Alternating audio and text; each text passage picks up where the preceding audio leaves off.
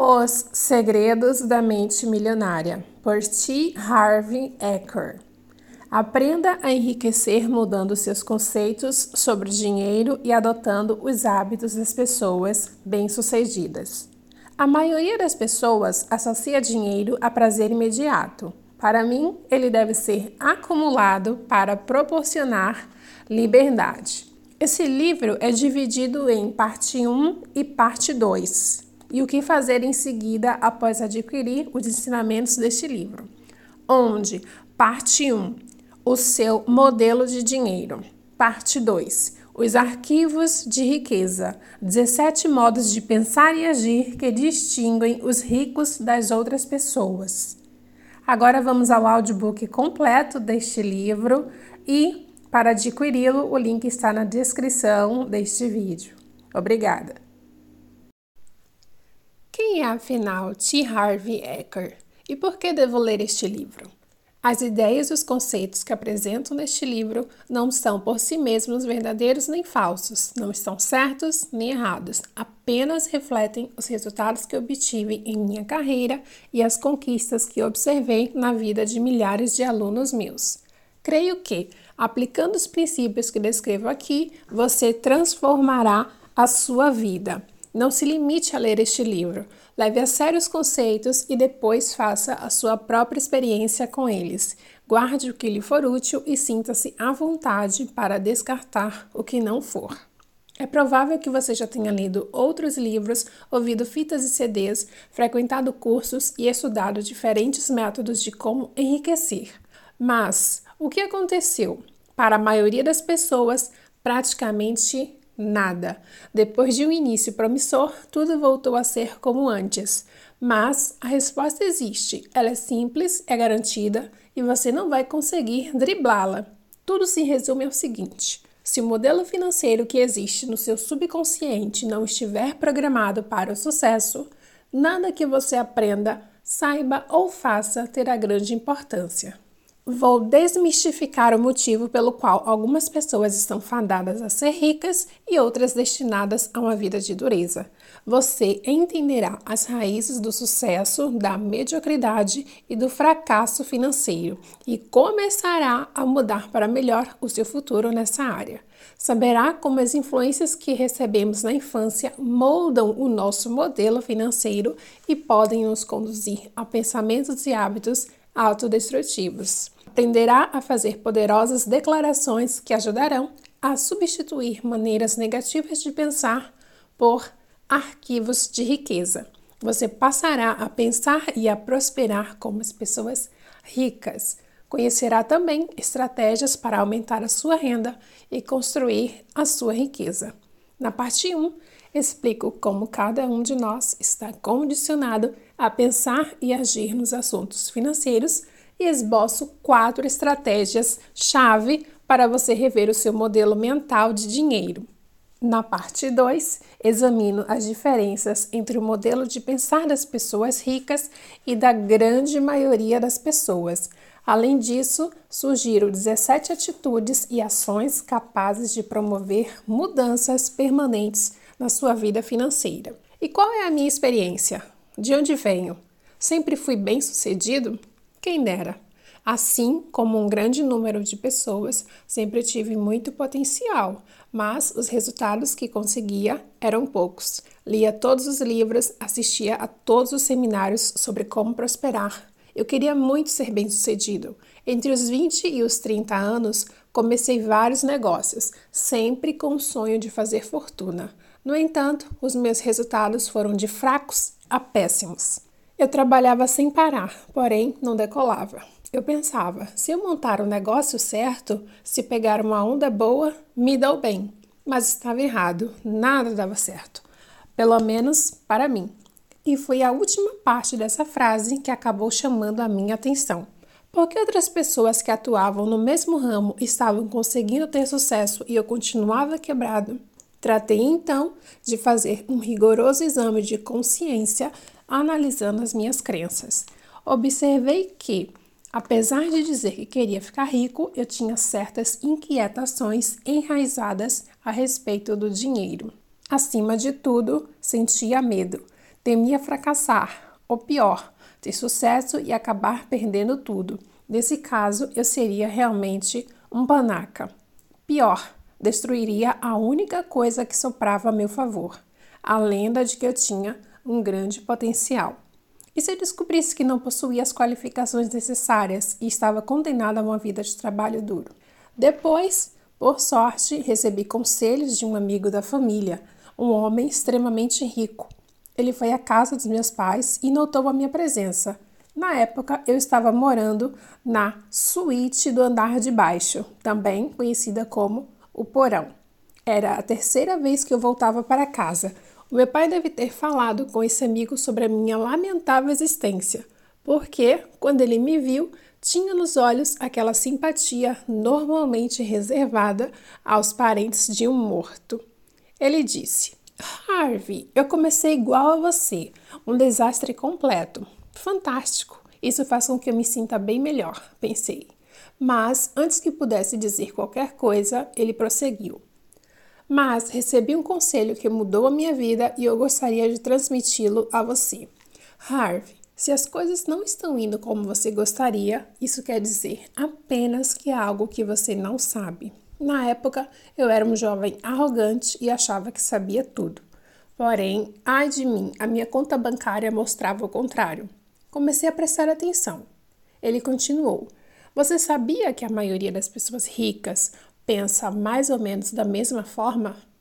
Não, nunca observei isso, respondi. Isso não é ciência exata, mas quase todos os ricos pensam de um jeito completamente diferente das outras pessoas. O modo de pensar determina as ações dos indivíduos e, consequentemente, os resultados. Você acredita que, se pensasse como os ricos e agisse como eles, conseguiria enriquecer também? Lembro-me de ter respondido com a confiança de uma bola murcha. Acho que sim. Então ele explicou: tudo o que você precisa fazer é copiar o modo de pensar dos ricos. Cético como eu era na época, perguntei: E no que você está pensando neste momento? A sua resposta foi: Eu estou pensando que os ricos cumprem os seus compromissos e o meu, neste momento, é com seu pai. A gente se vê. E foi embora mas as palavras dele ficaram na minha cabeça. Como nada estava dando certo para mim, pensei: por que não fazer o que ele disse?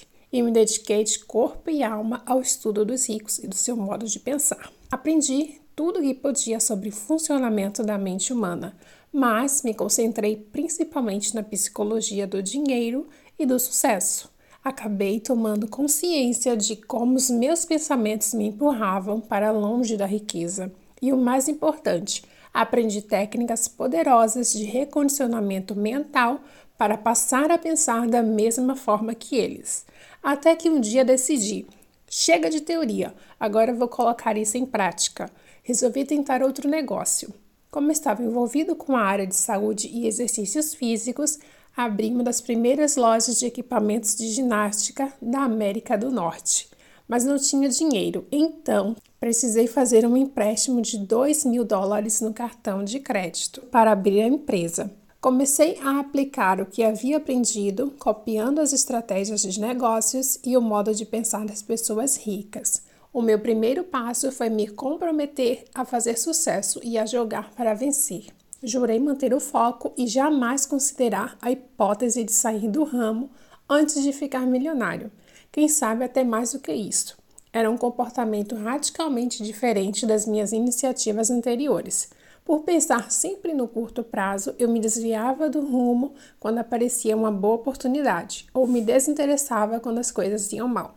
Comecei a contestar também a minha atitude mental. Sempre que tinha pensamentos negativos ou contraproducentes, no passado eu costumava acreditar que o que a minha mente dizia era verdade, mas havia aprendido que muitas vezes a minha própria mente era o meu maior obstáculo ao sucesso. Decidi desprezar os pensamentos que não reforçassem a visão que eu possuía da riqueza. Apliquei todos os princípios que você vai aprender neste livro. Se deu certo? E como? O meu negócio fez tanto sucesso que abri 10 lojas em apenas dois anos e meio. Depois vendi metade das ações da empresa para uma grande companhia por 1,6 milhão e me mudei para a ensolarada San Diego, na Califórnia. Tirei dois anos para aperfeiçoar as minhas estratégias e começar a prestar consultoria de negócios a clientes em sessões individuais. Acredito que esse trabalho tenha sido bastante eficaz, pois essas pessoas começaram a levar amigos, parceiros e sócios às reuniões. Em pouco tempo, passei a orientar 10, às vezes 20 clientes ao mesmo tempo. Um deles sugeriu que eu abrisse uma escola. Achei a ideia excelente. Fundei a Street Smart Business School e ensinei a milhares de pessoas estratégias práticas de negócios para fazer sucesso em alta velocidade. Enquanto eu viajava realizando seminários, percebi algo curioso. Às vezes, duas pessoas se sentavam lado a lado na sala e, e aprendiam exatamente os mesmos princípios e estratégias. Uma delas utilizava essa ferramenta e subia como um foguete rumo ao sucesso. A outra, porém, não alcançava praticamente nenhum resultado. Ficou óbvio que, mesmo de posse das ferramentas mais espetaculares do mundo, a pessoa terá problemas se houver um pequeno vazamento na sua caixa de ferramentas, isto é, na sua cabeça. Por causa disso, formulei um programa chamado Seminário Intensivo da Mente Milionária, que se fundamenta no jogo interno do dinheiro e do sucesso. A combinação do jogo interno, a caixa de ferramentas, com o jogo externo, as ferramentas, fez com que os resultados de quase todos os participantes melhorassem extraordinariamente. É isso que você vai aprender neste livro: como dominar o jogo interno do dinheiro para ser bem-sucedido nele. Isto é, como pensar da mesma forma que as pessoas ricas para ficar rico também. Costumavam me perguntar se o meu sucesso era fogo de palha ou uma conquista sólida. Vou expor a questão da seguinte maneira. Usando os mesmos princípios que ensino, ganhei muitos milhões de dólares e me tornei multimilionário. Quase todos os meus negócios e investimentos vão de vento em polpa. Há quem diga que eu tenho toque de Midas, porque tudo que eu toco vira ouro.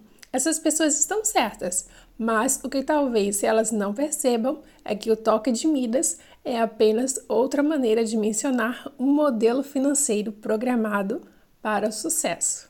Este livro é mais sobre desaprender do que sobre aprender. É essencial que você reconheça até que ponto os seus velhos modos de pensar e agir o conduziram à situação em que você está agora. Adoro a história do homem que está caminhando à beira de um penhasco quando, de repente, perde o equilíbrio, escorrega e cai.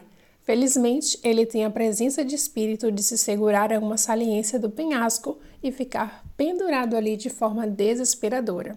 Depois de passar algum tempo nessa situação, começa a gritar por socorro. Há alguém aí em cima que possa me ajudar? Não ouve nada. Ele continua gritando. Há alguém aí em cima que possa me ajudar? Até que uma voz estrondosa responde: Sou eu, Deus. Posso ajudá-lo? Solte-se e confie em mim. O que se ouviu em seguida foi: Há mais alguém em cima que possa me ajudar? A lição é simples. Se você quer passar para um nível de vida mais elevado, tem que estar disposto a abrir mão dos seus velhos modos de ser e pensar e adotar novas opções. No fim, os resultados falarão por si mesmos. Parte 1: O seu modelo de dinheiro. Vivemos num mundo de dualidades: alto e baixo, claro e escuro, quente e frio, rápido e lento, direita e esquerda são alguns exemplos dos milhares de polos opostos com que convivemos. Para que um polo exista, é necessário que o outro exista também. É possível haver um lado direito sem que haja um lado esquerdo? Sem chance. Portanto, se existem regras externas para o dinheiro, há também regras internas para ele. As primeiras envolvem aspectos essenciais como conhecimento comercial, administração financeira e estratégias de investimento, mas não menos fundamental é o jogo interno. Vou fazer uma analogia com o carpinteiro e as suas ferramentas. Ter as mais modernas ferramentas é indispensável para ele, porém, ser um carpinteiro de primeira categoria, capaz de utilizá-las com habilidade, de um mestre é ainda mais importante. Eu sempre digo: não basta estar no lugar certo na hora certa, você tem que ser a pessoa certa, no lugar certo, na hora certa. Quem é você então? Como você pensa? Quais são as suas crenças? Quais são os seus hábitos e as suas características? Qual é a sua opinião sobre si próprio? Quanta confiança você tem em si mesmo? Como é o seu relacionamento com as pessoas? Até que ponto você confia nelas? Você realmente acredita que merece ser rico? Qual é a sua capacidade de agir apesar do medo, da preocupação, do incômodo, do desconforto? Você consegue ir em frente mesmo quando não está disposto a fazer isso? O fato é que o seu caráter, o seu pensamento e as suas crenças são os fatores que determinam o seu grau de sucesso. Stuart Wilde, um dos meus escritores favoritos, apresenta a questão da seguinte maneira: a chave do sucesso é despertar a própria energia, pois isso atrairá as pessoas até você. E quando elas aparecerem, fature. Princípio de riqueza: os seus rendimentos crescem na mesma medida em que você cresce. Por que o seu modelo de dinheiro é importante? Você já ouviu falar de pessoas que desabrocham financeiramente? Já notou que alguns indivíduos ganham rios de dinheiro e depois perdem tudo? Ou começam aproveitando uma excelente oportunidade e em seguida deixam o bolo desandar? Agora você sabe qual é a verdadeira causa desse problema. Por fora, parece má sorte, uma oscilação na economia, um sócio desonesto, seja lá o que for. Por dentro, porém, a questão é outra. É por esse motivo que, se uma pessoa ganha muito dinheiro sem estar interiormente preparada para isso, o mais provável é que a sua riqueza tenha vida curta e ela acabe sem nada. A maioria das pessoas simplesmente não tem capacidade interna para conquistar e conservar grandes quantidades de dinheiro e para enfrentar os crescentes desafios que a fortuna e o sucesso trazem. É sobretudo por causa disso que elas não enriquecem. Um bom exemplo são os que ganham em loterias. As pesquisas mostram continuamente que, seja qual for o tamanho do prêmio, a maior parte desses felizados acaba voltando ao seu estado financeiro original, isto é, a ter a quantidade de dinheiro com a qual conseguem lidar com mais facilidade. No caso de quem enriquece pelo próprio esforço, ocorre exatamente o contrário. Repare que, quando um milionário desse tipo perde a fortuna, geralmente ele a refaz em pouco tempo. Nesse aspecto, Donald Trump é um ótimo exemplo. Ele tinha bilhões de dólares e perdeu cada centavo. Dois anos depois, recuperou tudo e até conseguiu mais. Como se explica esse fenômeno? É simples. Pessoas assim podem perder todo o dinheiro que possuem, mas jamais perdem o ingrediente mais importante do seu sucesso: a mente milionária. No caso de Trump, a mente bilionária, é claro. Você já percebeu que ele nunca poderia apenas ser um milionário? Como você acha que ele se sentiria a respeito do seu sucesso financeiro se o seu patrimônio líquido fosse de um milhão? de dólares, provavelmente arruinado, um completo fracasso financeiro. Isso acontece porque o termostato financeiro desse empresário está regulado para produzir bilhões e não milhões. Algumas pessoas têm um termostato financeiro programado para gerar milhares e não milhões. Outras têm um termostato ajustado para criar algumas centenas. Finalmente, existem aquelas cujo termostato financeiro está condicionado a funcionar abaixo de zero. Elas estão congelando e nem sabem por quê. A realidade é que a maior parte das pessoas não atinge o seu pleno potencial, não é bem sucedida as pesquisas mostram que 80% dos indivíduos jamais serão financeiramente livres como gostariam, e 80% deles nunca se considerarão de fato felizes. O motivo é simples: as pessoas, na sua maioria, agem de forma inconsciente, quase dormem no ponto, trabalham e pensam num plano superficial da vida, baseadas somente no que veem. Elas vivem estritamente no mundo visível. As raízes geram os frutos. Imagine uma árvore, suponha que seja a árvore da vida. Nela há frutos. Na vida, os nossos frutos são os nossos resultados. Nós olhamos para eles e não gostamos do que vemos. Achamos que os frutos que produzimos são poucos, muito pequenos ou que o seu sabor deixa a desejar. O que tendemos a fazer então? A maioria de nós dedica ainda mais atenção aos resultados. Mas de onde eles vêm? São as sementes e as raízes que os geram. É o que está embaixo da terra que cria o que está em cima dela. É o invisível que produz o visível. E o que significa isso? Isso quer dizer que, se você quer mudar os frutos, primeiro tem que trocar as raízes. Quando deseja alterar o que está visível, antes deve modificar o que está invisível. Princípios de riqueza. Se você quer mudar os frutos, primeiro tem que trocar as raízes. Quando deseja alterar o que está visível, antes deve modificar o que está invisível. Algumas pessoas dizem que é necessário ver para crer. A pergunta que tenho para elas é: por que você paga a conta de luz, mesmo não vendo eletricidade? Você com certeza percebe e utiliza o poder que ela tem. Se não estiver muito certo acerca da sua existência, experimente colocar o dedo na tomada. Garanto que a sua dúvida desaparecerá imediatamente. Aprendi com a experiência que as coisas que não vemos são muito mais poderosas do que as que vemos. Talvez você não concorde com essa afirmação, mas tenho certeza de que você sofrerá se não aplicar esse princípio na sua vida. Por quê? Porque estará indo contra as leis da natureza que dizem que o que está embaixo do solo gera o que está em cima dele. O que é invisível cria o que é visível. Como seres humanos, não estamos acima da natureza, somos parte dela. Portanto, quando respeitamos as leis e cuidamos das nossas raízes, do nosso mundo interior, a vida flui suavemente. Se não fazemos isso, viver se torna difícil.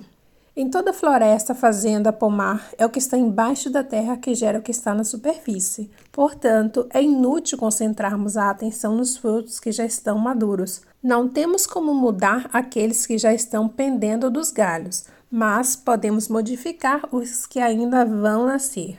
Para isso, precisamos cavar a terra e reforçar as nossas raízes. Os quatro quadrantes M, EM, ES, F. Uma das coisas mais importantes que você deve entender é que não vivemos num único plano da existência. A nossa vida acontece em pelo menos quatro reinos distintos. Esses quatro quadrantes são o mundo físico, o mundo mental, o mundo emocional e o mundo espiritual. O que a maioria das pessoas nunca percebe é que o reino físico é apenas uma impressão dos outros três. Suponha que você tenha acabado de escrever uma carta no computador. Você aperta a tecla imprimir e a carta aparece na impressora. Em seguida, você apaga o erro, redigita a palavra corretamente e depois manda imprimir outra vez. Lá está o mesmo erro. Mas como pode ser? Afinal, você acabou de corrigi-lo. Então você apaga uma área maior. Até consulta as 300 páginas do manual chamado Corrigindo Erros de Digitação com Eficácia. Pronto, agora você tem todas as ferramentas e o conhecimento de que precisava. Aciona o comando imprimir e lá está o erro de novo. Ah, essa não! Você grita perplexo. Não é possível. O que está acontecendo? Será que entrei na quinta dimensão? O que está acontecendo é que o problema não pode ser corrigido na impressão, no mundo físico, mas apenas no programa, nos mundos mental, emocional e espiritual. Dinheiro é resultado, riqueza é resultado, saúde é resultado, doença é resultado, o seu peso é resultado. Vivemos no mundo de causa e efeito.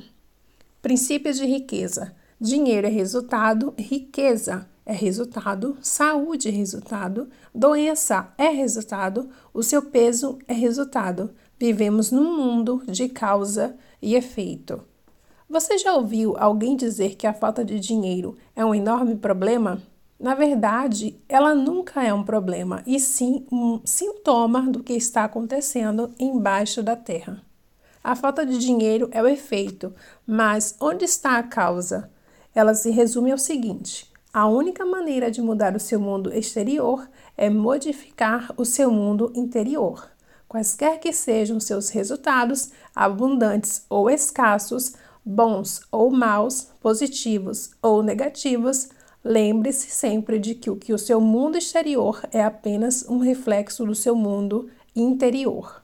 Se as coisas não vão bem na sua vida exterior, é porque não estão indo bem na sua vida interior. É simples assim. Declarações: um poderoso segredo para a mudança. Nos seminários, uso técnicas de aprendizado acelerado. Com elas, as pessoas aprendem mais depressa e memorizam uma quantidade maior de ensinamentos. A chave é o envolvimento. A abordagem que emprego segue o velho ditado: você se esquece daquilo que escuta, você se lembra daquilo que vê, você entende aquilo que faz. Por isso, vou lhe pedir que toda vez que você terminar a leitura de um princípio de riqueza, faça uma declaração verbal. Em seguida, emita outra declaração. O que é uma declaração? Uma simples afirmação positiva pronunciada enfaticamente em voz alta. Por que as declarações são uma ferramenta tão valiosa? Porque tudo que existe é feito de uma única coisa: energia. A energia sempre viaja em frequências e vibrações. Assim, toda declaração tem uma frequência vibratória. Quando você faz uma declaração em voz alta, a energia que ela libera vibra por todas as células do seu corpo. Ela envia mensagens específicas não apenas para o universo, como também para o seu subconsciente. A diferença entre uma declaração e uma afirmação é pequena, mas até onde sei, poderosa. Afirmação é definida como um enunciado positivo, segundo o qual um objetivo que você pretende alcançar já se está concretizando. Uma declaração é definida como o anúncio formal da intenção de empreender um dado curso de ação ou de adotar uma posição específica. A afirmação diz que determinado objetivo já está sendo alcançado.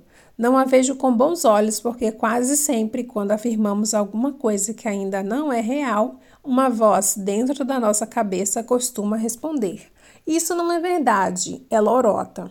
Por outro lado, declarar não é dizer que algo já é real, e sim que temos a intenção de fazer ou de ser alguma coisa. É uma posição que a voz consegue aceitar, porque não estamos afirmando que é verdade agora, mas um propósito para o futuro. Uma declaração é também, por definição formal, é a emissão formal de uma energia que penetra no universo e percorre o nosso corpo.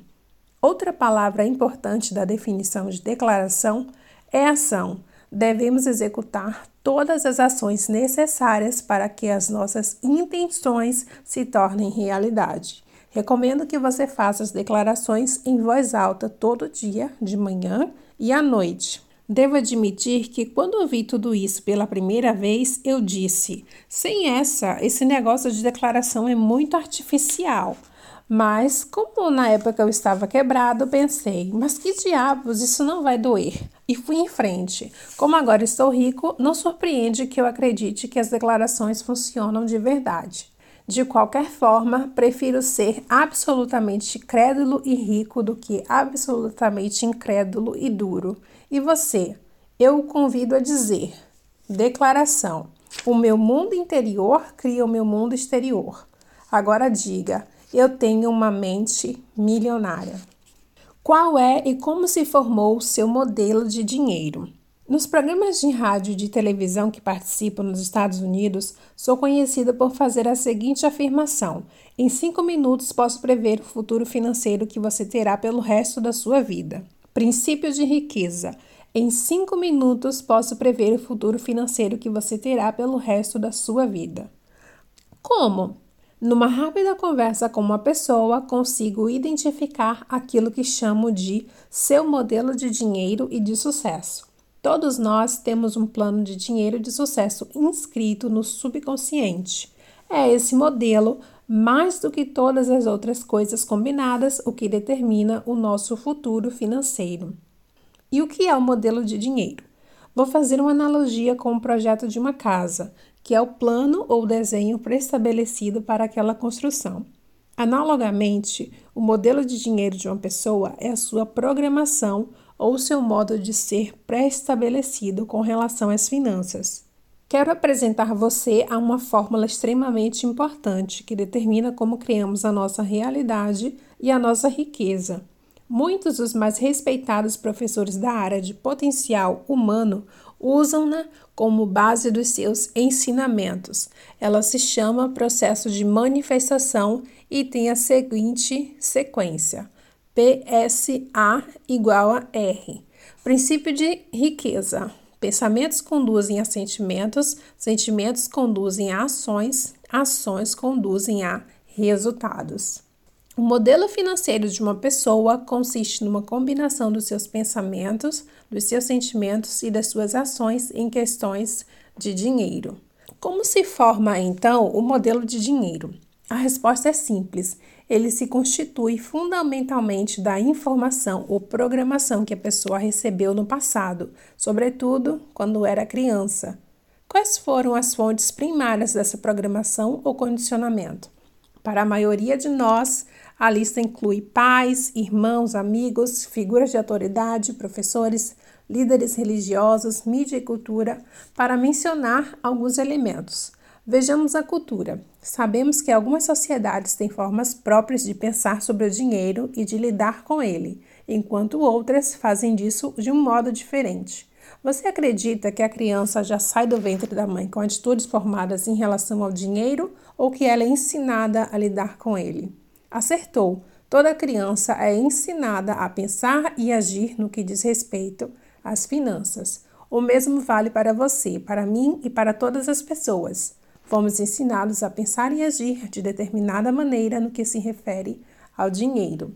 Esses ensinamentos se transformaram num condicionamento que são todas as respostas automáticas que nos conduzem ao longo da vida a menos, é claro, que sejamos capazes de intervir e rever os arquivos de dinheiro que temos na cabeça. É exatamente isso que você fará ao longo da leitura deste livro e o que venho ensinando a milhares de pessoas nos meus seminários. Eu disse que pensamentos conduzem a sentimentos, sentimentos conduzem a ações e ações conduzem a resultados. Nesse ponto surge uma pergunta interessante: de onde vêm os seus pensamentos? Por que você pensa de um modo diferente das outras pessoas? Os seus pensamentos têm origem nos arquivos de informação que você guarda nos compartimentos de armazenagem da sua mente. Mas de onde parte essa informação? Da sua programação passada. É verdade, o seu condicionamento determina todos os pensamentos que surgem na sua mente. É por isso que ele costuma ser chamado de mente condicionada. Para incluir esse entendimento, o processo de manifestação pode agora ser ajustado da seguinte maneira: P, P, S, A igual a R. A sua programação conduz aos seus pensamentos, os seus pensamentos conduzem aos seus sentimentos, os seus sentimentos conduzem às suas ações, as suas ações conduzem aos seus resultados. Mudando a programação, você dá o primeiro e indispensável passo para modificar os seus resultados. E como ocorre o condicionamento? Ele se estabelece de três maneiras principais em todos os campos da vida, inclusive do do dinheiro. Programação verbal, o que você ouvia quando era criança. Exemplo: o que você via quando era criança? Episódios específicos. Que experiências você teve quando era criança? Como é muito importante que você entenda os três aspectos do condicionamento, vou analisar cada um deles mais a fundo na parte 2. Você aprenderá a se recondicionar para obter riqueza e sucesso. A primeira influência: programação verbal. Na sua infância, que frases você ouvia a respeito de dinheiro, riqueza e pessoas ricas? Provavelmente algo como: o dinheiro é a fonte de todo mal. Poupe para os dias ruins. Os ricos são gananciosos, os ricos são criminosos, os ricos são desonestos. Você tem que dar duro para ganhar dinheiro. Não se pode ser rico e espiritualizado ao mesmo tempo. Dinheiro não nasce em árvore. O dinheiro fala mais alto. Os ricos ficam cada vez mais ricos e os pobres cada vez mais pobres. Isso não é para o nosso bico. Nem todo mundo pode ser rico. Nunca se tem o bastante. E a infame frase não temos dinheiro para isso. Na minha casa, toda vez que eu pedia dinheiro ao meu pai, ele respondia aos brados: Você acha que eu sou feito de quê? De dinheiro? Rindo, eu dizia: Até que seria bom, eu pegaria um braço, uma perna e até mesmo um dedo seu. Ele nunca riu. Esse é o problema. Todas as frases que você ouviu sobre dinheiro quando era criança permanecem no seu subconsciente como parte do modelo que governa a sua vida financeira. O condicionamento verbal é extremamente poderoso. Por exemplo, um dia o meu filho Jesse, que na época tinha três anos, veio correndo até mim todo animado e disse: Papai, vamos ver o filme da Tartaruga Ninja. Está passando aqui perto. Juro que não fazia a menor ideia de como aquele pingo de gente já podia ser um craque em geografia. Duas horas depois, obtive a resposta ao assistir um anúncio do filme na televisão. A chamada final dizia: em cartaz num cinema perto de você. Tive um outro exemplo da força do condicionamento verbal por meio de um dos participantes do seminário intensivo da mente milionária. Stephen não tinha nenhum problema em ganhar dinheiro, a sua dificuldade era conservá-lo. Na época em que se inscreveu no programa, ele embolsava mais de 800 mil dólares por ano, o mesmo resultado dos nove anos anteriores. Apesar disso, ainda passava sufoco. Stephen dava sempre um jeito de gastar o dinheiro, emprestá-lo ou perdê-lo em maus investimentos. Fosse qual fosse a razão, o seu patrimônio líquido ainda era igual a zero. Ele me contou que quando ele era garoto, a sua mãe costumava dizer: os ricos são gananciosos, eles lucram com o suor dos pobres. A gente deve ter o suficiente para viver. Mais do que isso, é cobiça. Ninguém precisa ser um Einstein para perceber o que se passava no subconsciente de Stephen. Não era de admirar que ele estivesse quebrado, pois fora verbalmente condicionado pela mãe a acreditar que os ricos são gananciosos. Consequentemente, a sua mente ligava a pessoas ricas à ambição desmedida, que é evidentemente má. Como ele não queria ser mal, o seu subconsciente lhe dizia que não podia ser rico. Stephen amava a mãe e não queria que ela o desaprovasse. É óbvio que, pelo sistema de crenças dela, ele não teria sua aprovação se ficasse rico. Assim, a única coisa que podia fazer era livrar-se de todo o dinheiro que excedesse, o estritamente necessário para o seu sustento, de outra forma estaria sendo ganancioso. Você deve estar pensando que, entre possuir riqueza e ter a aprovação da mãe ou de quem quer que seja, a maioria das pessoas escolheria ser rica. Nem pensar, a mente humana não funciona assim. É claro que o dinheiro parece ser a escolha lógica, mas quando o subconsciente tem que optar entre a lógica e as emoções profundamente enraizadas, as emoções quase sempre vencem. Princípios de riqueza. Quando o subconsciente tem que optar entre a lógica e as emoções profundamente enraizadas, as emoções quase sempre vencem. Retornando à história de Stephen, em menos de 10 minutos de curso, usando técnicas experienciais extremamente eficazes, ele conseguiu mudar o seu modelo de dinheiro de modo espetacular. Em apenas dois anos, passou de falido a milionário. No seminário, Stephen começou a compreender que essas crenças negativas eram da sua mãe e não suas, e se baseavam na programação que ela recebera no passado. Dei então um passo à frente, ajudando-o a criar uma estratégia para não perder a aprovação dela caso ficasse rico. Foi muito simples. A mãe de Stephen sempre adorou praia. Ele investiu então numa casa no Havaí de frente para o mar. Ela vai para lá todo ano passar o verão e se sente no céu. E ele também. Agora, essa senhora considera fantástico o fato de o filho ser alguém bem-sucedido financeiramente e não economiza elogios à sua generosidade. Eu mesmo, depois de um início bem lento, ia bem nos negócios, mas nunca chegava a ganhar dinheiro com ações. A tomar consciência do modelo de dinheiro que possuía, lembrei-me de que, quando eu era garoto, todos os dias depois do trabalho, o meu pai se sentava à mesa de jantar com o jornal, examinava as páginas do mercado de capitais e batia com um punho na mesa reclamando: Malditas ações! Depois ele passava meia hora seguinte atacando a estupidez do sistema e mostrando como as pessoas podem ter mais chances de ganhar dinheiro com jogos de loteria. Agora que você já entende o poder do condicionamento verbal, consegue perceber porque eu não era capaz de ganhar dinheiro com ações. Eu estava literalmente programado para fracassar, para escolher a ação errada, pelo preço errado, na hora errada. Por quê? para validar subconscientemente o modelo de dinheiro que bradava: Malditas ações! Tudo o que sei dizer é que, depois que arranquei essa erva daninha tremendamente tóxica do meu jardim financeiro interno, comecei a colher os frutos. A partir do meu recondicionamento, passei a escolher ações que se valorizam e desde então continuei a ter um admirável sucesso no mercado de capitais. Parece incrível, mas depois que a pessoa de fato compreende como o modelo de dinheiro funciona, isso faz todo sentido. Repetindo, o condicionamento do seu subconsciente determina o seu pensamento.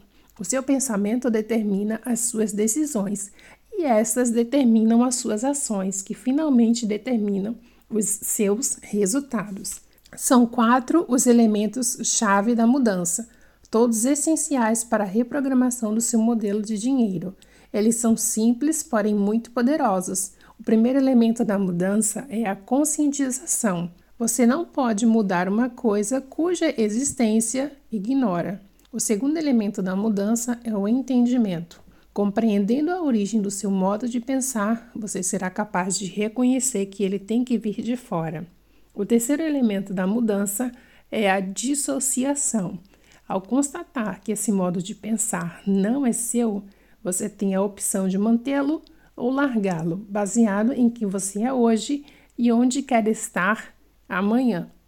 Pode observar essa maneira de pensar e vê-la como ela é apenas um arquivo de informação armazenado na sua mente há muito tempo que talvez não tenha mais um pingo de verdade nem de valor para você.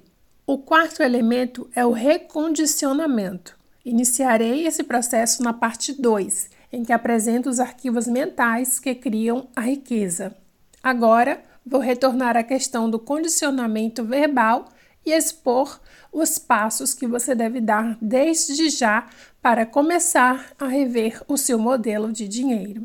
Passos para a mudança: programação verbal, conscientização.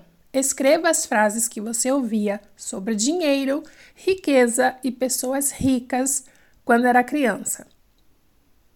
Entendimento. Escreva sobre como essas frases vêm afetando a sua vida financeira até hoje. Dissociação. Você percebe que esses pensamentos representam apenas o seu aprendizado passado? Que eles não são parte da sua anatomia? Não são quem você é? Consegue ver que o presente lhe dá a opção de ser diferente? Declaração. As coisas que eu ouvia sobre dinheiro não são necessariamente verdadeiras. Opto por adotar novas formas de pensar que contribuam para a minha felicidade e o meu sucesso.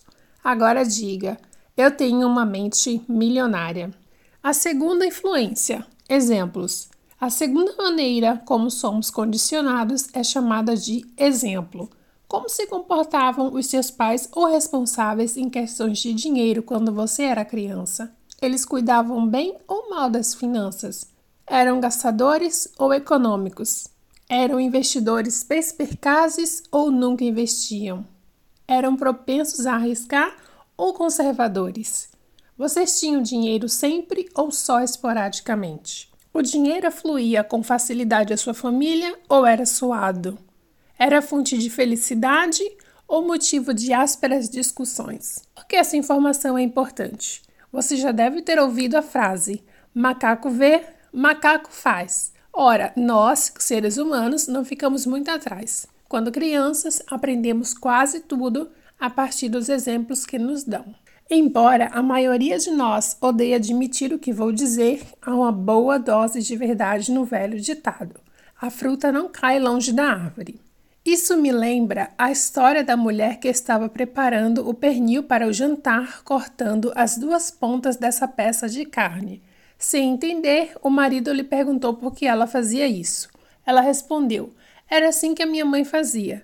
Justamente naquela noite, a sua mãe foi jantar com eles. Os dois aproveitaram para lhe perguntar por que ela sempre cortava as duas extremidades do pernil. A mãe respondeu: porque era assim que a minha mãe fazia. Então, eles decidiram telefonar para a avó dela e saber por que ela cortava as pontas do pernil. A resposta: porque a minha panela era pequena. A questão é: Em matéria de dinheiro, tendemos a ser idênticos aos nossos pais, a um deles em particular ou a uma combinação dos dois. O meu pai, por exemplo, era empresário do ramo da construção civil. Construía de 12 a 100 casas por projeto. Cada um desses empreendimentos demandava um pesado investimento de capital. O meu pai precisava empenhar tudo o que tínhamos para fazer empréstimos nos bancos até as casas serem vendidas e o dinheiro começar a entrar. Por isso, toda vez que ele dava início a um projeto, nós ficávamos mergulhados em dívidas e sem um tostão para gastar. Como você pode imaginar, por essa época o humor do meu pai não era dos melhores, nem a generosidade era o seu forte. Para tudo que eu lhe pedia, mesmo que custasse só um centavo, a sua resposta padrão depois de Você acha que eu sou feito de dinheiro? era Está maluco? É claro que eu não conseguia mais do que aquele olhar de nem pense em pedir outra vez. Garanto que você sabe exatamente o que é isso. Essa situação durava um ano ou dois até as casas serem vendidas. Depois ficávamos cheios de grana da noite para o dia. O meu pai se transformava em outra pessoa, ficava feliz, afável e extremamente generoso. Até me perguntava se eu precisava de dinheiro. Eu tinha ganas de lhe devolver aquele olhar daquela época das vacas magras, mas, como não era bobo, dizia apenas: Claro, pai, obrigado, e revirava os olhos. A vida era boa até o maldito dia em que ele chegava em casa anunciando: Encontrei um ótimo terreno, vamos construir novamente. Lembro-me muito bem do que eu costumava dizer: Fantástico, pai, boa sorte, com o coração apertado por saber do período de dureza que teríamos pela frente. Até onde consigo me lembrar, esse padrão já existia quando eu tinha seis anos e durou até os meus 21 anos, quando saí definitivamente de casa. Foi quando tudo mudou. Pelo menos era assim que eu pensava. Nessa época, terminei os estudos e me tornei, como você já há de imaginar, construtor. Depois, me meti em vários negócios relacionados com projetos de construção. Por algum estranho motivo, após ganhar pequenas fortunas, em pouco tempo eu estava de novo na pindaíba. Então começava outro negócio, sentia-me novamente no topo do mundo e um ano depois me via mais uma vez no fundo do poço. Fiquei cerca de 10 anos nesse esquema de altos e baixos, até perceber que o problema talvez não fosse o ramo de negócio em que eu estava, os sócios que escolhia, os empregados que tinha, a situação econômica do país ou minha decisão de dar um tempo no trabalho e relaxar quando as coisas iam bem. Finalmente reconheci que talvez estivesse inconscientemente revivendo os altos e baixos do meu pai. Graças a Deus, tive a oportunidade de aprender o que você está lendo neste livro.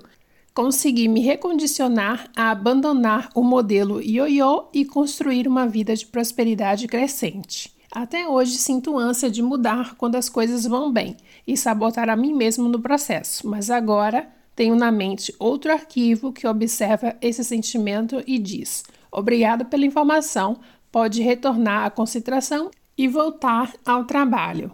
O exemplo seguinte vem de um dos participantes dos seminários.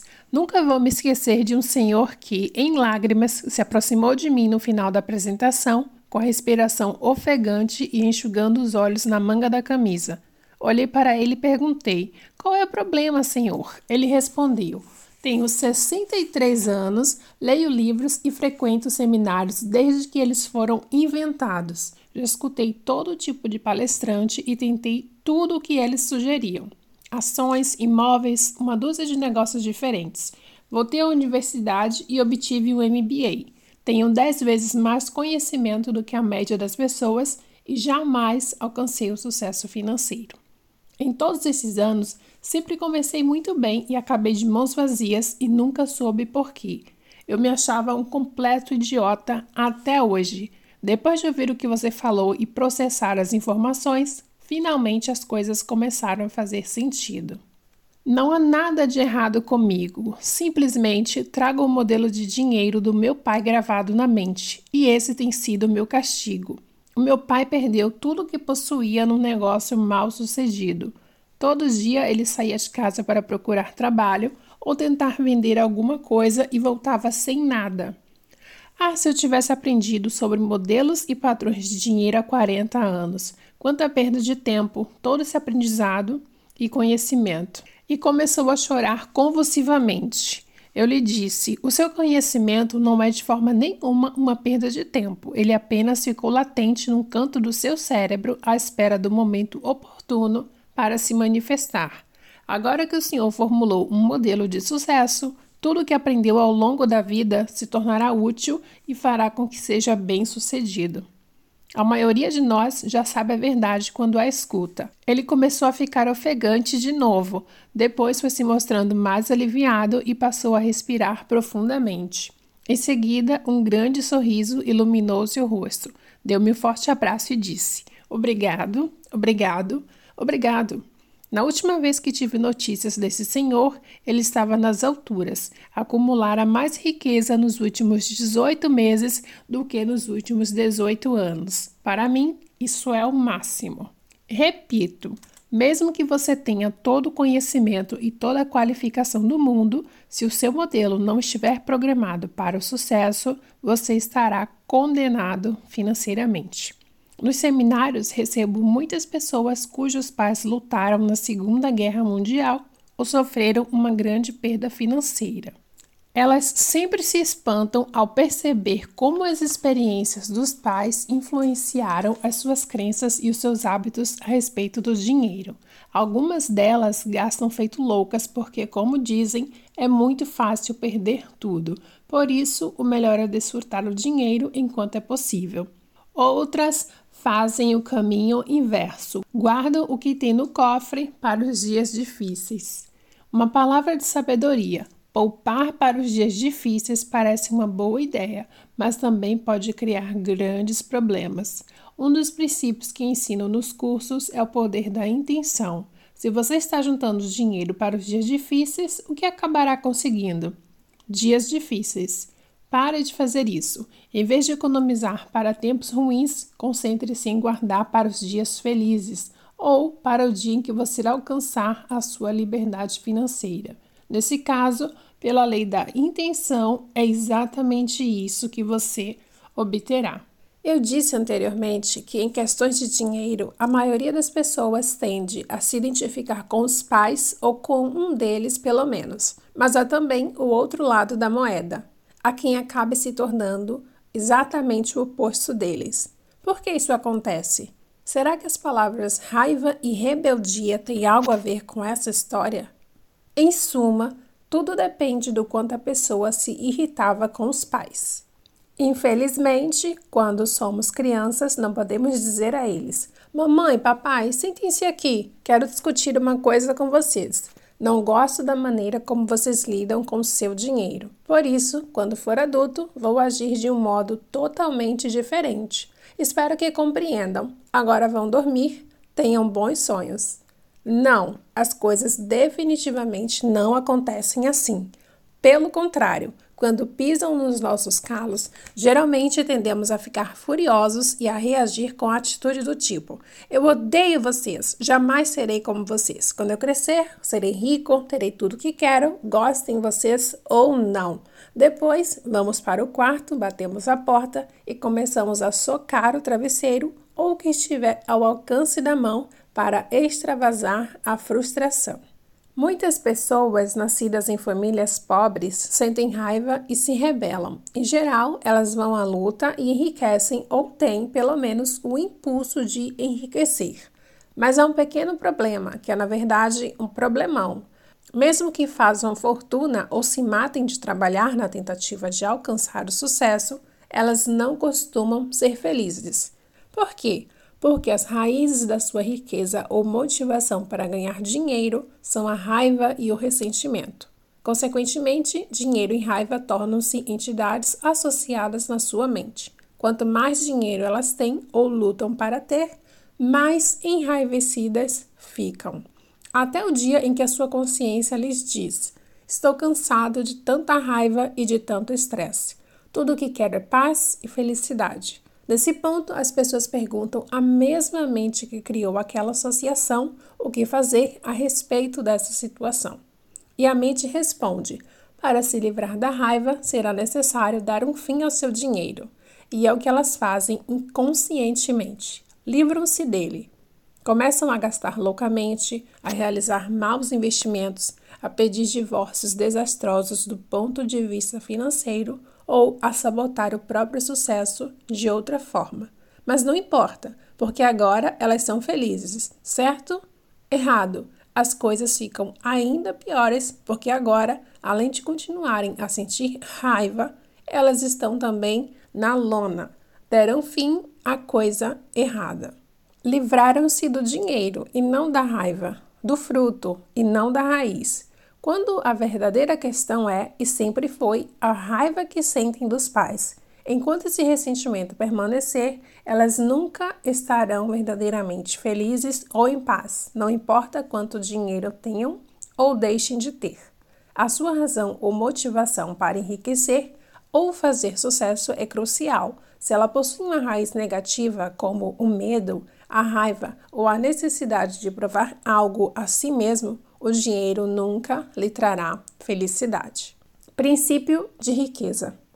A sua razão ou motivação para enriquecer ou fazer sucesso é crucial. Se ela possui uma raiz negativa, como o medo, a raiva ou a necessidade de provar algo a si mesmo, o dinheiro nunca lhe trará felicidade. Por quê?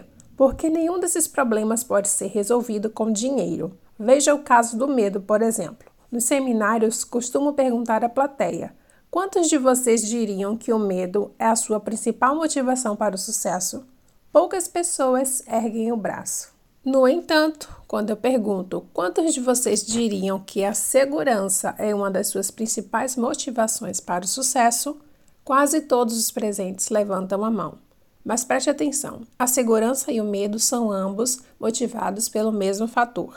A busca por segurança tem origem na insegurança, cujo fundamento é o medo. Será que mais dinheiro dissipa o medo? Quem dera. A resposta é absolutamente não. Por quê? Porque o dinheiro não é a raiz do problema, o medo sim. E o pior é que esse sentimento, mais do que um problema, é um hábito. Portanto, ganhar mais dinheiro apenas mudará o tipo de temor que trazemos dentro de nós. Quando não possuímos nada, sentimos medo de não conseguir chegar lá ou de não termos o suficiente. Se atingimos um patamar qualquer, o medo passa a ser: e se eu perder tudo o que eu consegui? Ou todo mundo vai querer o meu dinheiro, ou ainda vou ter que pagar uma fortuna de impostos. Em resumo, se não formos a raiz da questão e nos livrarmos do medo, nenhuma quantidade de dinheiro será capaz de nos ajudar.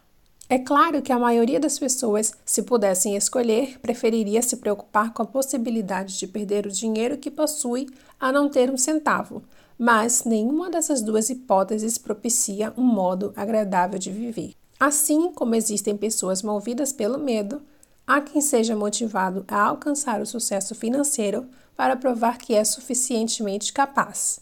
Vou tratar detalhadamente desse desafio na parte 2 por enquanto, apenas entenda que nenhuma quantidade de dinheiro jamais fará de você alguém competente. O dinheiro não pode transformá-lo em algo que você já é. Volto a dizer: assim como acontece com o medo, a necessidade de provar a sua competência o tempo todo acaba se tornando o seu modo de viver. Nem passa pela sua cabeça que essa necessidade está governando os seus atos. Você se considera um grande realizador, um baita líder, uma pessoa determinada, características que são todas excelentes. A questão que permanece é: por quê? Que motor está na raiz de tudo isso? No caso dos indivíduos movidos pela necessidade constante de provar que são capazes, nenhuma quantidade de dinheiro consegue aliviar a dor daquela ferida interna que faz com que, para eles, todas as coisas e todas as pessoas da sua vida não são o suficiente. Nem todo o dinheiro do mundo, nem qualquer outra coisa do gênero será o bastante para quem não se sente capaz. Mais uma vez, está tudo dentro de você. Lembre-se, o seu mundo interior reflete o seu mundo exterior. Se você não se considera pleno, acabará confirmando essa crença e criando a realidade de que não tem o suficiente. Por outro lado, se você se sente uma pessoa plena, validará essa crença gerando abundância. Por quê? Porque a plenitude é a sua raiz e ela se tornará o seu modo natural de viver.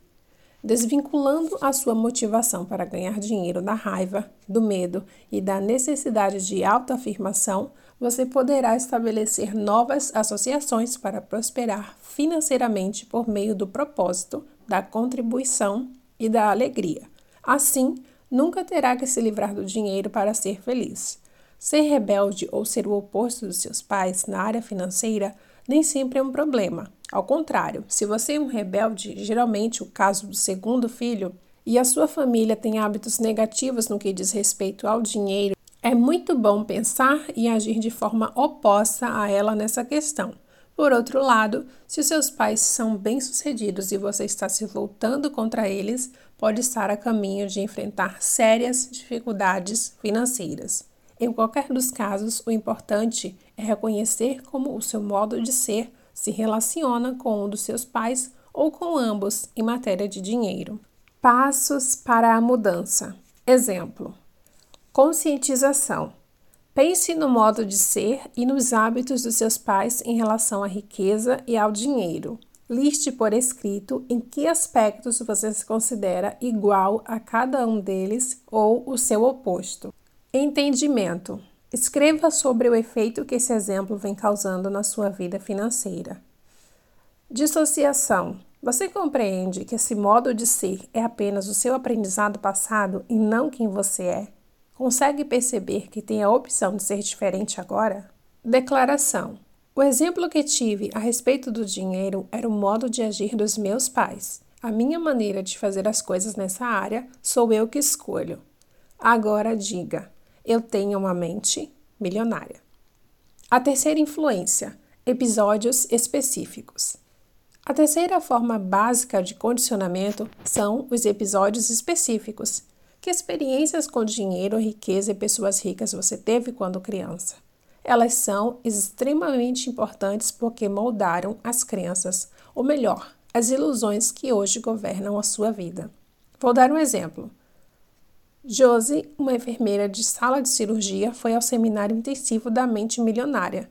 Os seus rendimentos eram excelentes, mas ela sempre gastava tudo. Quando cavamos um pouco mais fundo, ela falou de um episódio que vivera aos 11 anos. Estava com os pais e a irmã num restaurante chinês. A mãe e o pai começaram mais uma das suas brigas por causa de dinheiro. De pé, o pai gritava e esmurrava a mesa com o punho quando ficou vermelho, depois azul e caiu no chão, vítima de um ataque cardíaco. Josie era da equipe de natação da escola e tinha feito treinamento de ressuscitação cardiopulmonar. Tentou de tudo, mas não adiantou. O pai morreu nos seus braços. Desse dia em diante, a sua mente passou a associar o dinheiro à dor. Não admira que, quando adulta, Josie tenha passado a se livrar subconscientemente de todo o dinheiro que ganhava, na tentativa de dar fim à dor. Outro dado interessante é o fato de ela ter se tornado enfermeira. Por quê? Talvez ainda estivesse tentando salvar o pai. No curso, nós ajudamos a identificar e revisar o seu antigo modelo de dinheiro. Hoje, ela está a caminho de se tornar financeiramente independente e não é mais enfermeira. Não que não gostasse do trabalho, o problema é que estava nessa profissão pelo motivo errado. Hoje, Josie trabalha com planejamento financeiro personalizado, ajudando pessoas a entender como a programação passada governa todos os aspectos da sua vida financeira. O próximo exemplo de episódio específico é mais pessoal. Quando a minha mulher tinha 8 anos, toda vez que ela ouvia a buzina do caminhão de sorvete na rua, corria até a mãe para pedir uma moedinha e ouvia a seguinte resposta: Sinto muito, querida, eu não tenho, peça ao seu pai. Então lhe dava uma moeda e ela ia comprar o sorvete feliz da vida. Toda semana essa mesma história se repetia. O que foi então que a minha mulher aprendeu a respeito do dinheiro? Primeiro, que são os homens que têm dinheiro. O que você acha que ela esperava de mim quando nos casamos? Exatamente, que eu lhe desse dinheiro. Só que agora ela não pedia mais moedinhas, já era uma mulher formada. Segundo, ela aprendeu que mulher não tem dinheiro. Se a sua mãe, a deusa, não tinha, obviamente era assim que as coisas deviam ser. Para confirmar esse padrão, ela se livrava subconscientemente de todo o dinheiro que ganhava. E era sempre precisa nesse aspecto. Se eu lhe desse 100 dólares, ela gastava 100 dólares. Se eu lhe desse 200, ela gastava 200. Se lhe desse 500, ela gastava 500. Foi quando ela fez um dos meus cursos e aprendeu tudo sobre a arte da alavancagem financeira. Eu lhe dava 2 mil e ela gastava 10 mil. Tentei explicar. Não, meu amor, com alavancagem quero dizer que nós deveríamos receber 10 mil e não gastá-los. Por alguma razão, esse conceito não se fixava na sua mente.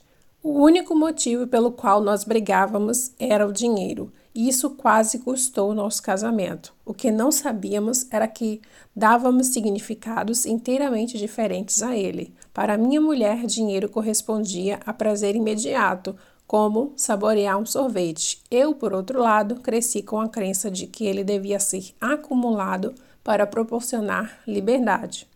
No que me dizia respeito, quando a minha mulher gastava dinheiro, ela estava acabando com a nossa liberdade futura. E do ponto de vista dela, sempre que eu a impedia de gastar, estava tirando o seu prazer de viver. Felizmente, aprendemos a reavaliar os nossos respectivos modelos financeiros e, mais importante, a estabelecer um terceiro modelo específico para o nosso relacionamento. Será que dá certo? Deixe-me responder da seguinte maneira: eu testemunhei três milagres na minha vida. Um, o nascimento da minha filha. Dois, o nascimento do meu filho. Três, o fim das minhas brigas com a minha mulher por causa de dinheiro. As estatísticas mostram que a causa mais frequente das separações e divórcios é o dinheiro, e o principal motivo por trás das brigas não é o dinheiro em si, mas o conflito entre modelos de dinheiro. Não importa quanta grana você tenha ou deixe de ter. Se o seu modelo não é compatível com o da pessoa com quem se relaciona, há um grande desafio à sua frente. Isso vale para pessoas casadas, namorados, familiares e até sócios. O fundamental é compreender que você está lidando com modelos e não com dinheiro. Uma vez que tenha identificado o modelo financeiro do seu parceiro ou da sua parceira, conseguirá lidar com ele de um modo que satisfaça ambos. O primeiro passo é se conscientizar de que os arquivos de dinheiro dessa pessoa são provavelmente diferentes dos seus. Em vez de se aborrecer, procure compreender faça o possível para saber o que é importante para ela nessa área e identifique as suas motivações e os seus receios. Assim, estará lidando com as raízes e não com os frutos e terá uma boa chance de solucionar o problema. Do contrário, perca a esperança. Passos para a mudança. Episódios específicos. Há um exercício que você pode fazer com o seu parceiro ou com a sua parceira Sentem-se e falem sobre histórias envolvendo dinheiro que cada um de vocês tem na memória. O que ouviam quando crianças, os respectivos modelos familiares e quaisquer episódios emocionais específicos que tenham vivido. Descubram também o que o dinheiro realmente significa para ambos: prazer, liberdade, segurança, status. Isso os ajudará a identificar os seus modelos de dinheiro atuais e descobrir os motivos das suas divergências nessa questão. Em seguida, falem a respeito do que vocês querem hoje, não como indivíduos, mas como parceiros. Cheguem a um acordo e decidam sobre os seus objetivos gerais e as suas atitudes em relação a dinheiro e sucesso. Depois, escrevam no papel uma lista das ações que os dois consideram positivas para guiar a sua vida. Prendam o papel na parede e sempre que houver um problema, lembrem-se mutuamente e com toda a gentileza daquilo que vocês decidiram juntos quando conversaram de maneira objetiva, desapaixonada e livre das garras dos seus antigos modelos de dinheiro. Conscientização. Pense num episódio emocional específico a respeito de dinheiro que você tenha vivido quando criança. Entendimento. Escreva sobre como esse episódio pode ter afetado a sua vida financeira atual. Dissociação. Você compreende que esse modo de ser é apenas o seu aprendizado passado e não quem você é? Consegue perceber que tem a opção de ser diferente agora? Declaração: Eu me liberto das minhas experiências passadas negativas com dinheiro e crio para mim um futuro novo e rico. Agora diga: Eu tenho uma mente milionária. Afinal, o que está programado no seu modelo de dinheiro? É hora de responder a pergunta que vale um milhão. Qual é o seu atual modelo de dinheiro e sucesso e para quais resultados ele está dirigindo você subconscientemente? Você está programado para o sucesso, para a mediocridade ou para o fracasso financeiro? Está programado para viver na dureza ou para fazer fortuna? Está programado para batalhar por dinheiro ou para trabalhar de forma equilibrada? Você está condicionado a ter um rendimento estável ou flutuante? Já sabe do que se trata. Primeiro você tem, depois não tem. Depois tem, depois não tem. Sempre parece que as causas dessa drástica variação vêm do mundo exterior. Por exemplo, eu tinha um ótimo emprego, mas a empresa faliu.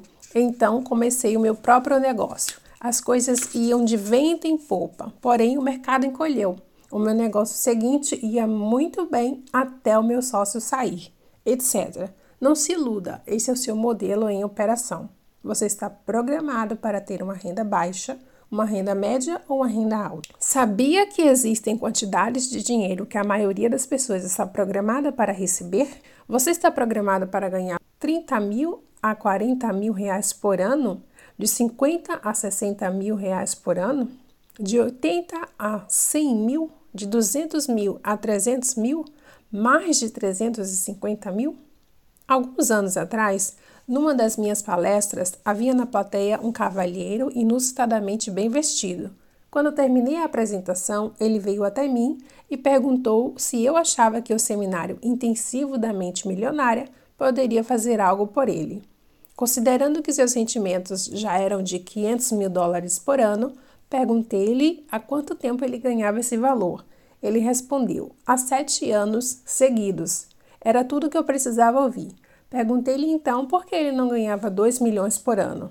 Disse-lhe que os princípios que ensino são destinados a pessoas que desejam atingir o seu pleno potencial financeiro e lhe pedi que pensasse no motivo pelo qual ele estava parado no meio milhão. Ele decidiu participar do seminário. Um ano depois, recebi dele um e-mail que dizia: O meu aprendizado foi incrível, mas cometi um erro. Reprogramei o meu modelo de dinheiro para ganhar apenas 2 milhões por ano. Como discutimos, como já cheguei lá, estou me reprogramando para obter 10 milhões de dólares anuais. A questão é: o seu rendimento atual não importa. O que interessa saber é se você está atingindo o seu pleno potencial financeiro ou não. Talvez você esteja se perguntando por que diabos uma pessoa precisa de tanto dinheiro. Primeiro, a própria pergunta não é francamente positiva para sua riqueza, mas um sinal de que você deve rever o seu modelo de dinheiro. Segundo, o principal motivo pelo qual aquele senhor queria ganhar tudo aquilo era aumentar as suas doações a uma instituição de caridade que ajudava vítimas da AIDS na África um golpe na crença de que pessoas ricas são gananciosas. Vamos em frente. Você está programado para economizar dinheiro ou para gastá-lo? Está programado para administrá-lo bem ou para administrá-lo mal? O seu condicionamento o leva a escolher investimentos de sucesso ou a entrar em roubadas. Talvez você esteja se perguntando: como é possível que o fato de eu ganhar ou perder dinheiro na bolsa de valores ou em imóveis esteja inscrito no meu modelo? É simples. Quem escolhe as ações? As propriedades. Você. Quem decide quando comprá-las? Você. Quem decide quando vendê-las? Você. Acredito que você tem algo a ver com tudo isso. Tenho um conhecido chamado Larry que é um verdadeiro hino quando se trata de ganhar dinheiro. Definitivamente o seu modelo de dinheiro é de rendimentos elevados. Mas, quando a questão é investir o próprio dinheiro, Larry tem o beijo da morte. Tudo que ele compra despenca como uma avalanche. Você acredita que o pai dele tinha o mesmo problema? Eu me mantenho em estreito contato com ele para lhe pedir conselhos financeiros. São sempre perfeitos, ou melhor, perfeitamente errados. Tudo o que Larry sugere, eu faço o contrário. Observe, porém, como algumas pessoas parecem ter o que chamei de toque de Midas. Tudo que elas tocam se converte em ouro. As duas síndromes, o toque de Midas e o beijo da morte, não são senão manifestações opostas do modelo financeiro. Volto a dizer, o seu modelo de dinheiro determinará a sua vida financeira e até a sua vida pessoal. Se você é uma mulher cujo modelo de dinheiro está programado para rendimentos baixos, o mais provável é que atraia um homem que também apresente esse tipo de programação, para que você possa permanecer na situação financeira em que se sente confortável e validar o seu modelo. Caso você seja um homem cujo modelo de dinheiro está programado para rendimentos baixos, o mais provável é que atraia uma mulher gastadora que arrase a sua conta bancária para que você possa permanecer na situação financeira em que se sente confortável e legitimar o seu modelo. A maioria das pessoas acredita que o sucesso nos negócios depende fundamentalmente das suas qualificações e dos seus conhecimentos ou pelo menos da sua perspicácia em identificar as melhores oportunidades em termos comerciais. Odeio ter que lhe dizer que isso não é bem assim. O sucesso do seu negócio depende do seu modelo de dinheiro. Você sempre o validará. Se ele está programado para lhe dar 30 mil reais anuais, essa é a medida precisa do êxito que você obterá com ele, o suficiente para lhe garantir 30 mil por ano. Se você é vendedor e tem um modelo programado para ganhar 100 mil por ano e consegue fechar um grande negócio que lhe renderá 150 mil, acontecerá o seguinte: ou a venda será cancelada, ou caso você receba os 150 mil, o ano seguinte será péssimo para compensar e levá-lo de volta ao nível do seu modelo financeiro. Por outro lado, caso você esteja programado para ganhar 150 mil e tenha passado dois anos na pior, não se preocupe, você vai recuperar tudo o que não conseguiu receber. Será necessariamente assim. É a lei subconsciente da relação entre a mente e o dinheiro. Talvez você siga uma intuição e faça um bom negócio no mercado de capitais ou acerte em outra investida qualquer. Não importa o que seja, de um jeito ou de outro, se você está programado para ganhar 150 mil reais por ano, no fim é isso que vai ter. E como você pode descobrir a programação do seu modelo de dinheiro? Uma das maneiras mais óbvias é examinar os seus resultados. Analise a sua conta bancária, analise a sua renda, analise o seu patrimônio líquido, analise o êxito dos seus investimentos, analise o seu sucesso nos negócios, analise se você é um gastador ou um poupador, analise se você administra bem as suas finanças, analise até que ponto os seus rendimentos são estáveis ou flutuantes. Analise o quanto você dá duro para ganhar dinheiro. Analise seus relacionamentos que envolvem dinheiro. O seu dinheiro é suado ou chega a você com facilidade? Você tem um negócio ou um emprego? Você fica muito tempo no mesmo negócio ou emprego ou muda com frequência? O modelo de dinheiro funciona como um termostato. Se a temperatura da sala é de 22 graus, é provável que o termostato esteja regulado para 22 graus, e é nesse ponto que a questão fica interessante. É possível, considerando o fato de que a janela está aberta e faz frio lá fora, que a temperatura da sala caia e atinja 18 graus? É claro, mas o que acontecerá no fim? O termostato será acionado e ela voltará aos 22 graus. É possível também, considerando o fato de que a janela está aberta e faz calor lá fora, que a temperatura da sala suba e chegue a 25 graus? É claro que sim, mas o que acontecerá no fim? O termostato será acionado e ela retornará aos 22 graus. A única maneira de mudar permanentemente a temperatura da sala é zerar o termostato. De modo análogo, a única maneira de modificar permanentemente o seu nível de sucesso financeiro é zerar o seu termostato financeiro, também conhecido como modelos de dinheiro. Princípios de riqueza. A única maneira de mudar permanentemente a temperatura da sala é zerar o termostato. De modo análogo, a única maneira de modificar permanentemente o seu nível de sucesso financeiro é zerar o seu termostato financeiro, também conhecido como modelo de dinheiro. Você pode tentar o que for, desenvolver os seus conhecimentos em negócios, marketing, vendas, negociações administração e tornar-se especialista em imóveis ou ações. Essas são ótimas ferramentas, mas no fim, se a sua caixa de ferramentas interna não for grande e forte o suficiente para ajudá-lo a ganhar e conservar quantidades substanciais de dinheiro, todas as ferramentas do mundo lhe serão inúteis. Repito, é uma simples questão de aritmética. Os seus rendimentos crescem na mesma medida em que você cresce? Felizmente, ou quem sabe, infelizmente, o seu modelo de dinheiro e sucesso tenderá a permanecer com você para o resto da vida, a não ser que seja modificado e transformado. E é exatamente disso que vou continuar tratando na parte 2. Lembre-se de que o primeiro elemento de toda mudança é a conscientização. Faça uma autoanálise e conscientize-se. Observe seus pensamentos, os seus medos, as suas crenças, os seus hábitos, as suas atitudes e a sua inação. Coloque-a sobre a lente de um microscópio. Estude-a. A maioria de nós acredita que vive uma vida baseada em escolhas, mas em geral isso não é verdade. Mesmo sendo pessoas esclarecidas, ao longo de um dia tomamos poucas decisões que refletem a consciência que temos de nós mesmos naquele momento. Na maior parte do tempo, somos como robôs, agimos no automático, dirigidos por condicionamentos passados e por velhos hábitos. É nesse ponto que entra a conscientização.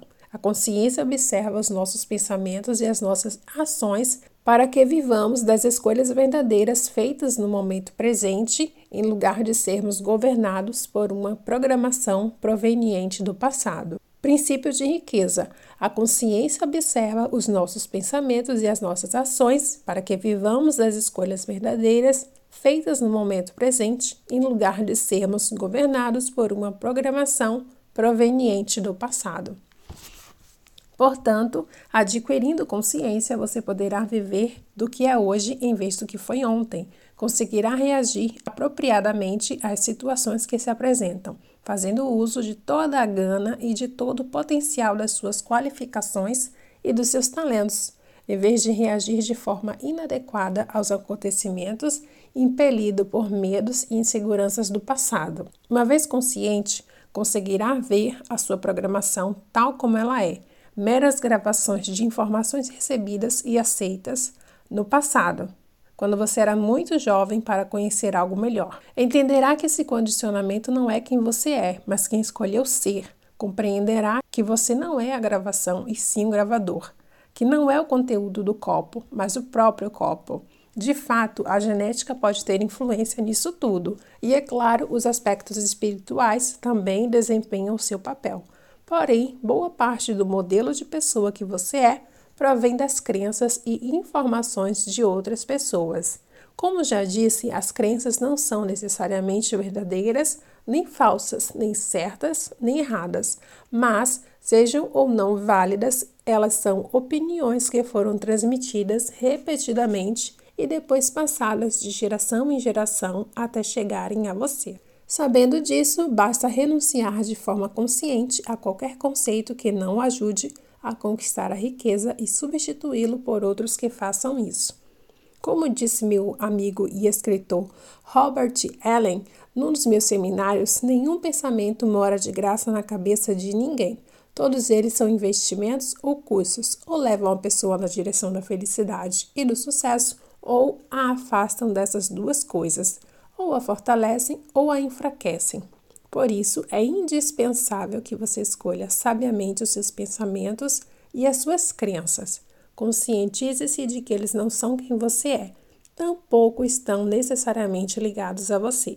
Por mais preciosos que pareçam, não têm mais importância e significado do que aqueles que você lhes confere. Nada tem significado, exceto aquele que nós mesmos atribuímos às coisas. Se o seu verdadeiro objetivo na vida é decolar rumo ao sucesso, não acredite numa só palavra que você mesmo disser. E se deseja clareza instantânea, não creia num só pensamento seu. Caso você seja como a maioria das pessoas, vai acreditar em algo nesse inteirinho. Portanto, pode perfeitamente adotar para si mesmo crenças positivas e enriquecedoras.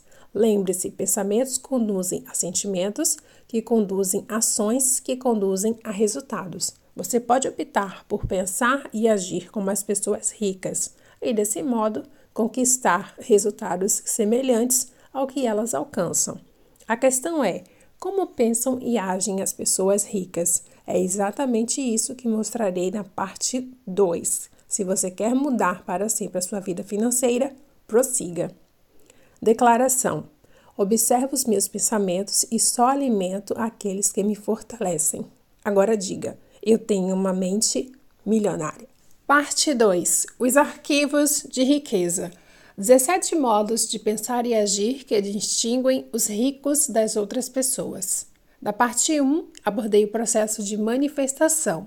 Lembre-se, pensamentos conduzem a sentimentos, sentimentos conduzem a ações e ações conduzem a resultados. Tudo tem início com os pensamentos. Não é espantoso que, embora esse poderoso mecanismo seja a base da nossa vida, a maioria de nós não faz a menor ideia de como ele funciona? Comece dando uma rápida olhada em como a sua mente trabalha. Metaforicamente falando, ela não é nada mais do que um grande armário cheio de arquivos, similar ao que você talvez tenha em casa ou no escritório. Toda informação que entra ali é etiquetada e guardada nesses arquivos de fácil acesso para ajudar na sua sobrevivência. Você percebeu?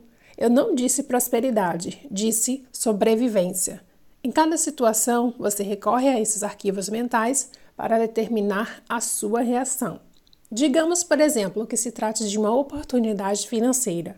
Você vai automaticamente até os arquivos que têm a etiqueta dinheiro e, com base neles, decide o que fazer. Os seus únicos pensamentos possíveis a respeito desse assunto são aqueles armazenados nessas pastas, ou seja, elas contêm tudo o que está guardado na sua mente sobre essa categoria.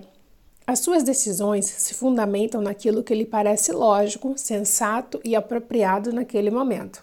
Então, você faz o que acredita ser a escolha certa. O problema, no entanto, é que a escolha certa pode não ser uma escolha bem-sucedida. Na verdade, aquilo que faz total sentido para você pode produzir péssimos resultados. Digamos que a minha mulher está no shopping center e vê uma bolsa verde em promoção com 25% de desconto. Ela se dirige imediatamente aos arquivos da sua mente com a pergunta: Devo comprar essa bolsa? Numa fração de segundo, eles lhe dão a resposta. Você anda procurando uma bolsa verde para combinar com o sapato que comprou na semana passada. Além disso, esta tem o um tamanho ideal. Compre-a. Ela se encaminha para o balcão, sentindo-se emocionada, afinal vai comprar além da bolsa. E também orgulhosa, pois a está adquirindo com 25% de desconto. Na mente da minha mulher, essa compra faz total sentido. Ela quer a bolsa, acredita que precisa dela e ainda por cima que aquele é um grande negócio. No entanto, em nenhum momento a sua mente encontrou o seguinte pensamento: É verdade, esta bolsa é muito linda e caramba, é uma verdadeira pechincha. Mas, como neste momento estou com um débito imenso no cartão de crédito, é melhor eu me segurar. A minha mulher não se deparou com essa informação porque esse dado não está em nenhum arquivo dentro da sua cabeça. A pasta, quando você estiver devendo evite comprar, nunca foi armazenada na sua mente. Portanto, essa opção simplesmente não existe. Percebeu? Se no seu armário só existem arquivos desfavoráveis ao sucesso financeiro, essas serão as únicas opções à sua disposição escolhas naturais, automáticas e que farão total sentido para você, mas cujo resultado final será um problema muito maior ou, na melhor das hipóteses, alguma coisa medíocre. Inversamente, se na sua mente há arquivos favoráveis ao sucesso financeiro, você tomará de forma natural e automática decisões que conduzem a ele. Nem precisará refletir sobre o assunto. O seu modo normal de pensar resultará numa ação bem-sucedida, da mesma forma que o modo normal de pensar do Donald Trump produz riqueza. Não seria fantástico se você fosse naturalmente capaz de pensar como os ricos em matéria de dinheiro? Desejo muito que a sua resposta a essa pergunta tenha sido com certeza ou algo semelhante. Sim, você é capaz. Como disse anteriormente, o primeiro passo para qualquer mudança é a conscientização. Isto é, O ponto de partida para pensar da mesma forma que os ricos é saber como eles pensam. As pessoas ricas pensam de um modo diferente de quem tem uma mentalidade pobre ou uma visão de classe média. Os seus pensamentos se distinguem em matéria de dinheiro, de riqueza, de si próprias, de outras pessoas e de praticamente todos os aspectos da vida. Nesta parte do livro, vou mostrar algumas dessas diferenças e, para auxiliá-lo no seu recondicionamento, instalarei na sua mente 17 arquivos de riqueza alternativos. Novos arquivos possibilitam novas escolhas. Eles os ajudarão a perceber quando você estiver raciocinando como um indivíduo de mentalidade pobre ou como alguém que tem uma visão de classe média e a mudar conscientemente o seu foco para o modo de pensar das pessoas ricas. Lembre-se, você pode optar por maneiras de pensar favoráveis à sua felicidade e ao seu sucesso e deixar de lado as formas negativas. Princípio de riqueza. Você pode optar por maneiras de pensar favoráveis à sua felicidade e ao seu sucesso e deixar de lado as formas negativas. Antes de começar, quero fazer alguns esclarecimentos. Primeiro, não tenho a menor intenção de menosprezar quem dispõe de poucos recursos financeiros, nem desejo dar a impressão de que não me sensibilizo com a sua situação. Não considero os ricos melhores do que ninguém, eles apenas têm mais dinheiro. Por outro lado, em alguns casos, para me assegurar de que você captará a mensagem, utilizo exemplos mais incisivos para diferenciar o modo como as pessoas pensam. Segundo, sempre que menciono indivíduos ricos, pessoas que vivem com grandes dificuldades financeiras e indivíduos que têm uma vida apenas satisfatória no que se refere às finanças, estou me referindo unicamente à sua mentalidade, à sua maneira característica de pensar e agir, e não à quantidade de dinheiro que elas têm ou ao seu valor para a sociedade. Terceiro, Exponho a questão de maneira generalizada, sei muito bem que nem todo rico, assim como nem toda pessoa que dispõe de recursos financeiros limitados ou simplesmente satisfatórios, é como apresento em alguns exemplos. Repito, o meu objetivo é destacar as diferenças entre as mentalidades para ter certeza de que você entenderá os princípios e conseguirá utilizá-los. Quarto, de modo geral, menciono com menos frequência a visão de classe média, porque esta costuma ser um híbrido da forma como os ricos pensam e da mentalidade pobre. O meu propósito, insisto, é que você se conscientize do lugar que ocupa na escala e raciocine como os ricos, caso queira ser um deles. Quinto, você pode ter a impressão de que muitos princípios dessa seção do livro têm mais a ver com hábitos e ações do que com formas de pensar. Lembre-se, as suas ações provêm dos seus sentimentos, que provêm dos seus pensamentos. Consequentemente, toda ação que conduz à riqueza é precedida de um modo de pensar que segue essa mesma direção. Finalmente, quero que disponha a abrir mão da ideia de que está certo, ou seja, que aceite deixar de fazer as coisas do seu modo. Por quê? Porque a sua forma de agir fez com que você chegasse exatamente à situação em que está agora. Caso deseje um pouco mais dessa mesma experiência, continue a se conduzir à sua maneira. Mas se ainda não enriqueceu, talvez seja a hora de considerar uma alternativa indicada por alguém que tem muito dinheiro e já colocou milhares de pessoas na estrada da fortuna. A decisão é sua. Os conceitos que ensino são simples, porém muito profundos. Eles proporcionam mudanças reais para pessoas reais no mundo real. Como é que eu sei? Na minha empresa, a Peak Potentials Training, todo ano recebemos milhares de cartas e e-mails que relatam como cada um dos arquivos de riqueza modificou a vida das pessoas. Se você aprender o que são esses arquivos e usá-los, tenho absoluta confiança de que eles lhe darão a chance de transformar a sua vida também. No fim de cada sessão, apresento uma declaração e descrevo as medidas que você deve tomar para gravar esse arquivo específico de riqueza. É essencial que cada um dos arquivos sejam colocado em prática o mais rápido possível na sua vida, para que o conhecimento passe ao nível físico-celular, criando uma mudança permanente e duradoura. Quase todas as pessoas entendem que somos criaturas de hábitos. O que elas não sabem é que existe dois tipos de hábito: os de fazer e os de não fazer. Tudo o que você não está fazendo nesse momento, você tem o hábito de não fazer. A única maneira de mudar isso é fazer. A leitura o ajudará, mas a questão é completamente diferente quando se passa da teoria à prática.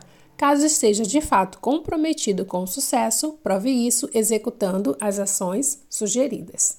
Arquivo de riqueza número 1. As pessoas ricas acreditam na seguinte ideia: eu crio a minha própria vida. As pessoas de mentalidade pobre acreditam na seguinte ideia: na minha vida as coisas acontecem.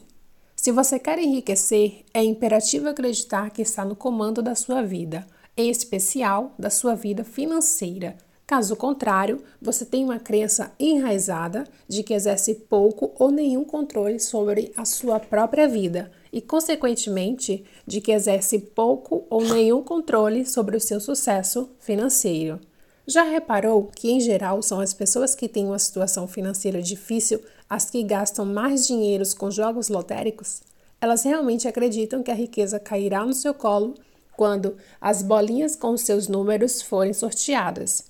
Às vezes passam a noite coladas na tela da televisão, esperando ansiosamente pelo sorteio para ver se dessa vez a fortuna finalmente lhes sorrirá. É claro que todo mundo quer ganhar na loteria e até os ricos jogam de vez em quando para se divertir. Porém, em primeiro lugar, eles não gastam uma parte substancial dos seus rendimentos com bilhetes. Em segundo lugar, essa não é a sua principal estratégia para fazer fortuna.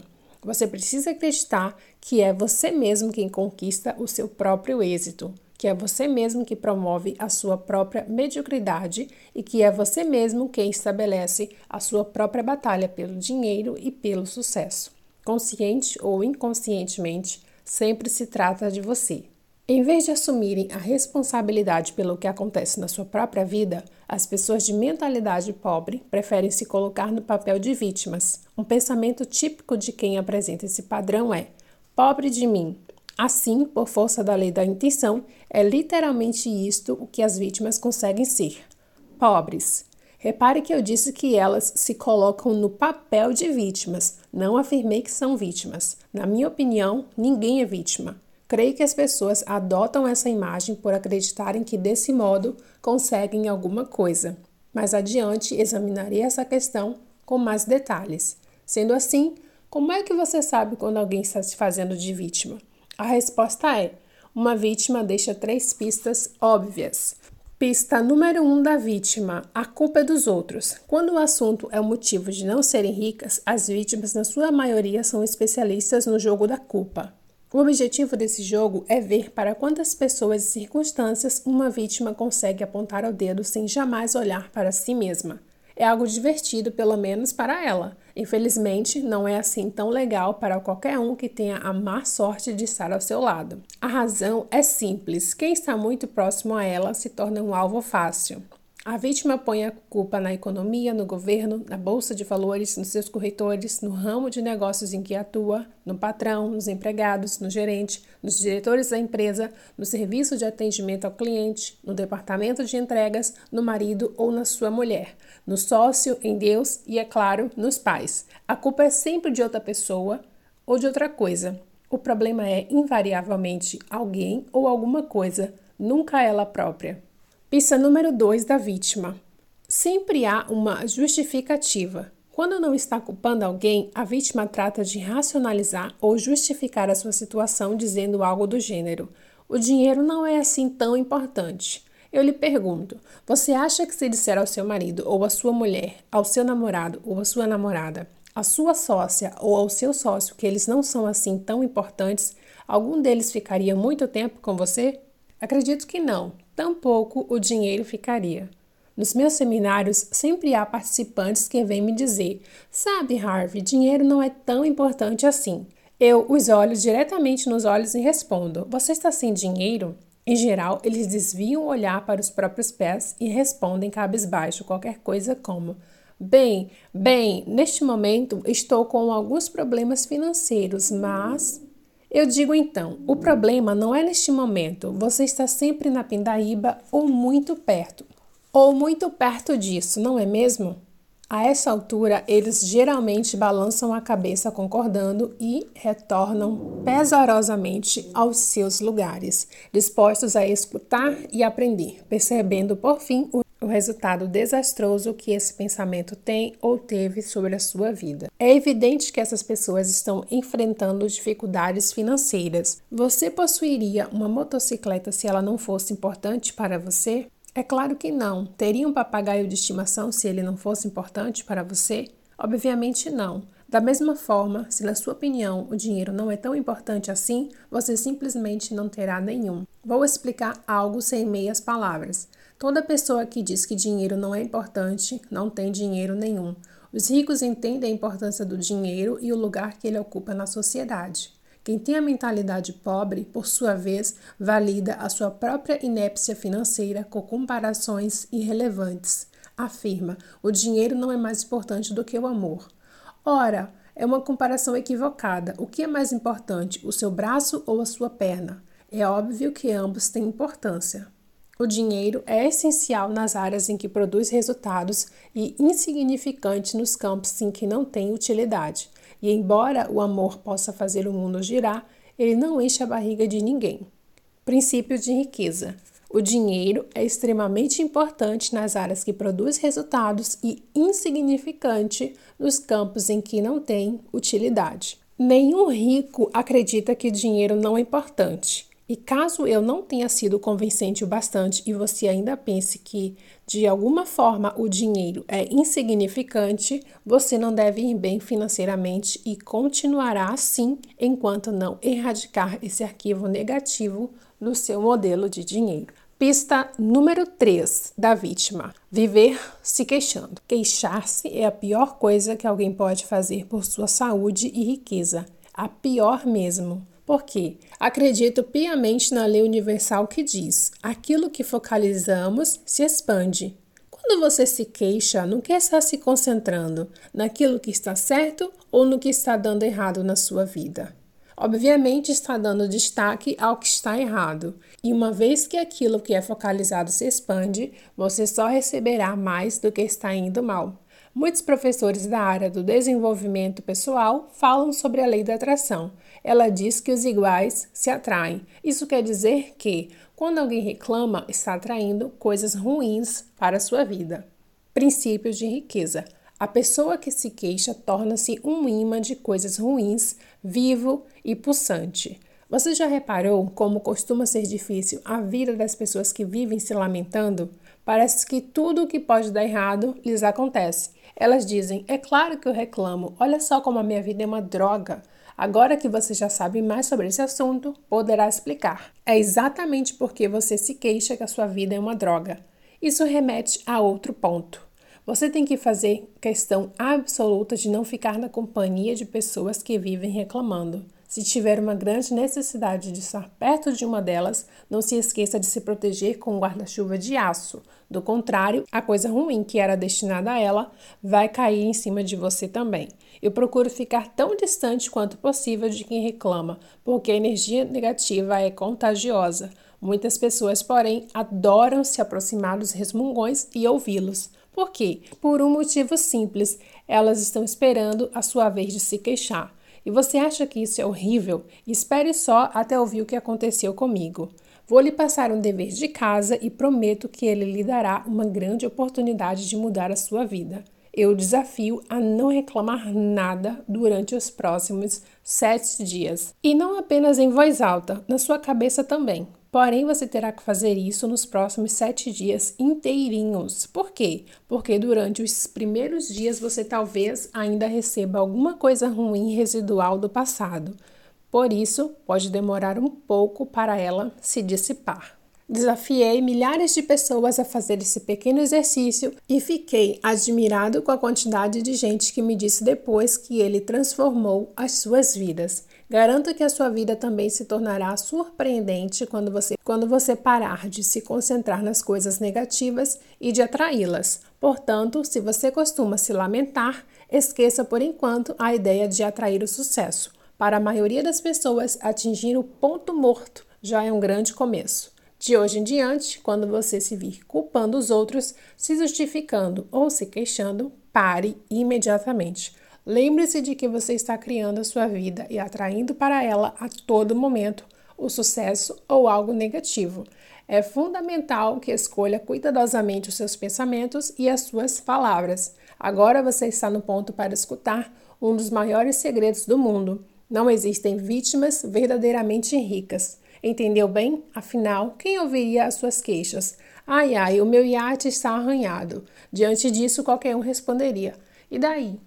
Princípio de riqueza: não existem vítimas verdadeiramente ricas. Por outro lado, ser vítima tem as suas recompensas. O que as pessoas ganham se colocando nesse papel? A resposta é atenção. Isso é importante, com toda certeza. De uma forma ou de outra, atenção é tudo que a maioria das pessoas almeja, e o que faz com que elas vivam em busca de atenção é o fato de cometerem um grande erro, o mesmo que quase todos nós já cometemos: confundir atenção com amor. Acredite, é praticamente impossível ser feliz e bem-sucedido quando se está o tempo todo precisando de atenção. Por causa dessa necessidade, quem está sempre querendo agradar para conseguir aprovação costuma ficar à mercê dos outros. A busca por atenção causa mais um problema. A pessoa tende a fazer coisas idiotas para consegui-la. É essencial dissociar a atenção do amor por vários motivos. Primeiro, a pessoa fará mais sucesso. Segundo, será mais feliz. Terceiro, poderá encontrar amor verdadeiro na sua vida. Na maior parte dos casos, aqueles que confundem amor com atenção não se amam no sentido genuinamente espiritual da palavra, e sim, em larga medida, a partir do seu próprio ego, como na frase: Eu amo tudo o que você faz por mim. Consequentemente, o relacionamento diz respeito apenas ao próprio indivíduo, não a outra pessoa ou pelo menos as duas. Dissociando a atenção do amor, a pessoa se liberta para amar o outro, tão somente pelo que ele é e não pelo que ele faz para ela. É hora de decidir. Você pode ser uma vítima ou alguém rico, jamais as duas coisas ao mesmo tempo. Preste atenção: toda vez que você culpar alguém, se justificar ou se queixar, estará se degolando em termos financeiros. É hora de resgatar o seu poder e reconhecer que você cria tudo o que existe e o que não existe na sua vida. Observe que você produz a sua riqueza, a sua falta de riqueza e todas as possibilidades que estão no meio do caminho. Declaração: Eu mesmo crio o meu próprio grau de sucesso financeiro. Eu tenho uma mente milionária. Ações da mente milionária. 1. Um, Toda vez que você se vir culpando alguém, se justificando ou se queixando, passe o dedo indicador na frente da sua garganta, no sentido horizontal, para se lembrar de que esse comportamento pode vir a causar a sua degola financeira. Embora esse gesto pareça rude, ele não é pior do que o mal que você faz a si próprio ao responsabilizar as pessoas, se justificar e reclamar, e o ajudará a se livrar desses terríveis hábitos destrutivos. 2. Faça um controle. Ao final de cada dia, liste por escrito um fato que tenha sido positivo e outro que tenha sido negativo.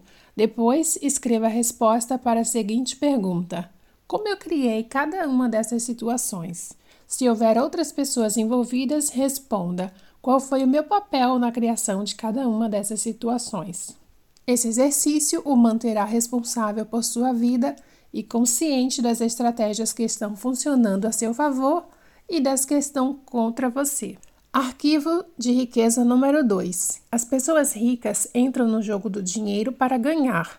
As pessoas de mentalidade pobre entram no jogo do dinheiro para não perder. As pessoas de mentalidade pobre jogam o jogo do dinheiro na defensiva. Responda: se você fosse disputar uma partida de um esporte qualquer usando uma tática defensiva, quais seriam as suas chances de vencer? Muita gente concordaria que pouca ou nenhuma. No entanto, é assim que a maioria das pessoas joga o jogo do dinheiro. A sua principal preocupação é a sobrevivência e a segurança, e não a conquista de riqueza e abundância. Então, qual é a sua meta? Qual é o seu objetivo? Sua real intenção? A meta das pessoas verdadeiramente ricas é ter grande fortuna e abundância, não apenas algum dinheiro, mas muito dinheiro. E qual é o objetivo das pessoas de mentalidade pobre? ter dinheiro suficiente para pagar as contas em dia já seria um milagre. Deixe-me falar uma vez mais sobre o poder da intenção. Se o que você pretende possuir apenas o bastante para cobrir as despesas, é exatamente isso que conseguirá, nem um único centavo a mais. As pessoas que têm uma visão de classe média dão pelo menos um passo além. Pena que seja um passo muito pequeno. O seu grande objetivo na vida é igual à palavra de que mais gostam neste mundo: conforto, e tudo o que desejam é um pouco mais disso. Odeio ter que lhe dar esta notícia, porém existe uma imensa diferença entre ter algum conforto e ser rico. Devo admitir que nem sempre eu soube disso.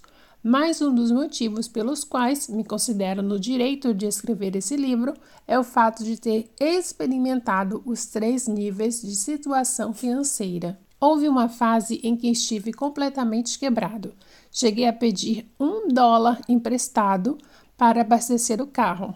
Mas isso não foi tudo. Primeiro, o carro não era meu. Segundo, esse dólar veio na forma de quatro moedas. Você faz ideia de como é constrangedor para um adulto ter que pagar gasolina com moedas? O frentista me olhou como se eu fosse um ladrão de cofrinho de criança e apenas sorriu balançando a cabeça. Não sei se dá para imaginar, mas esse foi um dos meus momentos financeiros mais baixos e, infelizmente, apenas um deles. Depois que me estruturei, passei ao nível de ter conforto. Isso é bom. Pelo menos dá para variar indo a restaurantes melhores. Mas o máximo que eu podia pedir ali era frango. Não há nada de errado com frango, se esse é o prato que a pessoa realmente quer. Porém, muitas vezes não é. Na verdade, quem está numa situação apenas confortável do ponto de vista financeiro, geralmente escolhe o prato consultando a coluna da direita no cardápio, o lado do preço. A questão se resume ao seguinte: se o seu objetivo é ter algum conforto, é provável que você nunca fique rico.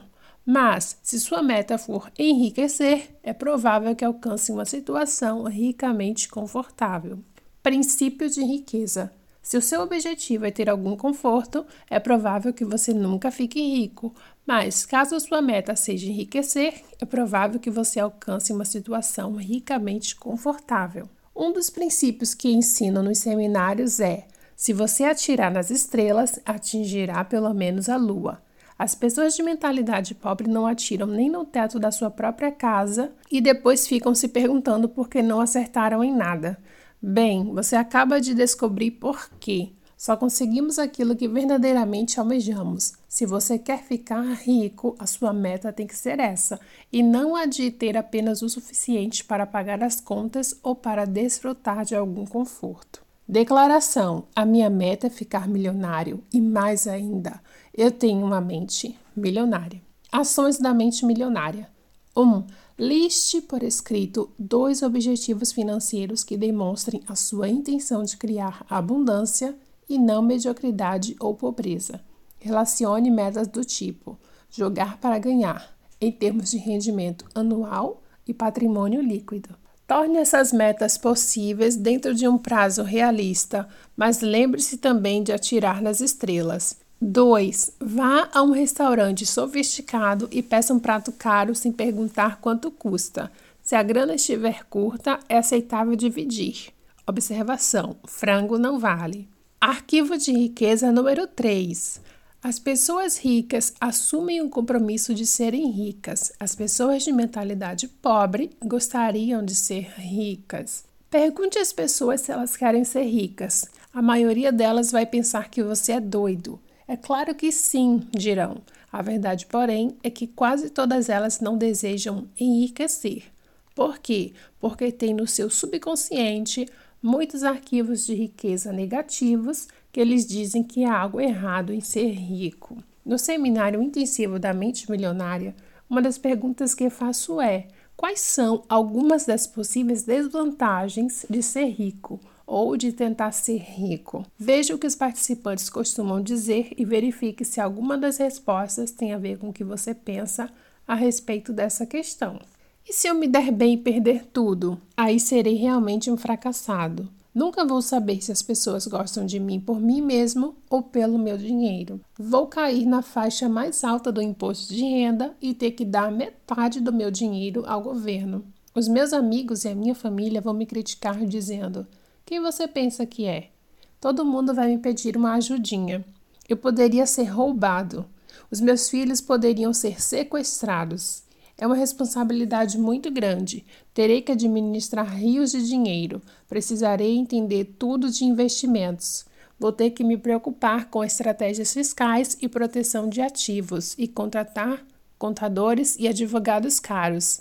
Ai, que coisa chata! E por aí vai. Como mencionei anteriormente, cada um de nós tem arquivos de riqueza dentro do armário chamado mente. Esses arquivos contêm nossas crenças pessoais, uma das quais é, é a de que ser rico é maravilhoso. No entanto, no caso de muita gente, nessas pastas também estão informações que dizem que ser rico talvez não seja tão espetacular assim. Ou seja, essas pessoas têm mensagens internas contraditórias a respeito da riqueza. Uma parte desses registros afirma radiante: ter dinheiro tornaria minha vida muito mais divertida. Mas outra parte grita: é, mas vou ter que me matar de trabalhar. Qual é a graça então? Uma parte diz: vou poder viajar pelo mundo inteiro. E outra destaca: é, mas todos vão querer uma ajudinha.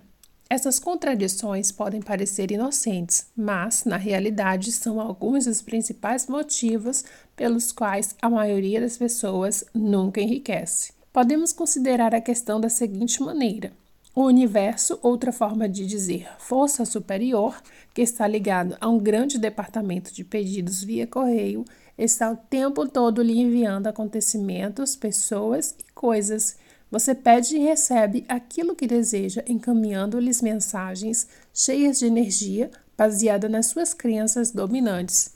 Por força da lei da atração, o universo faz o que está ao seu alcance para dizer sim e atende aos seus desejos. Mas, se você tem mensagens contraditórias nos seus arquivos de riqueza, ele não compreende o que você quer. Em determinado momento, o universo ouve que você deseja enriquecer e começa a lhe enviar oportunidades para que alcance o seu objetivo. Depois, porém, ele o escuta dizer: Os ricos são gananciosos e começa a ajudá-lo a não ganhar muito dinheiro. Em seguida, você pensa: ser rico tornaria minha vida muito mais interessante. E o universo, perplexo e confuso, recomeça a lhe mandar chances de ganhar mais dinheiro. No dia seguinte, você não está de bom humor e pensa: o dinheiro não é tão importante assim. Frustrado, o universo grita: dá um jeito nessa sua cabeça, eu lhe darei o que você quiser, mas me diga o que é. O principal motivo que impede a maioria das pessoas de conseguir o que quer é não saber o que quer. Os ricos não têm nenhuma dúvida de que almejam fazer fortuna. São inabaláveis no seu desejo e totalmente comprometidos com a criação da riqueza. Farão tudo o que for legal, moral e ético para concretizar sua meta. Eles não enviam mensagens contraditórias ao universo. As pessoas de mentalidade pobre, sim. Princípio de riqueza. O principal motivo que impede a maioria das pessoas de conseguir o que quer é não saber o que quer. As pessoas de mentalidade pobre apontam uma série de motivos para explicar por que enriquecer e ser rico pode ser um problema. Consequentemente, elas nunca estão 100% certas de que querem fazer fortuna. As mensagens que enviam ao universo são contraditórias, assim como aquelas que transmitem aos outros. E por que toda essa confusão? Porque as mensagens que elas mandam para si mesmas também são incoerentes. Já falei sobre o poder da intenção. Sei que é difícil acreditar, mas você sempre consegue o que quer. Aquilo que você deseja no seu subconsciente e não o que você diz querer. Talvez você negue isso enfaticamente. Está louco? Por que motivo eu ia querer continuar me matando de trabalhar? Respondo-lhe exatamente com a mesma pergunta. Não sei. Por que razão você haveria de querer continuar se matando de trabalhar? Se você não está obtendo a riqueza que diz desejar, há uma grande probabilidade de que seja porque, primeiro, no seu subconsciente você não a almeja de verdade, segundo, você não está disposto a fazer o que é necessário para consegui-la. Vou explorar um pouco mais essa questão. O querer tem três níveis. O primeiro é: Eu quero ser rico. Essa é outra forma de dizer: pegarei tudo que cair no meu colo. Mas querer somente não basta. Você nunca notou que querer nem sempre conduz a ter? Observe também que querer e não ter cria mais querer. Querer torna-se um hábito que só leva a ele mesmo, um círculo vicioso que não chega a lugar nenhum. A riqueza não resulta simplesmente do fato de a pessoa desejar possuí-la. Como eu sei disso? Basta observar a realidade. Bilhões de indivíduos querem ser ricos, mas relativamente poucos são. O segundo nível do querer é: eu escolho ser rico. Isso implica a decisão de ficar rico.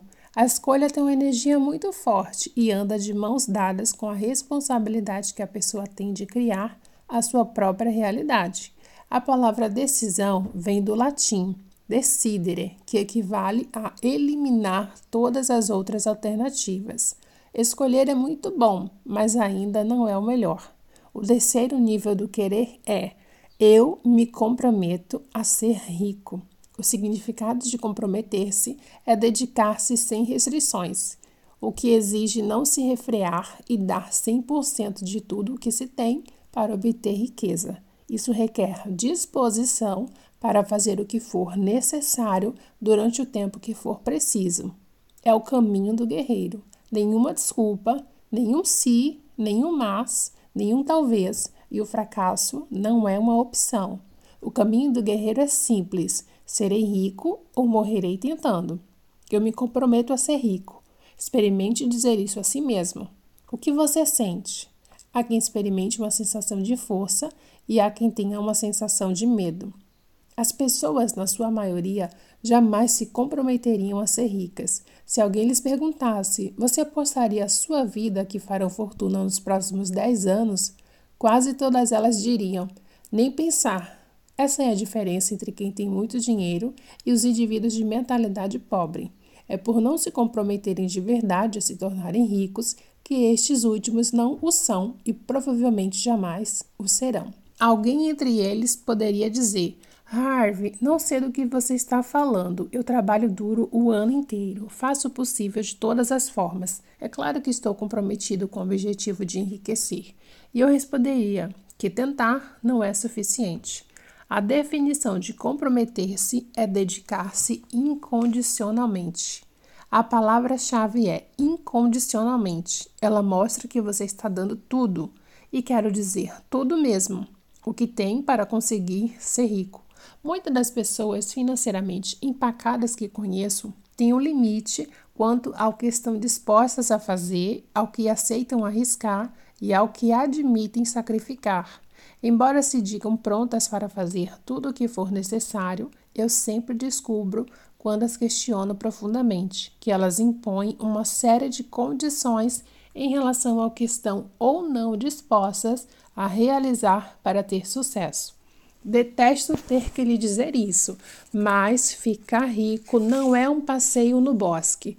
E se alguém disser que é, ou essa pessoa sabe muito mais do que eu, ou não é sincera. A minha experiência diz que enriquecer exige foco, coragem, conhecimento, especialização, 100% de dedicação, atitude de não desistir jamais e, é claro, programação mental de pessoa rica.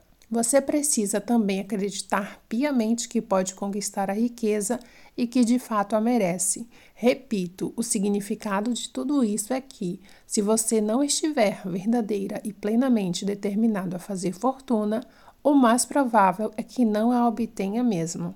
Princípio de riqueza. Se você não está verdadeira e plenamente determinado a fazer fortuna, o mais provável é que não a obtenha mesmo. Você está disposto a trabalhar 16 horas por dia? As pessoas ricas estão. Concorda em trabalhar sete dias por semana e abrir mão da maior parte dos seus fins de semana? As pessoas ricas, sim. Admite sacrificar o seu tempo com a família, os amigos e se privar das suas diversões e dos seus hobbies? As pessoas ricas fazem isso. Aceita arriscar todo o seu tempo, toda a sua energia e todo o seu capital inicial sem nenhuma garantia de retorno? As pessoas ricas estão dispostas dispostas a correr esse risco. Elas estão preparadas para agir assim e dispostas a fazer tudo isso durante um tempo que pode ser curto ou bastante longo. E você está pronto para essa realidade? Com sorte, não terá que trabalhar muito tempo, nem muito, nem sacrificar nada. Desejar é de graça, porém, eu não contaria com isso. No entanto, é interessante notar que, uma vez que você se comprometa, o universo se apressará em ajudá-lo. Um dos meus textos favoritos, escrito pelo explorador W. Murray, numa das suas primeiras expedições ao Himalaia, diz o seguinte: Até que esteja comprometido, sobrevém a hesitação, a possibilidade de recuar, uma ineficiência permanente. Todo ato de iniciativa e criação responde a uma única verdade elementar, e desconhecê-la mata incontáveis ideias e esplêndidos planos. A partir do momento em que o indivíduo se compromete definitivamente, a providência se move junto com ele. Toda uma cadeia de eventos emana da decisão do indivíduo, levando a seu favor todos os tipos de imprevistos, encontros e assistência material que ninguém jamais sonharia que pudessem ocorrer dessa maneira.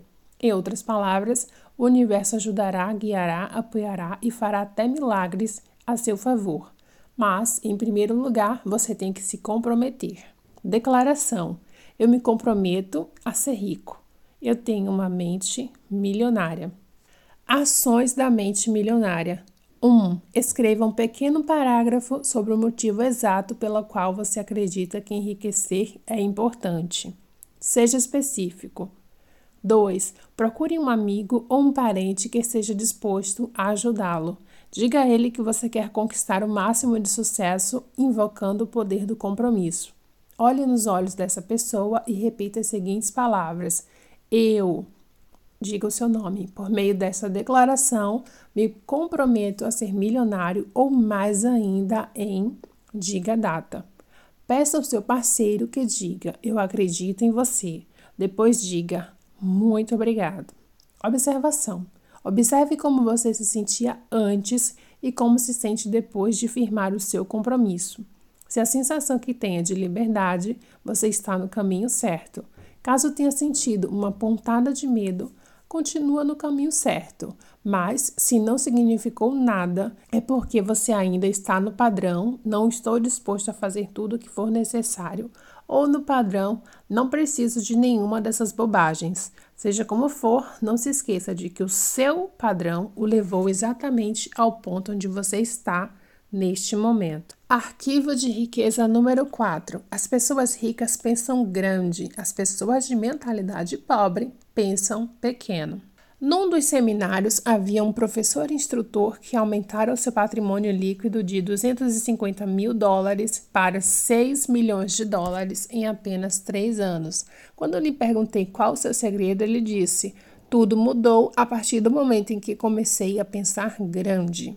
Considere a lei dos rendimentos. A sua remuneração se dará na proporção direta do valor que você agregar, de acordo com o mercado. Princípio de riqueza. Lei dos rendimentos. A sua remuneração se dará na proporção direta no valor que você agregar, de acordo com o mercado.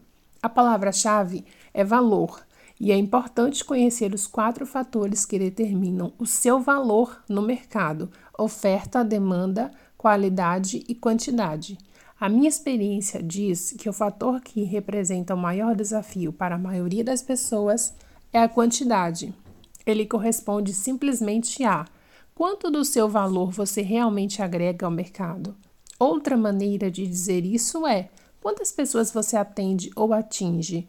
No meu negócio, por exemplo, há instrutores que preferem ensinar a pequenos grupos de 20 pessoas de uma vez, outros que se sentem confortáveis com 100 ouvintes na sala, outros que gostam de um público de 500 participantes e outros ainda que adoram plateias de mil a cinco mil pessoas ou mais. A diferença de rendimento entre esses instrutores pode acreditar que sim. No começo deste livro, mencionei que fui proprietário de uma cadeia de lojas de equipamentos de ginástica. A partir do momento em que pensei em entrar nesse ramo, a minha intenção era ter 100 lojas bem-sucedidas e atender milhares de clientes. A minha concorrente, que começou seis meses depois de mim, tinha a meta de possuir uma única loja de sucesso. Como você quer viver? Como deseja jogar o jogo? Prefere pensar grande ou pequeno? A escolha é sua. A maioria das pessoas escolhe pensar pequeno. Por quê? Primeiro, por causa do medo. Elas morrem de medo do fracasso e também do sucesso. Segundo, porque se sentem inferiores e não merecedoras. Não se consideram suficientemente importantes ou capazes de fazer uma real diferença na vida de alguém. Mas preste atenção: a nossa vida não diz respeito somente a nós. Diz respeito também a contribuir para a vida dos outros. Diz respeito a ser fiel à nossa missão e à nossa razão de estarmos nesse mundo, neste momento diz respeito a acrescentarmos a nossa peça ao quebra-cabeça do planeta, a maioria das pessoas está tão presa ao seu próprio ego que pensa: tudo gira em volta de mim e de mim. No entanto, se você quer ser rico no verdadeiro sentido da palavra, isso não pode se limitar a você. Tem que incluir o valor que você acrescenta à vida dos outros. Buckminster Fuller, um dos maiores inventores e filósofos da nossa época, disse: o propósito da nossa vida é acrescentar valor à vida das pessoas dessa geração e das gerações seguintes. Você conhece a definição de empresário? A minha é uma pessoa que lucra solucionando problemas alheios. Exatamente, um empresário não é nada mais do que alguém que soluciona problemas. Eu lhe pergunto: você prefere resolver problemas de mais pessoas ou de menos pessoas? Se respondeu mais, você precisa começar a pensar grande e decidir ajudar um grande número de pessoas, milhares, milhões até. O efeito disso é que quanto mais gente você auxiliar, mais rico ficará nos planos mental, emocional, espiritual e, por fim, financeiro. Não se iluda, neste mundo todos nós temos uma missão. Há uma razão para você estar vivendo nesse exato momento. No livro Fernão Capelo Gaivota, de Richard Bach, a certa altura o personagem pergunta: Como vou saber se completei a minha missão? A resposta: Se você ainda respira, é porque ela ainda não terminou. O que tenho testemunhado é muita gente deixando de fazer o seu trabalho, de cumprir a sua obrigação, ou Dharma, como é chamada em sânscrito.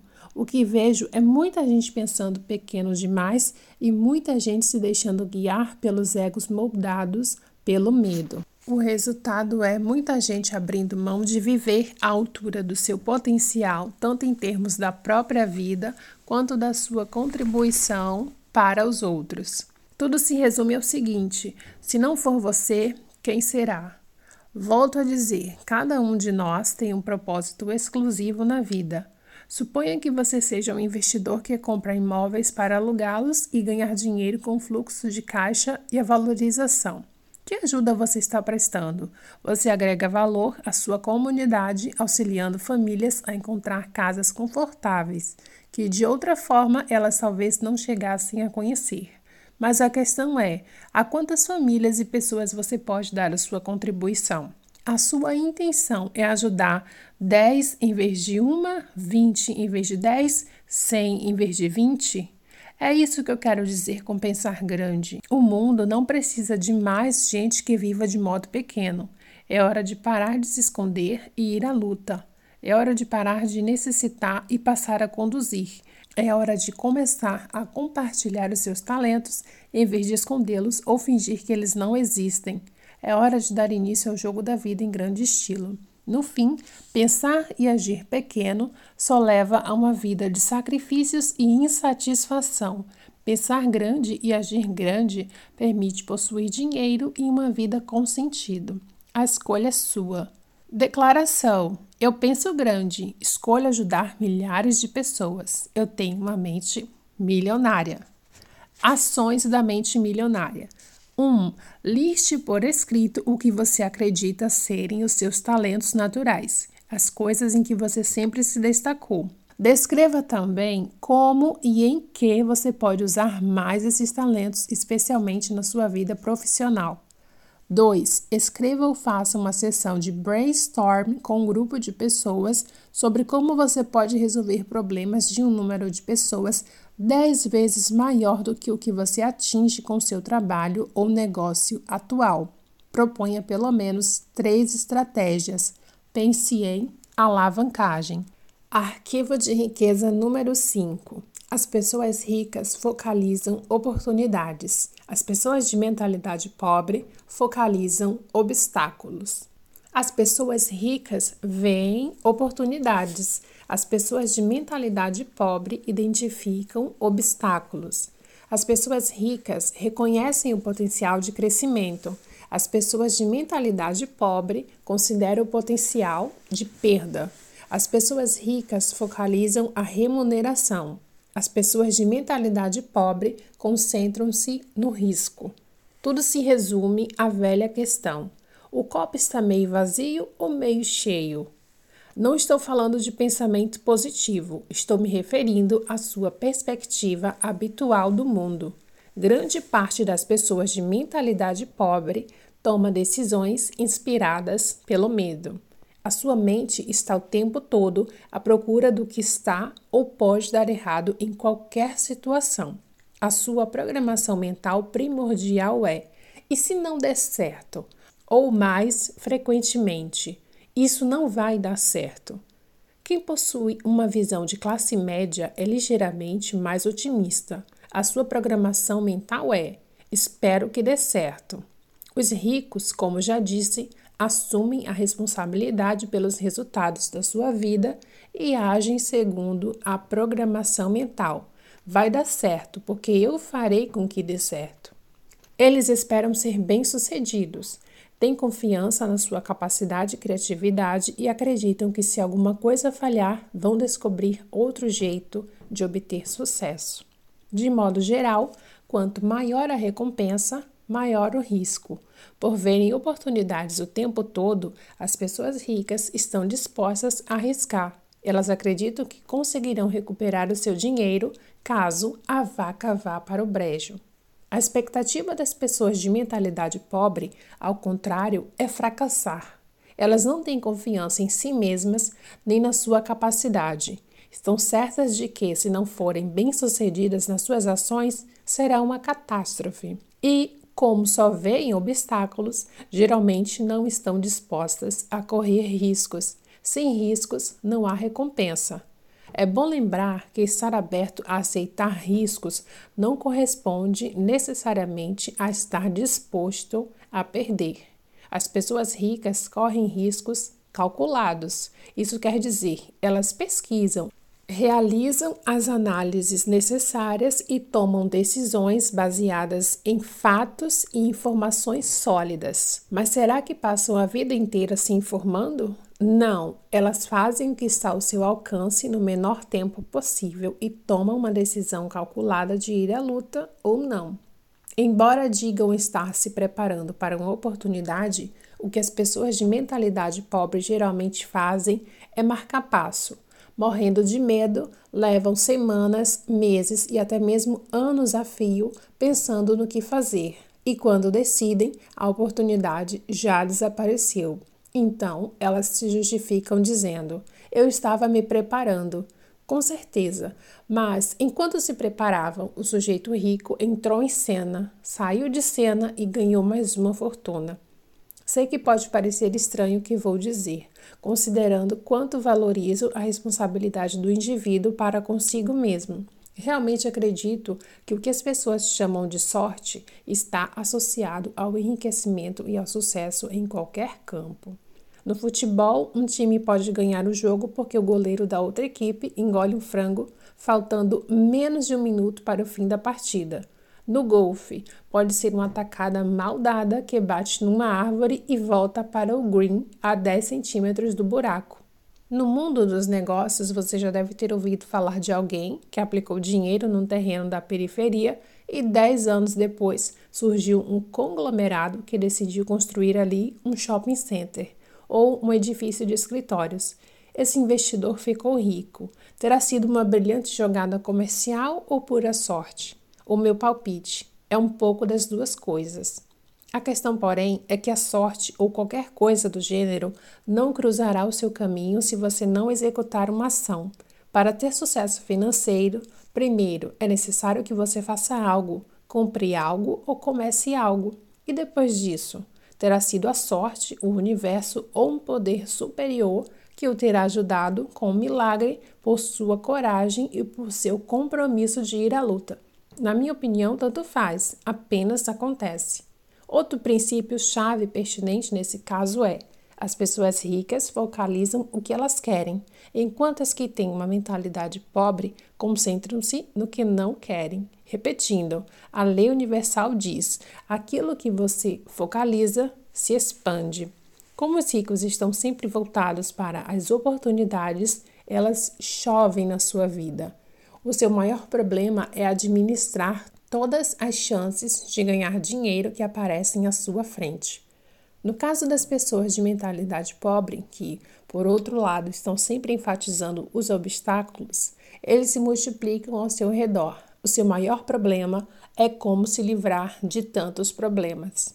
A questão é simples: o seu campo focal determina o que você encontrará na vida. Concentre-se nas oportunidades e verá oportunidades. Atenha-se aos obstáculos e terá obstáculos.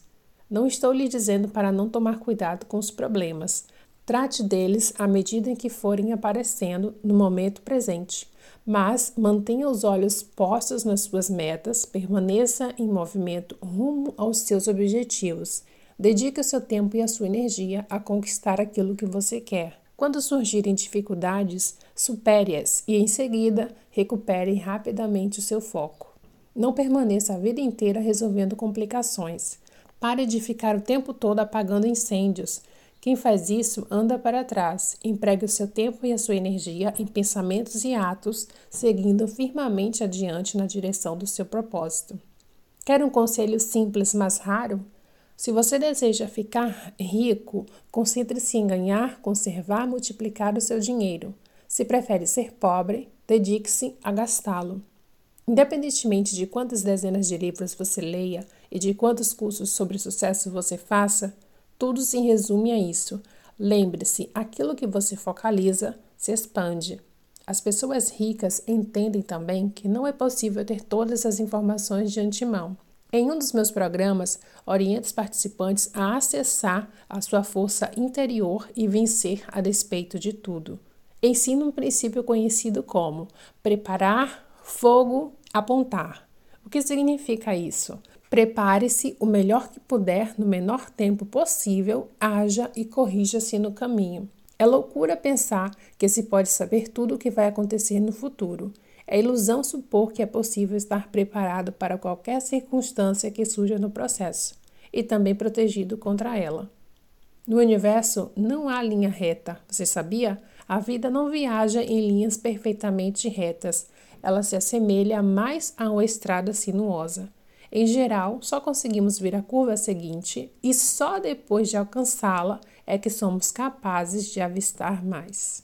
A ideia é você começar o jogo com tudo que tem no lugar onde está. É o que chamo de entrar no corredor. Vou lhe dar um exemplo. Anos atrás, eu planejava abrir um café e confeitaria 24 horas em Fort Lauderdale, Flórida.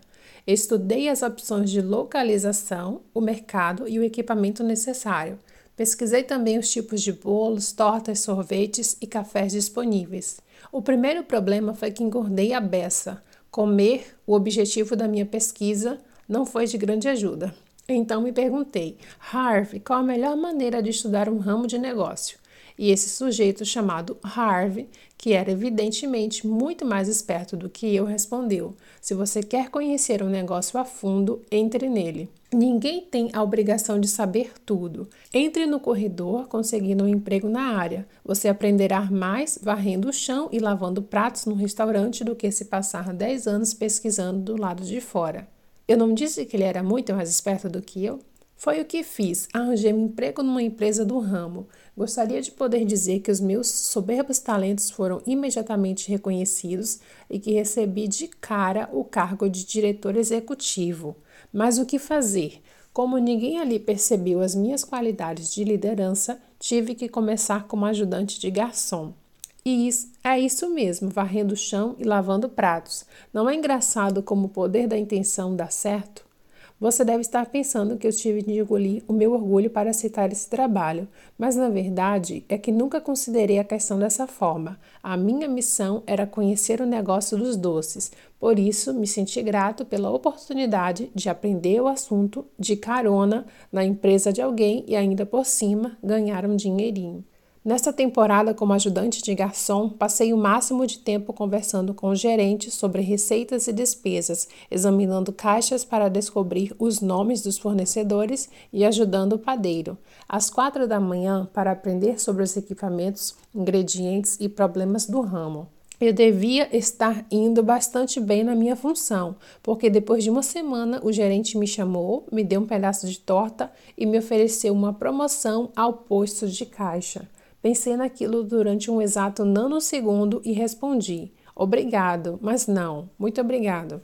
Primeiro, não haveria muito que aprender se eu ficasse preso atrás de uma caixa registradora. Segundo, já sabia o que queria saber. Missão cumprida. É isso que quero dizer com corredor: entrar no campo em que você está no futuro, aceitando qualquer função para ter condições de conhecer a atividade. Esse é, de longe, o melhor método para se aprender um negócio. Primeiro, você pode vê-lo por dentro. Segundo, tem condições de fazer os contatos necessários, o que seria complicado estando do lado de fora.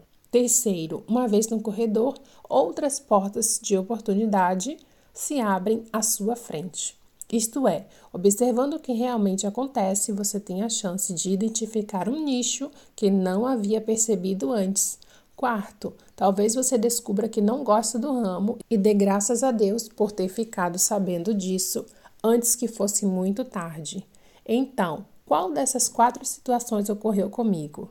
Quando deixei aquela empresa, mal podia ver uma torta e muito menos sentir o cheiro de qualquer uma delas. Segundo, o padeiro saiu de lá um dia depois de mim e me telefonou para dizer que acabara de descobrir um novo e fantástico equipamento de ginástica conhecido como botas para a gravidade, que são usadas nos exercícios de inversão corporal feitos em barras. Talvez você tenha visto Richard Gere com uma delas na cena do filme Gigolô Americano, em que ele fica pendurado de cabeça para baixo. Ele queria saber se eu estava interessado em dar uma olhada naquele produto. Fui conferir e cheguei à conclusão de que as botas eram simplesmente o máximo, mas o espadeiro não. Assim, entrei sozinho no negócio. Comecei vendendo botas para as lojas de departamento e de material esportivo. Percebi que todos os revendedores tinham algo em comum: equipamentos de ginástica de má qualidade. Os sinos do meu cérebro badalaram freneticamente. Oportunidade, oportunidade, oportunidade. É engraçado como as coisas acontecem. Era a minha primeira experiência com esse tipo de produto e ela me levou a abrir uma das primeiras lojas de varejo de artigos fitness da América do Norte e a ganhar o meu primeiro milhão. E pensar que tudo começou quando me propus a ser ajudante de garçom. A mensagem é simples: entre no corredor, você nunca sabe que portas se abrirão no seu caminho. Eu tenho um lema: a ação sempre vence a inação. As pessoas ricas saem em campo acreditando que, uma vez dentro do jogo, podem tomar decisões inteligentes no momento presente, fazer correções de rumo e ajustar as velas durante o percurso. As pessoas de mentalidade pobre, por não confiarem em si mesmas e nas suas aptidões, acreditam que precisam saber tudo de antemão, o que é praticamente impossível, enquanto isso, não fazem nada. Os ricos, com a sua atitude positiva de preparar fogo, apontar, entram em ação e quase sempre vencem. Quem pensa pequeno costuma dizer a si mesmo: não vou fazer nada até identificar todos os possíveis problemas e saber exatamente como lidar com eles. Assim, nunca age e, consequentemente, sempre perde. Os ricos veem a oportunidade, mergulham nela e ficam ainda mais ricos. E aquelas outras pessoas? Ainda estão se preparando. Declaração: Eu focalizo as oportunidades e não os obstáculos. Eu tenho uma mente milionária. Ações da mente milionária. 1. Um, entre no jogo.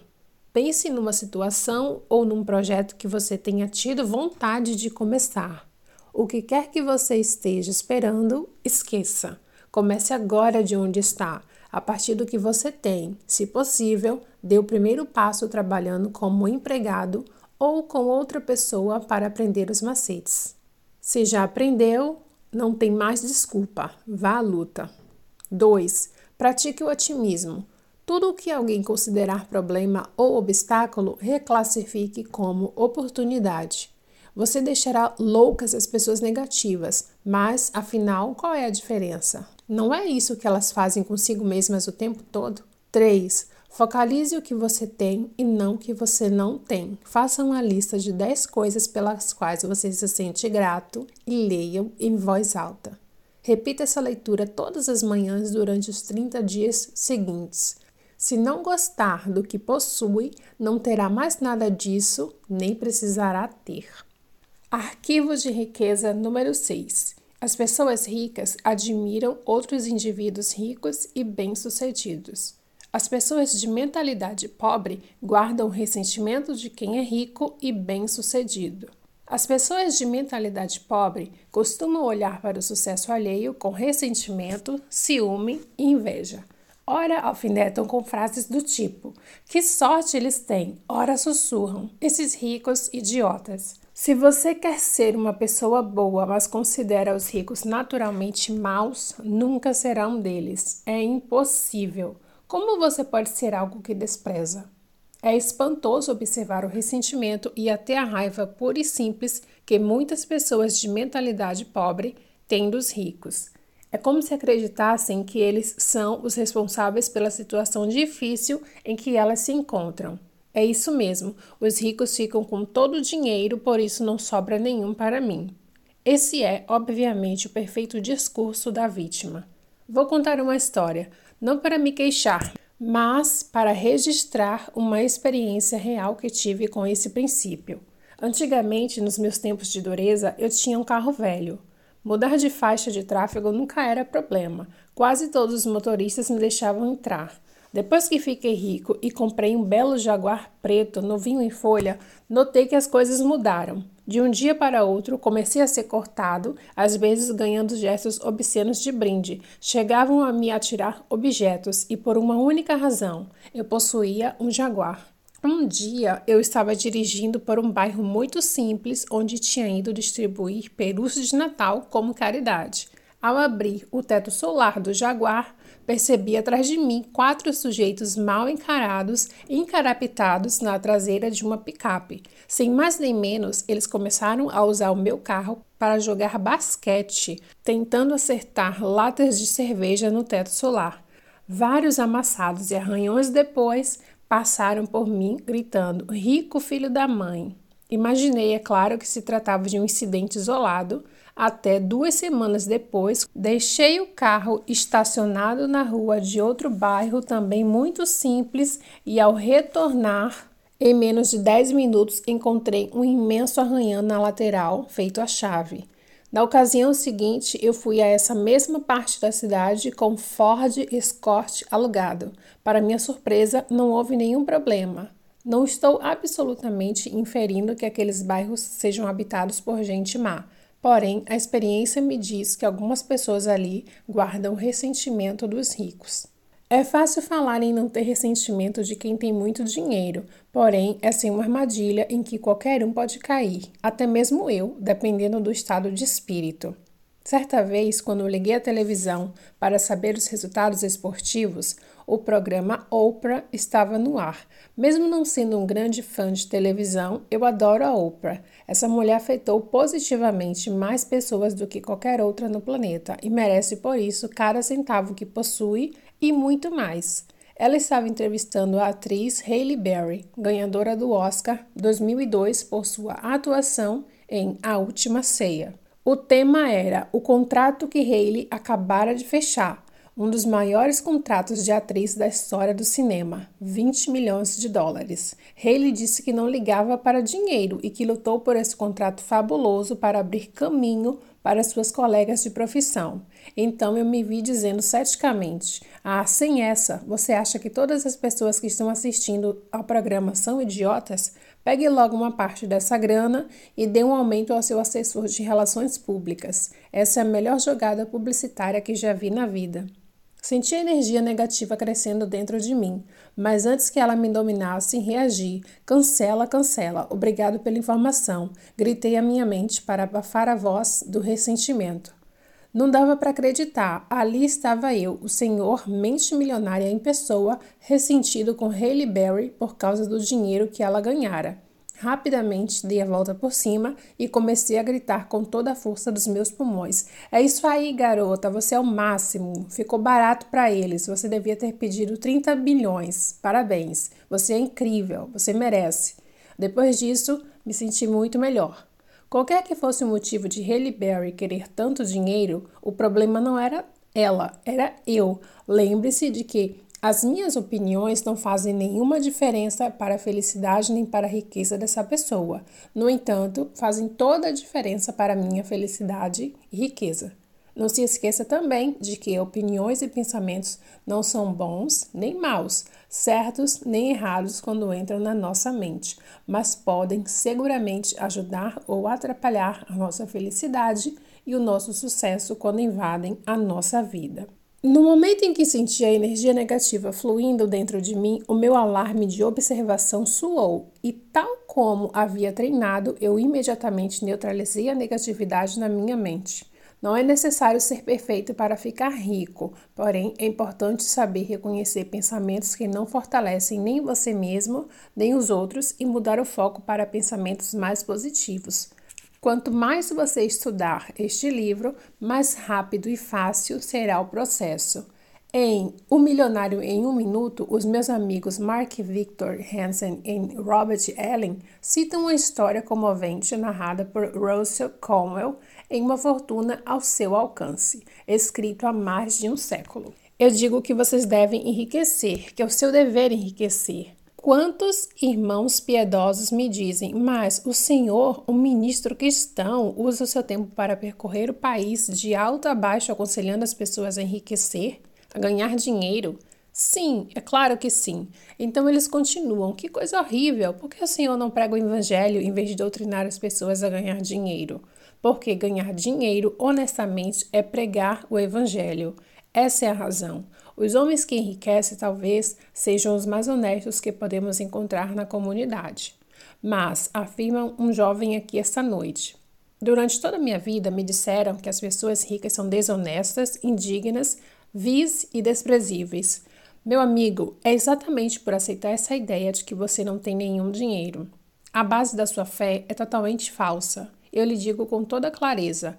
98 de cada 100 homens e mulheres ricos dos Estados Unidos são honestos, e é por isso que são ricos. É por esse motivo que os outros lhes confiam dinheiro.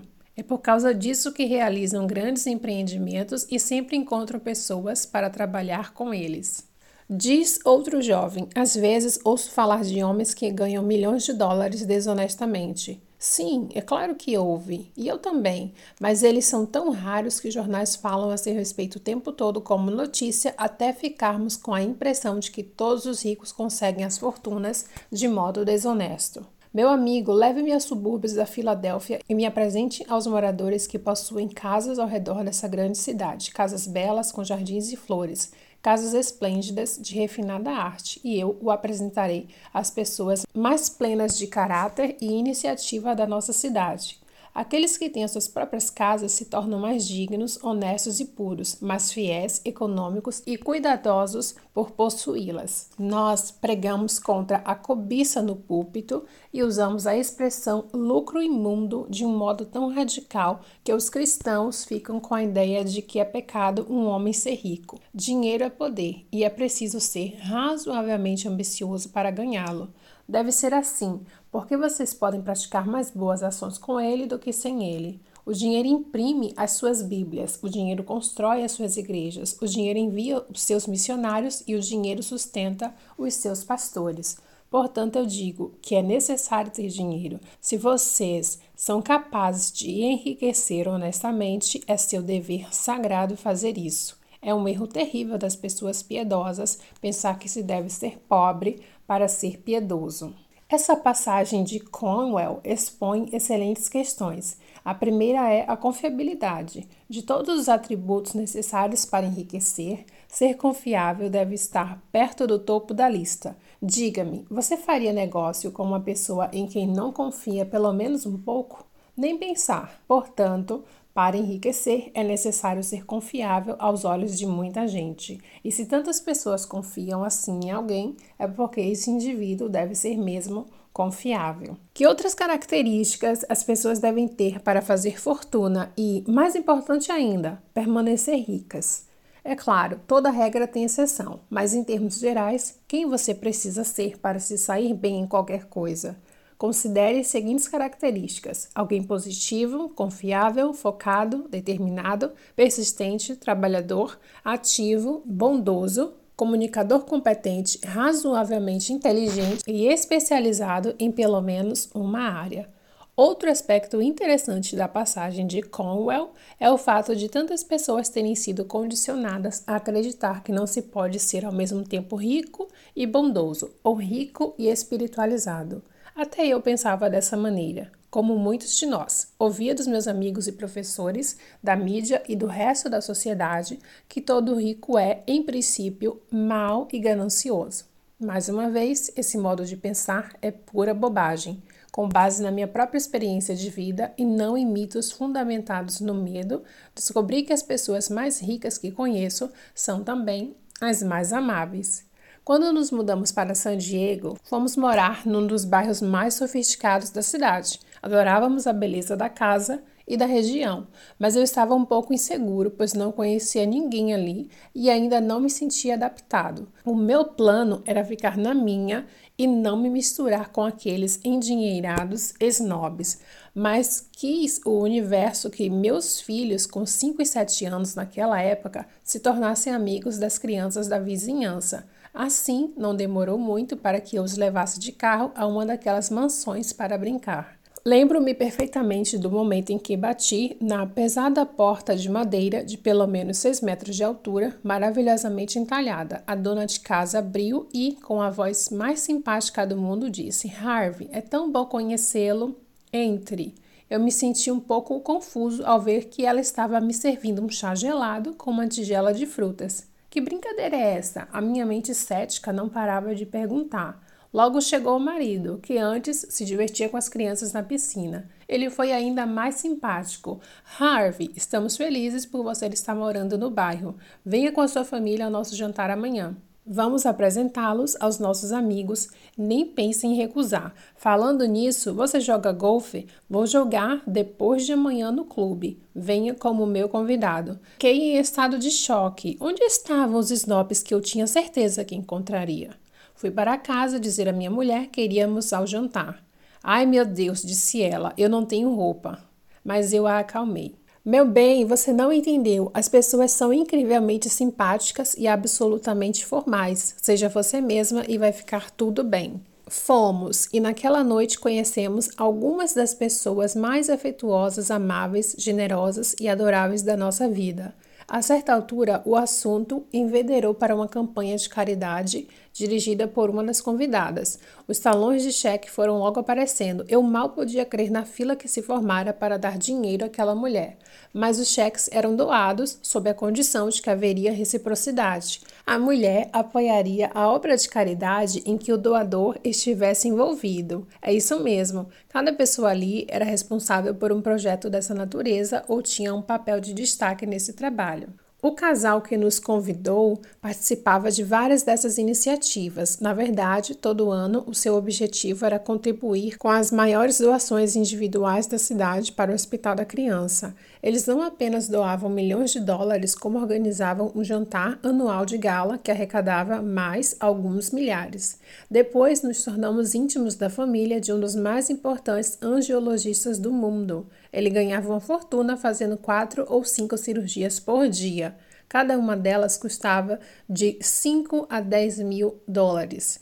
Eu o menciono como exemplo porque toda terça-feira era o seu dia livre em que operava pessoas da cidade que não podiam pagar por esse serviço. Trabalhava das 6 às 22 horas e realizava cerca de 10 cirurgias. Todas de graça. Como se não bastasse, dirigia uma organização própria cuja missão era convencer outros médicos a adotar o dia grátis para os membros das suas respectivas comunidades. Desnecessário dizer que, diante da realidade, a minha velha crença condicionada de que os ricos são snobs, gananciosos, dissipou-se totalmente. Hoje eu sei que a verdade é outra. A minha experiência diz que as pessoas mais ricas que conheço são também as mais amáveis e as mais generosas, o que não quer dizer que quem não é rico não possa ter essas qualidades, mas afirmo com segurança que a ideia de que os ricos são, em princípio, maus é pura ignorância.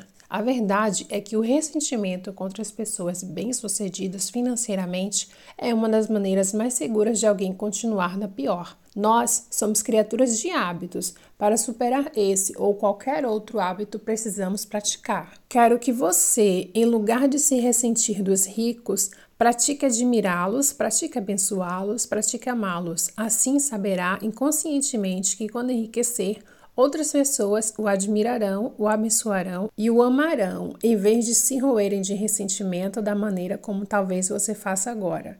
Uma das minhas filosofias de vida provém da ancestral sabedoria runa, Ensinamentos dos Sábios do Havaí.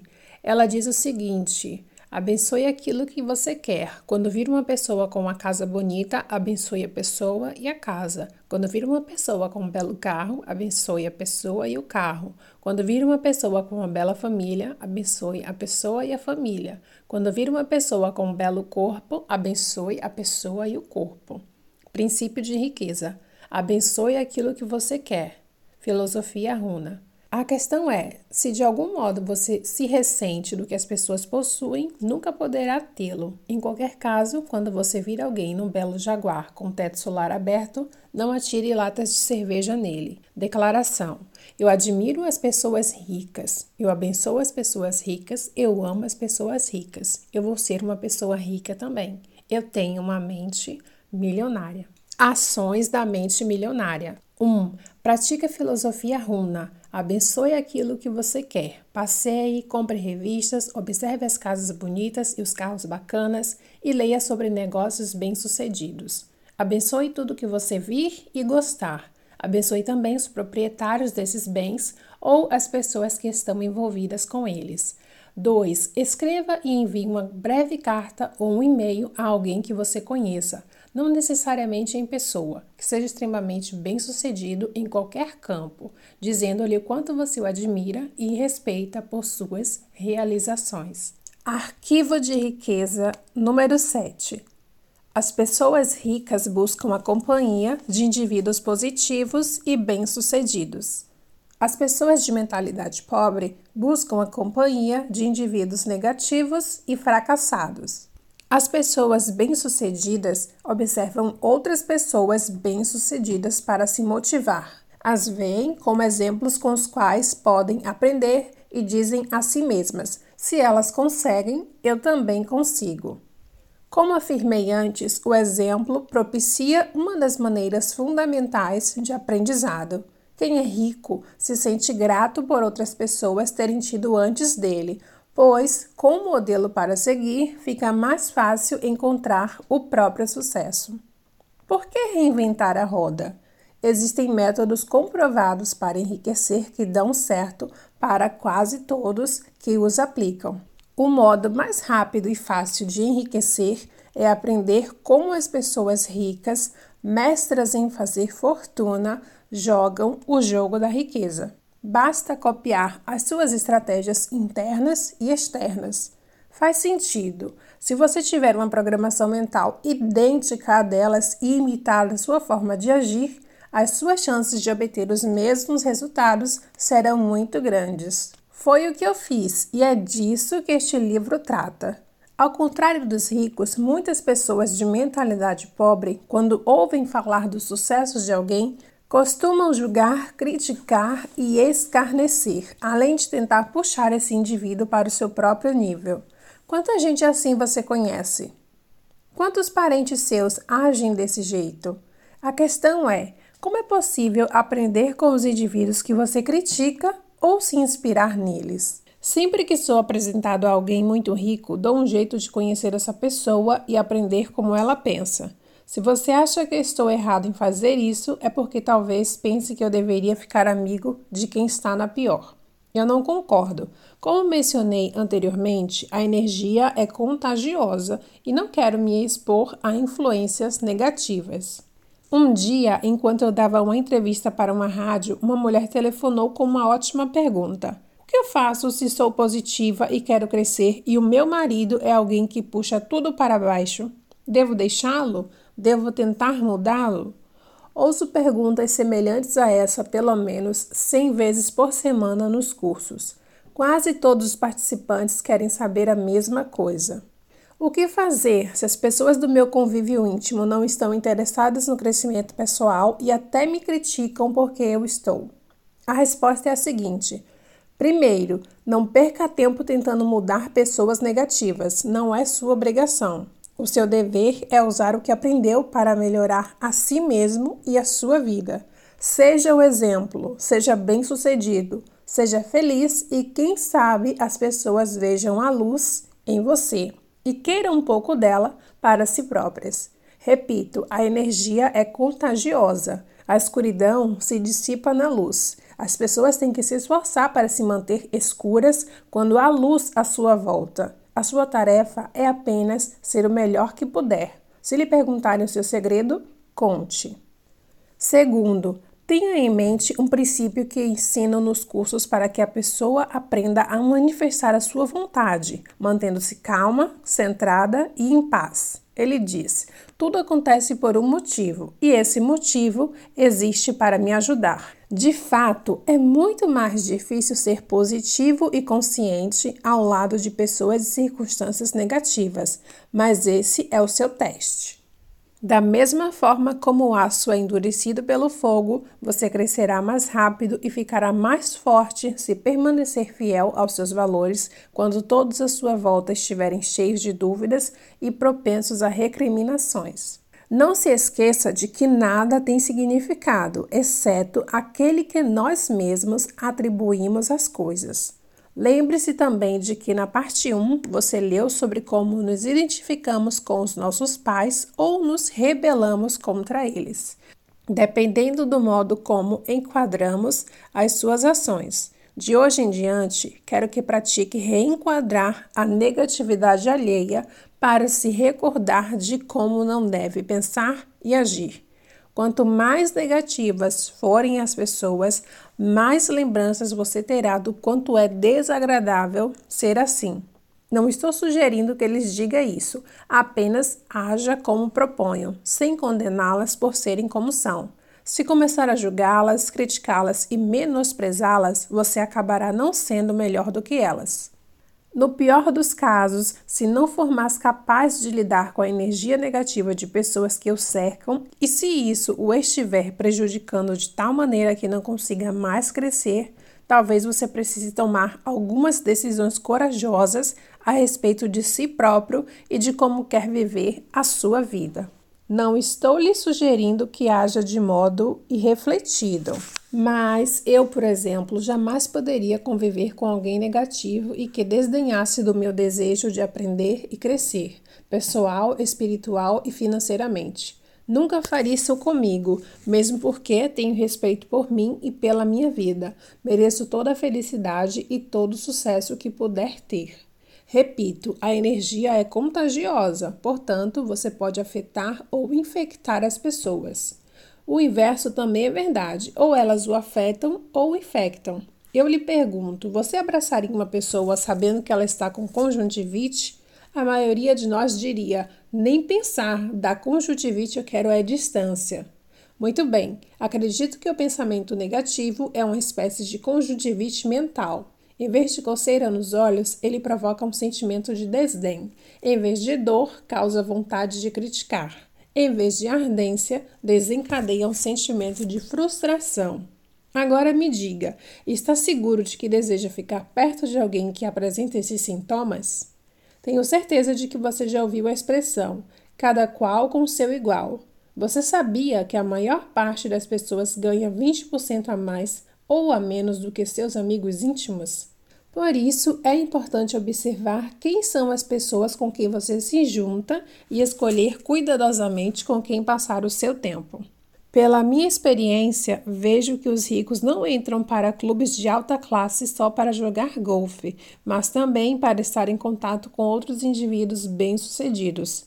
Há um ditado que diz: não se trata do que você sabe, mas de quem você conhece. Faço questão de buscar a companhia de pessoas positivas e de sucesso, e tão importante quanto de manter distância de quem é negativo.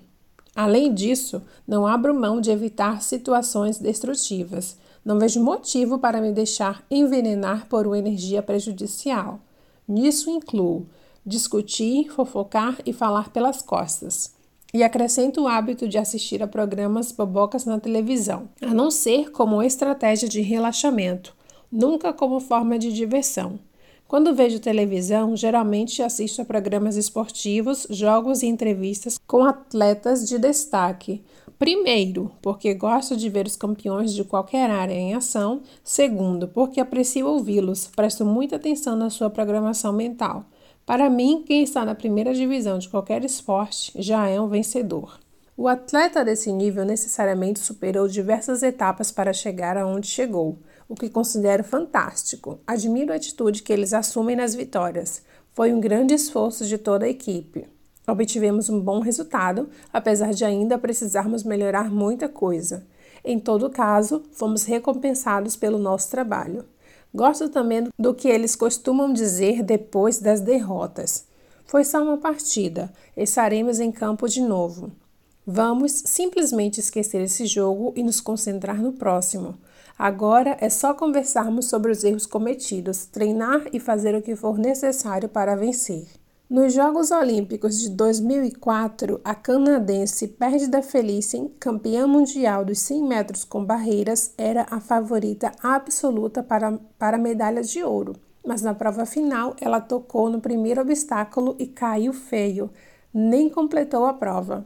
Extremamente abalada, ficou lá chorando sem acreditar no que havia acontecido. Passara os quatro anos anteriores se preparando seis horas por dia, sete dias por semana. Na manhã seguinte, eu ouvi sua entrevista coletiva. Devia tê-la gravado. Fiquei impressionado com a visão dessa atleta sobre o que lhe ocorrera e sobre o futuro. Ela disse mais ou menos o seguinte: Não sei o que aconteceu, mas aconteceu, e eu vou aprender com isso. Estou decidida a me concentrar mais e trabalhar mais nos próximos quatro anos. Quem sabe qual seria o meu caminho se eu tivesse vencido? Talvez eu perdesse o ímpeto de competir. Não sei, mas a minha gana de vencer é agora maior do que nunca. Voltarei ainda mais forte. Ouvindo-a falar assim, só pude dizer: caramba, a gente aprende um bocado com esses campeões. As pessoas ricas procuram companhia de vencedores, enquanto as de mentalidade pobre preferem ficar perto de perdedores. Por quê? É uma questão de conforto. Os ricos sentem-se bem com o sucesso dos outros, consideram-se dignos de estar com eles.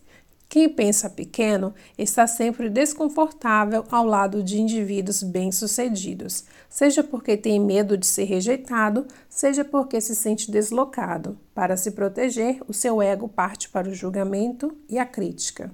Se você quer enriquecer, tem que mudar o seu modelo interno para passar a acreditar que é absolutamente tão capaz quanto qualquer milionário ou multimilionário. Nos seminários, fico pasmo quando alguém me pergunta se pode tocar em mim, dizendo: Eu nunca toquei um multimilionário antes. Em geral, sou educado e sorrio, mas na minha cabeça estou dizendo: vá viver a sua vida, eu não sou melhor do que você nem diferente. Se não entender isso rapidinho, sempre estará na pior. Não se trata de tocar os milionários, mas de decidir que você é tão capaz e merecedor quanto qualquer um deles e agir da mesma forma. O meu melhor conselho é o seguinte: caso você queira tocar um milionário, torne-se um deles. Espero que tenha compreendido. Em vez de desdenhar as pessoas ricas, imite-as. Em vez de evitá-las, conheça-as. Em vez de dizer caramba, elas são o máximo. Diga: se elas podem, eu também posso. No fim, quando você quiser tocar um milionário, bastará tocar a si mesmo. Declaração: Eu imito as pessoas ricas e bem-sucedidas. Eu busco a companhia de pessoas ricas e bem-sucedidas. Se elas podem, eu também posso. Eu tenho uma mente milionária. Ações da mente milionária. 1. Um, vá a uma biblioteca, a uma livraria ou acesse a internet para ler a biografia de uma pessoa que é ou foi extremamente rica e bem-sucedida. Roberto Marinho, Antônio Hermílio de Moraes, Abílio Diniz, Bill Gates, Donald Trump, Jack Welch e Ted Turner são bons exemplos. Use suas histórias pessoais para se inspirar, para aprender estratégias de sucesso específicas e, o mais importante, para copiar a sua programação mental. 2. Associe-se a um clube de alta classe, de tênis, de negócios, de golfe, etc. Aproxime-se de pessoas ricas num ambiente requintado. Se não puder entrar para um clube de alto nível, tome um café ou drink no hotel mais chique da sua cidade. Sinta-se à vontade nessa atmosfera e observe os clientes. Perceba que eles não são diferentes de você. 3. Identifique uma situação ou pessoa que puxa você para baixo. Afaste-se dessa situação ou ligação ou diminua os contatos. 4. Pare de assistir a bobagens na televisão e fique longe de conversas destrutivas. Arquivos de riqueza número 8. As pessoas ricas gostam de se promover. As pessoas de mentalidade pobre não apreciam vendas nem autopromoção. Não gostar de autopromoção é um dos grandes obstáculos ao sucesso. Em geral, quem reage negativamente a vendas e promoções está na pior. É óbvio, como alguém pode obter uma receita significativa com seu próprio negócio ou como representante de um, se não está disposto a deixar os outros saberem que ele, o seu produto e o seu serviço existem? No caso de quem é empregado, se a pessoa não divulgar as próprias virtudes, outro funcionário que se dispunha a fazer isso passará rapidamente à sua frente na hierarquia da empresa. As pessoas costumam ter problemas com vendas e autopromoção por vários motivos. Quem sabe você reconhece um deles como o seu? Primeiro, talvez no passado você tenha tido uma experiência ruim com alguém que tentou lhe vender algo de maneira inadequada. Essa pessoa pode ter forçado a barra, aborrecido você no momento impróprio ou se recusado a aceitar ou não. O que importa, em qualquer caso, é reconhecer que esse episódio ficou para trás. Prender-se a ele não é útil hoje. Segundo, pode ser que você tenha vivido uma experiência decepcionante tentando vender algo a alguém que não estava nem um pouco interessado no seu produto. Nesse caso, a sua aversão a se promover é apenas uma projeção do seu próprio medo do fracasso e da rejeição. Repito, o passado não é necessariamente igual ao futuro. Terceiro, talvez a sua resistência se origine de uma programação transmitida por seus pais. Muita gente aprende que é falta de educação vender o próprio peixe. Mas, no mundo real dos negócios e do dinheiro, se você não vender o seu próprio peixe, ninguém fará isso no seu lugar. As pessoas ricas dispõem-se a exaltar as suas virtudes e os próprios valores a qualquer um que queira ouvi-las e, quem sabe, fazer negócios com elas também. Finalmente, há quem se considere acima da autopromoção. Chamo isso de síndrome de superioridade, atitude também conhecida como veja como sou especial. Nesse caso, o sentimento é esse: se os outros querem o que eu tenho, então me descubram. Se os outros querem o que eu tenho, eles que me descubram e venham até mim. Os que acreditam nisso ou estão na pior ou estarão em pouco tempo, com certeza. Eles pensam que o mundo inteiro vai se virar pelo avesso para encontrá-los só porque tem um bom produto. No entanto, ninguém nunca vai saber que esse produto existe, pois a empáfia dessas pessoas não lhes permite anunciar isso a quem quer que seja, e o mercado está cheio de concorrentes. Talvez você conheça este ditado: faça uma ratoeira melhor e todas as pessoas virão bater à sua porta. Isso só é verdade quando se acrescenta outra frase depois, se elas ficarem sabendo que a ratoeira existe. Em geral, os ricos são excelentes na atividade da promoção e estão sempre dispostos a divulgar os seus produtos, os seus serviços e as suas ideias com paixão e entusiasmo, e sabem também como colocá-los numa embalagem atraente. Se você acha que isso é errado, então devemos proibir as mulheres de se maquiar e, aproveitando o embalo, acabar também com os ternos masculinos. Todas essas coisas não passam de embalagens. Robert Kiyosaki, autor de Pai Rico, Pai Pobre, diz que todo negócio, inclusive de escrever livros, depende de vendas e observa que é reconhecido como autor campeão de vendas e não como o melhor escritor. A primeira qualificação paga muito mais do que a segunda. As pessoas ricas geralmente são líderes e todo grande líder é excelente em autopromoção. Para ser um líder, você tem que ter seguidores e pessoas que o apoiem. Portanto, deve ser capaz de convencer, inspirar e motivar os outros a adotar as suas ideias. Até os presidentes dos países precisam vender as suas ideias o tempo todo ao público, ao Congresso e até ao seu partido para vê-las implementadas. E muito antes disso, e muito antes disso, se não as venderem a si próprios em primeiro lugar, não conseguirão nem se eleger. Em suma, todo líder que não pode ou não quer se promover não ocupará essa posição por muito tempo, seja na política, nos negócios, nos esportes, nem mesmo em casa, como pai ou mãe. Insisto nisso, porque os líderes ganham muito mais dinheiro do que os seguidores. Princípios de riqueza: os líderes ganham muito mais dinheiro do que os seguidores. O ponto crítico nessa questão não é se você gosta ou não de se promover, mas porque precisa fazer isso. Tudo se resume às suas crenças. Você crê de verdade no seu próprio valor? Acredita de fato no seu produto ou serviço? Está inteiramente seguro de que ele beneficia as pessoas para as quais está tentando vendê-lo? Se você tem certeza do valor do seu produto, por que escondê-lo de quem necessita dele? Suponha que você vendesse um remédio para artrite e encontrasse uma pessoa que sofre dessa doença. Você o ocultaria dela? Esperaria que ela lesse a sua mente e adivinhasse que você tem um medicamento para ajudá-la? O que você pensaria de um indivíduo que, por ser tímido, medroso ou bacana demais para se promover, não oferece uma oportunidade de melhora a alguém que sofre? As pessoas que desconfiam da autopromoção costumam não acreditar de forma plena nas suas capacidades e nos seus produtos ou serviços. Por isso, é extremamente difícil para elas imaginar que existe alguém que seja tão certo do valor daquilo que possui que deseja compartilhá-lo de todas as formas possíveis com quem cruza o seu caminho.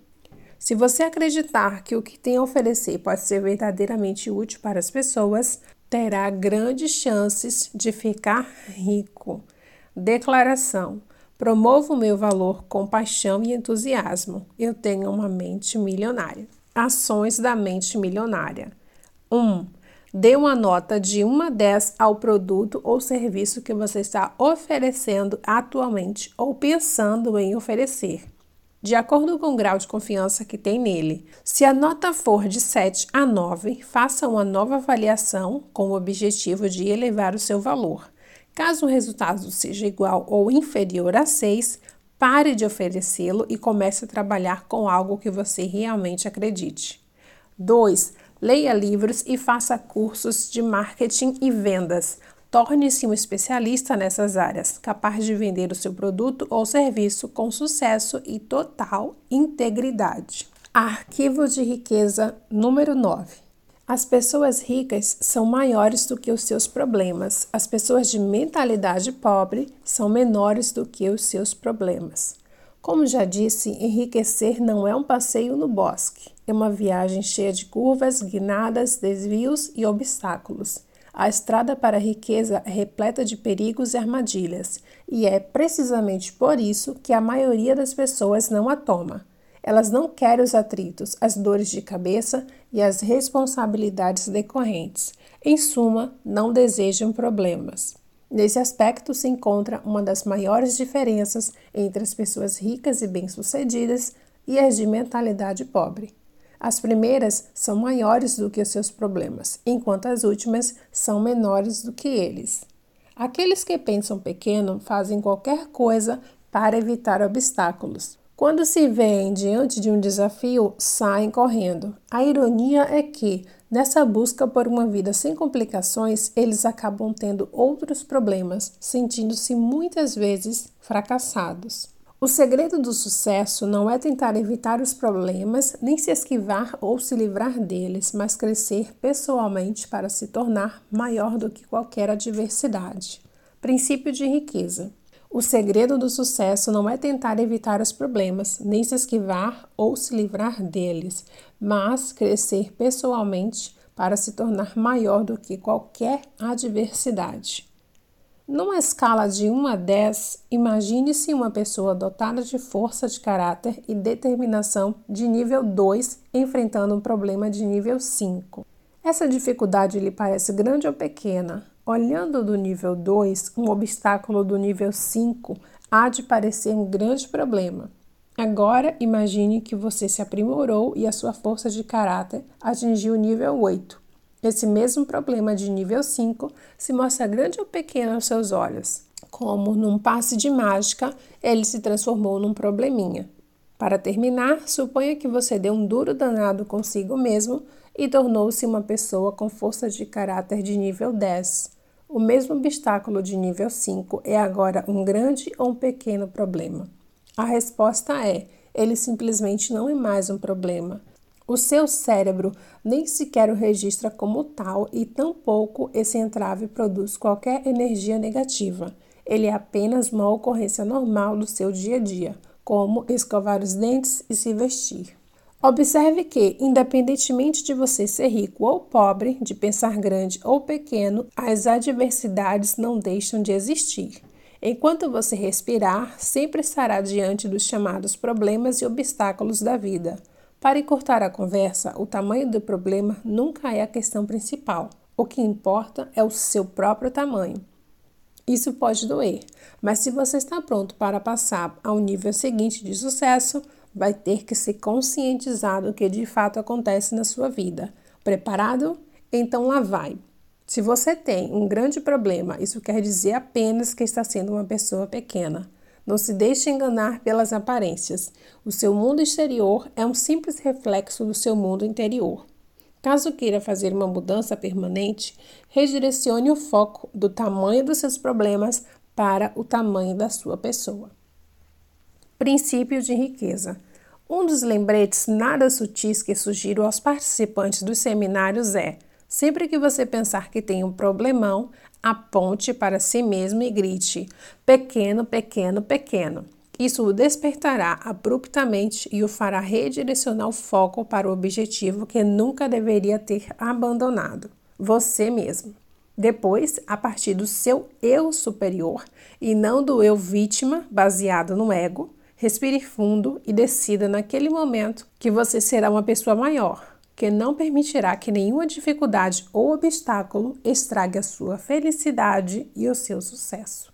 Quanto maiores forem os problemas com os quais você lidar, maior o negócio que será capaz de conduzir, quanto maior o número de funcionários que você administrar, maior a quantidade de clientes que poderá ter, Quanto maior o universo de clientes que você atender, maior o montante de dinheiro que conseguirá controlar e, finalmente, maior a fortuna que terá capacidade de acumular.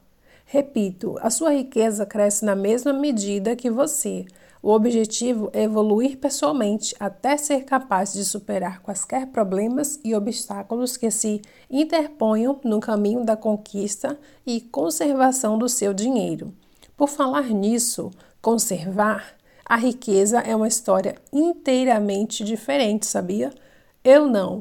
Para mim, depois que enriquecesse, permaneceria rico. Acredite, perder o meu primeiro milhão quase tão depressa quanto o ganhei foi um doloroso despertar. Hoje entendo qual foi o problema. Na época, a minha caixa de ferramentas não era grande e forte o suficiente para manter a riqueza que eu havia conquistado. Digo e repito, Ainda bem que pratiquei os princípios da mente milionária e consegui me recondicionar. Não apenas recuperei um milhão, como, por causa do meu novo modelo de dinheiro, ganhei muitos outros. E o melhor de tudo é que, além de conservá-los, eu os faço continuar crescendo num ritmo fenomenal. Pense em você como seu próprio recipiente de riqueza. Se ele é pequeno e a sua fortuna é muito grande, o que acontecerá? Você a perderá.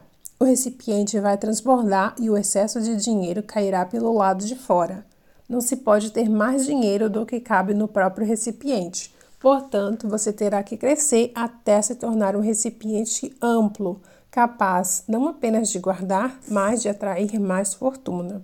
O universo abomina o vazio. Se o seu recipiente de riqueza for muito grande, ele se prontificará a preencher o espaço. Um dos motivos pelos quais as pessoas ricas são maiores do que os problemas está relacionado com algo que expliquei antes.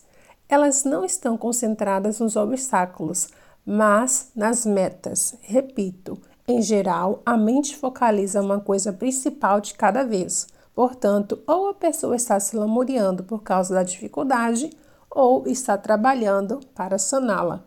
Os ricos e bem-sucedidos são orientados para soluções, empregam seu tempo e a sua energia pensando em estratégias e respostas para os desafios que surgem em seu caminho e criando sistemas para garantir que o problema não volte a ocorrer.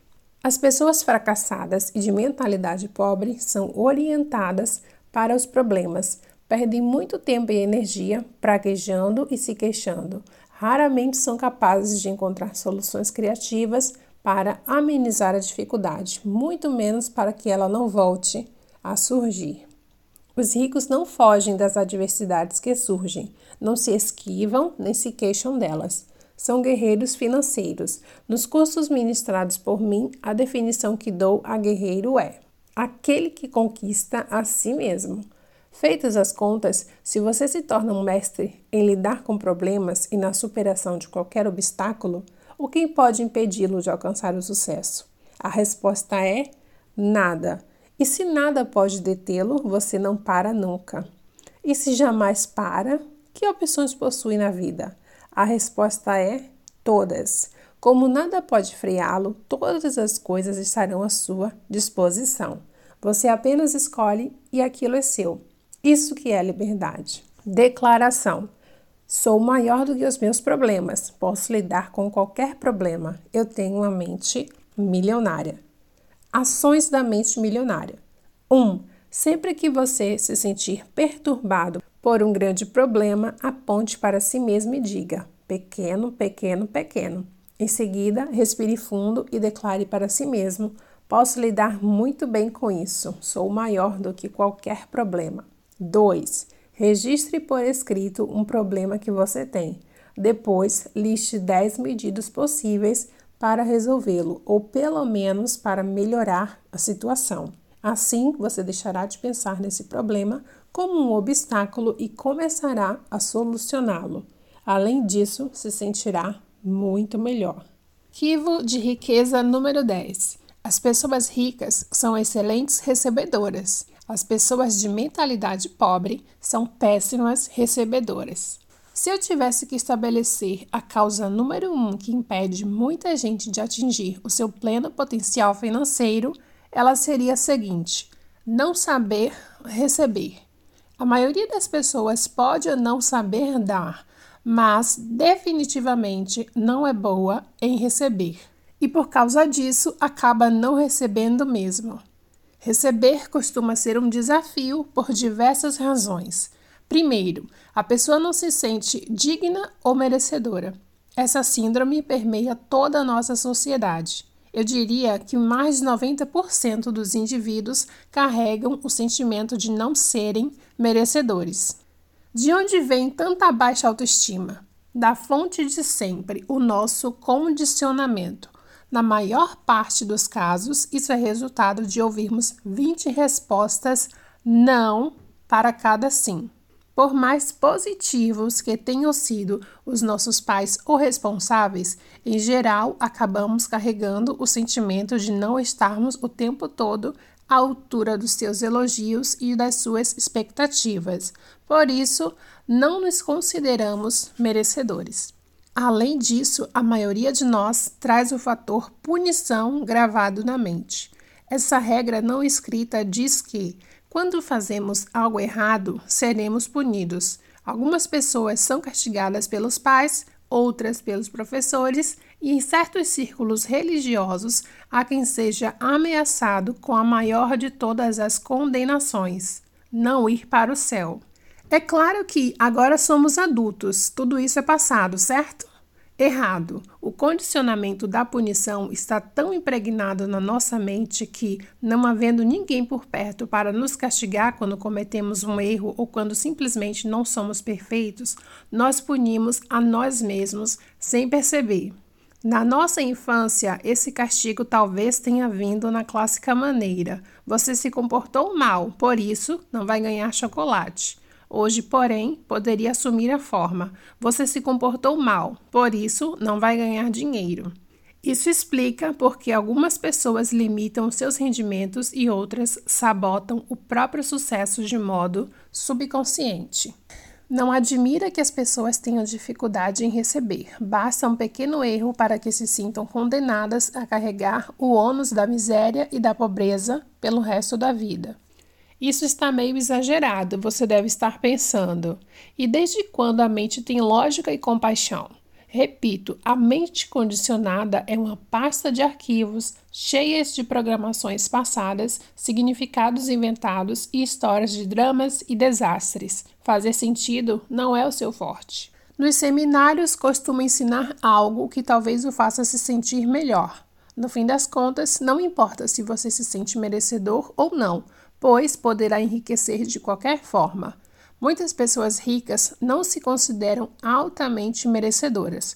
Na verdade, essa costuma ser uma das maiores motivações para alguém fazer fortuna, provar o valor a si mesmo e aos outros. Mas a ideia de que o mérito próprio é indispensável para a construção do patrimônio líquido não tem necessariamente fundamento na vida real. Como já disse, enriquecer para atestar a capacidade pessoal talvez não torne a pessoa feliz, portanto, é melhor conquistar a riqueza por outros motivos. O essencial é perceber que o sentimento de não ser merecedor não impede ninguém de ser bem-sucedido, do ponto de vista estritamente financeiro. Pode até ser um motivo motivacional Dito isso, espero que você entenda de forma bem clara o que vou afirmar agora. Este pode ser um dos momentos mais importantes da sua vida. Preparado? Então lá vai. Reconheça que ser ou não merecedor é apenas uma história inventada. Mais uma vez, nada tem significado exceto aquele que nós mesmos atribuímos às coisas. Quanto a você, não sei, mas eu nunca ouvi falar de alguém que ao nascer tenha passado pela fila do carimbo. Você consegue imaginar Deus carimbando a testa de cada pessoa que acaba de chegar ao mundo?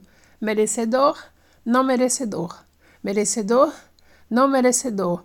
Ah, definitivamente não merecedor. Sinto muito, não acredito que as coisas aconteçam assim. Ninguém lhe impõe esse rótulo. É você mesmo quem faz isso, quem inventa isso e quem decide isso. Você e só você determina se é ou não merecedor. É um ponto de vista exclusivamente seu. Se você diz que é merecedor, então é. Se diz que não é, então não é. Em qualquer hipótese, você viverá a sua própria história. É simples assim. Princípios de riqueza. Se você diz que é merecedor, então é. Se diz que não é, então não é. Em qualquer hipótese, você viverá a sua própria história. É simples assim. Mas por que as pessoas fazem isso consigo mesmas? Por que inventam a história de que não são merecedoras? Porque isso é da natureza da mente humana. Você já percebeu que um cão não se preocupa com essas coisas? Consegue imaginar um cachorro dizendo: Não vou enterrar esse osso para o dia em que estiver fome porque não mereço? Criaturas pouco inteligentes como essa nunca fariam isso consigo mesmas. Somente nós, os seres mais evoluídos do planeta, conseguimos nos limitar dessa maneira. Um dos meus próprios ditados é: se um carvalho de 30 metros de altura tivesse a mente de um ser humano, cresceria apenas 3 metros. Eis, portanto, a minha sugestão. Como é muito mais fácil mudar a sua história do que o seu senso de merecimento, altere a sua história em vez de se preocupar em modificar o seu senso de merecimento. É bem mais simples e barato. Apenas invente uma história nova e mais positiva e viva. Eu não posso fazer isso, afirma você. Sinto muito, mas não sou indicado para dizer se sou ou não merecedor. Isso tem que partir de outra pessoa. Sinto muito, Digo eu, a questão definitivamente não é assim. Não faz a menor diferença o que alguém diz agora ou disse no passado. Porque, para que essa ideia dê resultado, você tem que acreditar nela e aceitá-la por inteiro. E isso não pode ser feito por outra pessoa que não seja você mesmo. No entanto, apenas para fazê-lo sentir-se melhor, vamos jogar o jogo. A partir desse momento, eu o declaro merecedor pelo resto da sua vida. Princípio de riqueza. Se um carvalho de 30 metros de altura tivesse a mente de um ser humano, cresceria apenas 3 metros. Portanto, siga este conselho, pare de engolir essa tolice de não merecimento e comece a tomar as medidas cabíveis para enriquecer. O segundo motivo principal da dificuldade de receber é a pessoa ter acreditado no ditado: dar é melhor do que receber. Trata-se de um completo disparate. O que é melhor, quente ou frio, grande ou pequeno, esquerda ou direita, claro ou escuro? Dar e receber são as duas faces de uma mesma moeda. Quem inventou que é melhor dar do que receber? Sinto muito, era ruim matemática. Para todo doador tem que haver um recebedor. Para todo recebedor tem que haver um doador. Princípios de riqueza. Para todo doador, tem que haver um recebedor. Para todo recebedor, tem que haver um doador. Pense no assunto. Como você poderia dar algo se do outro lado não existisse ninguém para receber? As duas pessoas têm que estar em perfeito equilíbrio para que possam atuar meio a meio. E como dar e receber necessariamente se equivalem, devem também ser iguais em importância. Além disso, como é a sensação de dar? A maioria de nós provavelmente concorda que o ato de dar nos proporciona um sentimento maravilhoso e gratificante. Por outro lado, como fica o nosso estado de espírito quando queremos dar e outra pessoa não quer receber? Quase todos nós nos sentimos muito mal com isso. Saiba, portanto, o seguinte: aquele que não se dispõe a receber, rouba quem quer lhe dar algo. Recusar-se a receber é negar ao outro a alegria e o prazer da doação. É fazê-lo infeliz. Por quê? Porque não me canso de dizer: tudo é energia. Quando uma pessoa quer dar alguma coisa e não consegue, essa energia não tem como se expressar e fica presa dentro dela, transformando-se em emoções negativas. Para piorar as coisas, não estando plenamente propensa a receber, a pessoa está treinando o universo a não lhe dar. É simples. Se alguém não está aberto a receber a sua parte, ela irá para quem esteja. Esse é um dos motivos que levam os ricos a ficar mais ricos e as pessoas de mentalidade pobre a se ver numa situação cada vez mais difícil.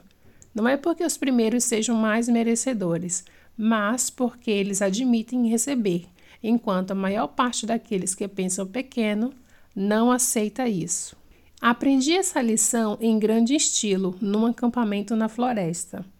Como pretendia passar dois dias ali, montei uma espécie de tenda com uma lona. Prendi um dos lados do tecido no chão e o outro a uma árvore, mantendo a inclinação de 45 graus. Foi bom ter feito esse abrigo, pois choveu durante toda a noite. Quando saí dali na manhã seguinte, vi que eu, como tudo mais sobre aquele teto improvisado, estava seco, mas que uma poça muito funda se formara do lado de fora, na base da lona. Foi quando escutei a minha voz interna dizer: a natureza é plena em abundância, mas não discrimina nada nem ninguém. Quando a chuva cai, a água tem que ir para algum lugar. Se uma parte está seca, outra tem que estar duplamente molhada. Olhando a bolsa, percebi que esse mesmo processo ocorre com o dinheiro. Verdadeiras fortunas circulam por aí em plena abundância e elas têm que ir para algum lugar. A questão é simples: se uma pessoa não está propensa a receber a sua parte, esta acabará indo para quem está. O dinheiro, como a água da chuva, não liga mínima para quem vai ficar com ele. Por conta da experiência naquele abrigo, criei uma oração que diz o seguinte: Universo, se você me mandou uma coisa extraordinária para uma pessoa que não está querendo recebê-la, faça-a chegar até mim. Estou aberto e disposto a aceitar todas as suas bênçãos. Obrigado.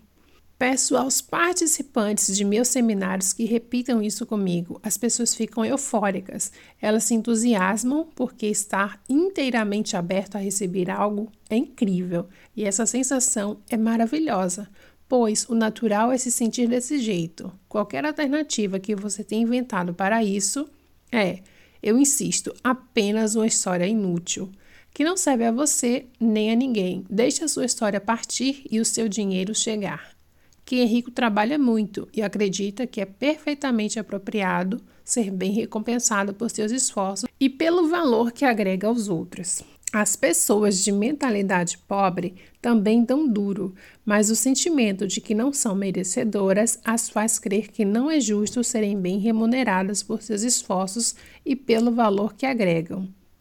Essa crença as predispõe ao papel de vítima Pergunto: como alguém poderia ser uma boa vítima se ganhar bem?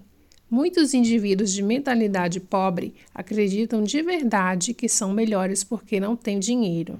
Algo lhes diz que são mais bondosos, mais piedosos ou espiritualizados. Bobagem. A única coisa que os distingue é estarem frequentemente numa situação financeira ruim. Num dos seminários, um homem veio falar comigo aos prantos. Ele disse: Não consigo imaginar como poderia me sentir bem tendo um monte de dinheiro enquanto outras pessoas possuem tão pouco. Eu lhe fiz algumas simples perguntas. Que bem o Senhor pode fazer aos necessitados se também é um deles? A quem o Senhor está ajudando se está sem dinheiro? Por acaso o Senhor não é uma boca a mais para alimentar? Não seria mais eficaz se enriquecesse e fosse capaz de ajudar as pessoas a partir de uma posição de força em vez de uma posição de fraqueza? Ele, claro, parou de chorar e respondeu: Agora eu entendo. Como posso ter acreditado numa bobagem tão grande? Harvey, acho que chegou a hora de ficar rico e no caminho ajudar os outros. Obrigado. Ele voltou ao seu lugar como um novo homem. Tempos depois, recebi dele um e-mail dizendo que estava ganhando três vezes mais do que antes e que estava impressionado com isso. E o melhor de tudo, que era maravilhoso poder ajudar os seus amigos e familiares que ainda estavam em dificuldades. Isso me leva a um ponto importante. Se você possui meios de ganhar rios de dinheiro, ganhe. Por quê?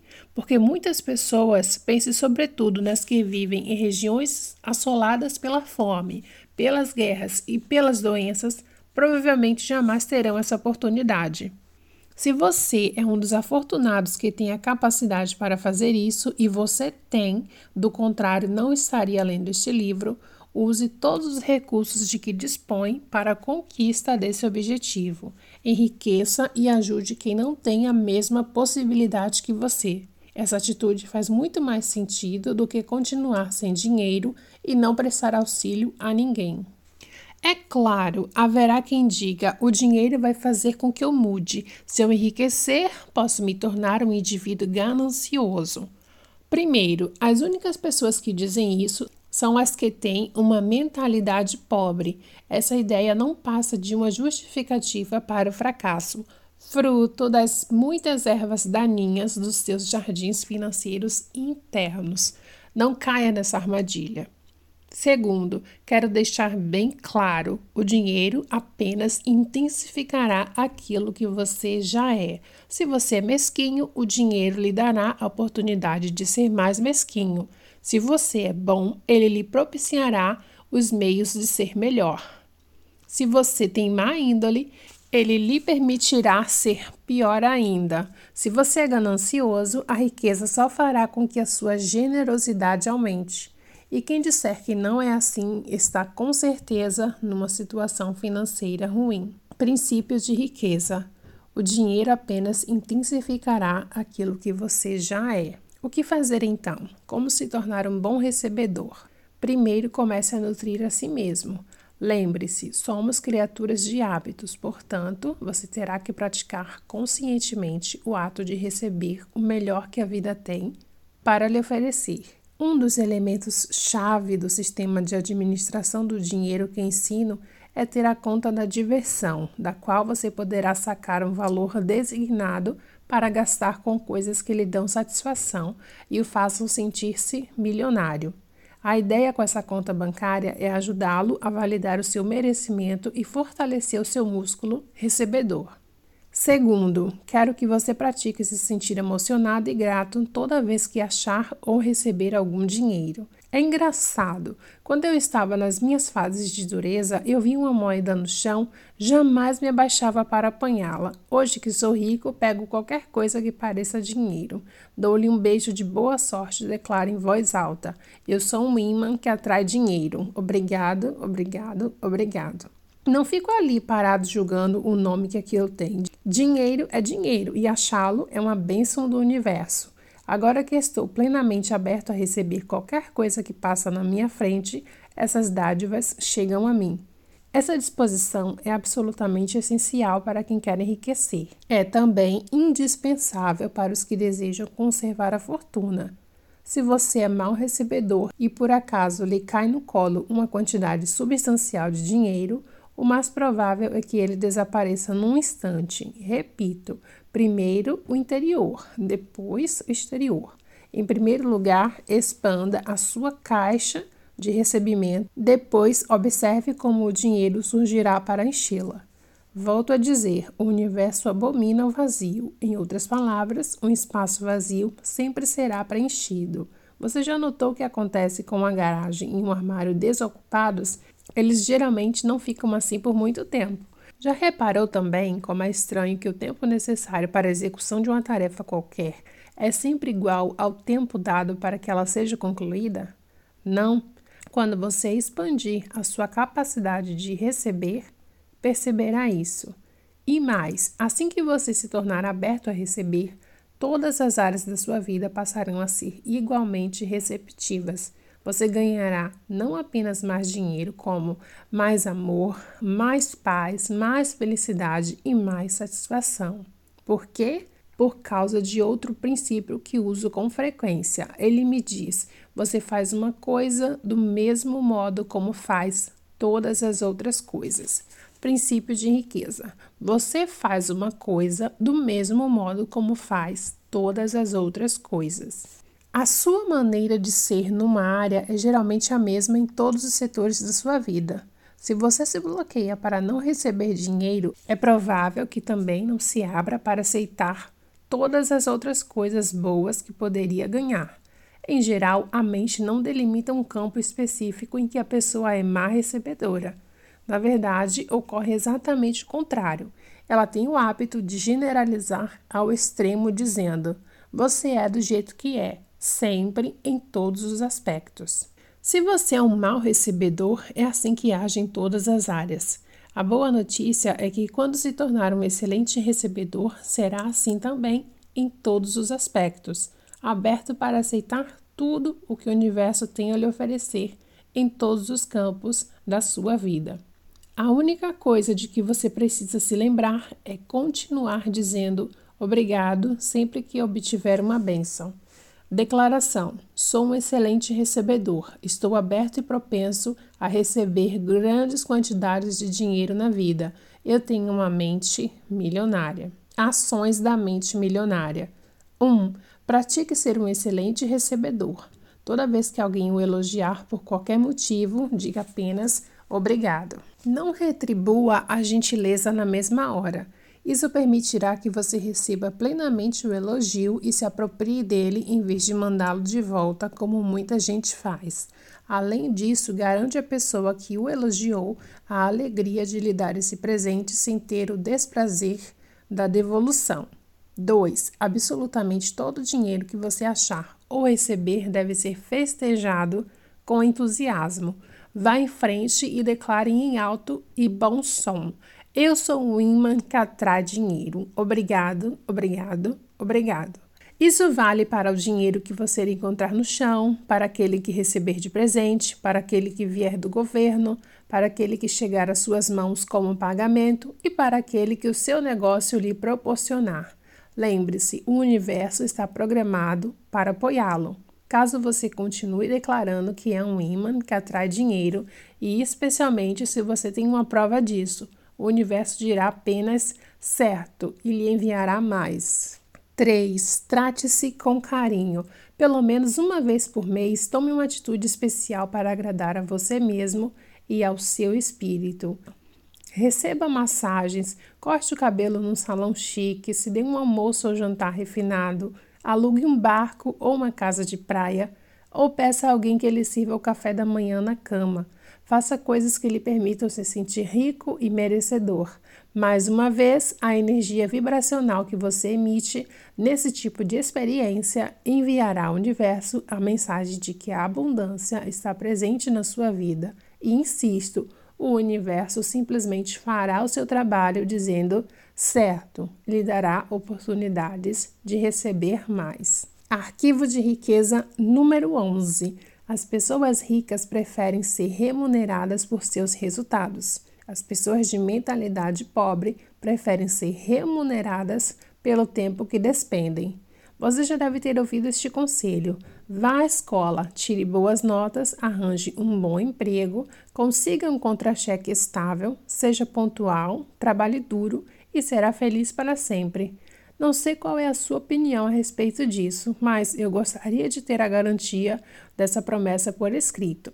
Infelizmente, esse sábio conselho vem do livro dos Contos de Fadas, volume 1.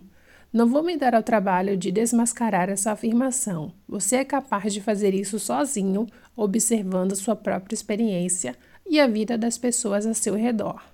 O que quero analisar é a ideia que está por trás do contra-cheque estável. Não há nada errado em ter um contra-cheque assim, a não ser que ele interfira na capacidade que você possui de ganhar o que merece. É nesse ponto que está o problema. Ele geralmente interfere. Princípios de riqueza. Não há nada errado em ter um contra-cheque estável, a não ser que ele interfira na capacidade que você possui de ganhar o que merece. É nesse ponto que está o problema. Ele geralmente interfere. As pessoas de mentalidade pobre preferem receber um salário garantido ou ser remuneradas por horas trabalhadas.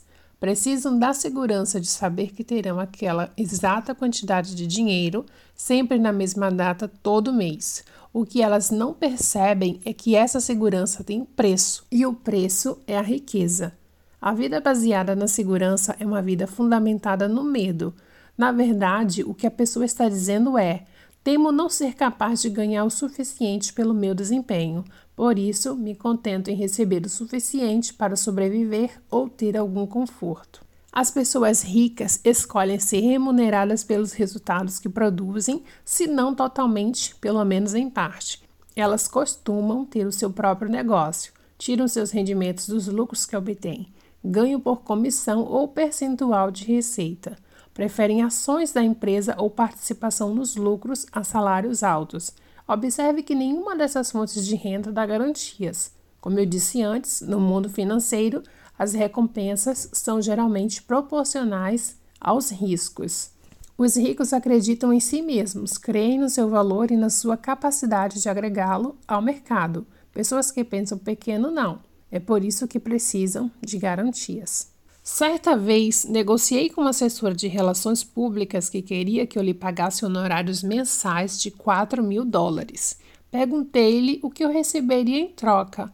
Ela respondeu que eu teria pelo menos o equivalente a 20 mil dólares em divulgação na imprensa por mês, em média. Eu quis saber, e se você não produzir esse resultado ou algo próximo a isso? Ela afirmou que de qualquer modo estaria dispondo do seu tempo, por isso merecia esse valor. Eu lhe disse: não estou interessado em remunerá-la pelo seu tempo, mas por determinado resultado. Se você não alcançar, por que devo lhe pagar? Por outro lado, caso você obtenha um resultado melhor, receberá mais. Preste atenção, eu lhe darei 50% de qualquer valor médio que você produzir. De acordo com os meus números, isso corresponderia a honorários mensais de 10 mil, ou seja, mais do que o dobro do que você pretende ganhar. Ela topou? De jeito nenhum. Ela vai bem? Não. E continuará assim, até descobrir que, para ficar rica, precisa receber os seus resultados. As pessoas de mentalidade pobre trocam tempo por dinheiro. O problema dessa estratégia é que o seu tempo é limitado, portanto, elas invariavelmente acabam quebrando a regra de riqueza número 1, um, que diz: nunca estabeleça um teto para os seus rendimentos. Ao optar por ser remunerado pelo tempo que despende, você estará matando as chances de ficar rico. Princípios de riqueza. Nunca estabeleça um teto para os seus rendimentos. Essa regra também se aplica aos negócios de prestação de serviços, em que geralmente as pessoas são remuneradas por horas trabalhadas. É por isso que advogados, contadores, consultores e outros profissionais não são sócios das empresas para as quais colaboram e, portanto, de cujos lucros não participam, só conseguem, na melhor das hipóteses, rendimentos moderados. Suponha que você está no ramo de canetas e recebe um pedido de 50 mil unidades. O que faria nesse caso? Telefonaria para o seu fornecedor, encomendaria 50 mil canetas, as entregaria ao cliente e embolsaria o lucro feliz da vida. Agora, imagine que você é um exímio massagista e tem 50 mil clientes fazendo fila à sua porta, todos eles querendo seus serviços. O que você faz? Simplesmente se enrói de arrependimento por não estar no rumo de canetas. O que mais pode fazer? Experimente explicar à última pessoa da fila que o atendimento vai demorar um pouco, porque a consulta terá que ser marcada para as 15 horas e 15 minutos de uma terça-feira daqui a quatro décadas. Não estou sugerindo que é errado prestar serviços pessoais. Apenas não espere ficar rico tão cedo, a não ser que você invente uma forma de se duplicar ou de alavancar a si mesmo. Nos seminários, frequentemente encontro assalariados e profissionais que são remunerados por hora, que se queixam de não estar ganhando tanto quanto merecem. A minha resposta é: na opinião de quem? Tenho certeza de que o seu patrão acredita que está lhe pagando de forma justa. Por que você não sai do esquema do salário e pede que o seu pagamento seja feito parcial ou integralmente com base no seu desempenho? Ou, se não for possível, por que não trabalha por conta própria? Só assim saberá que está recebendo o que merece. Mas esse conselho, por alguma razão, não parece satisfazer essas pessoas, que, obviamente, morrem de medo de testar o seu real valor no mercado.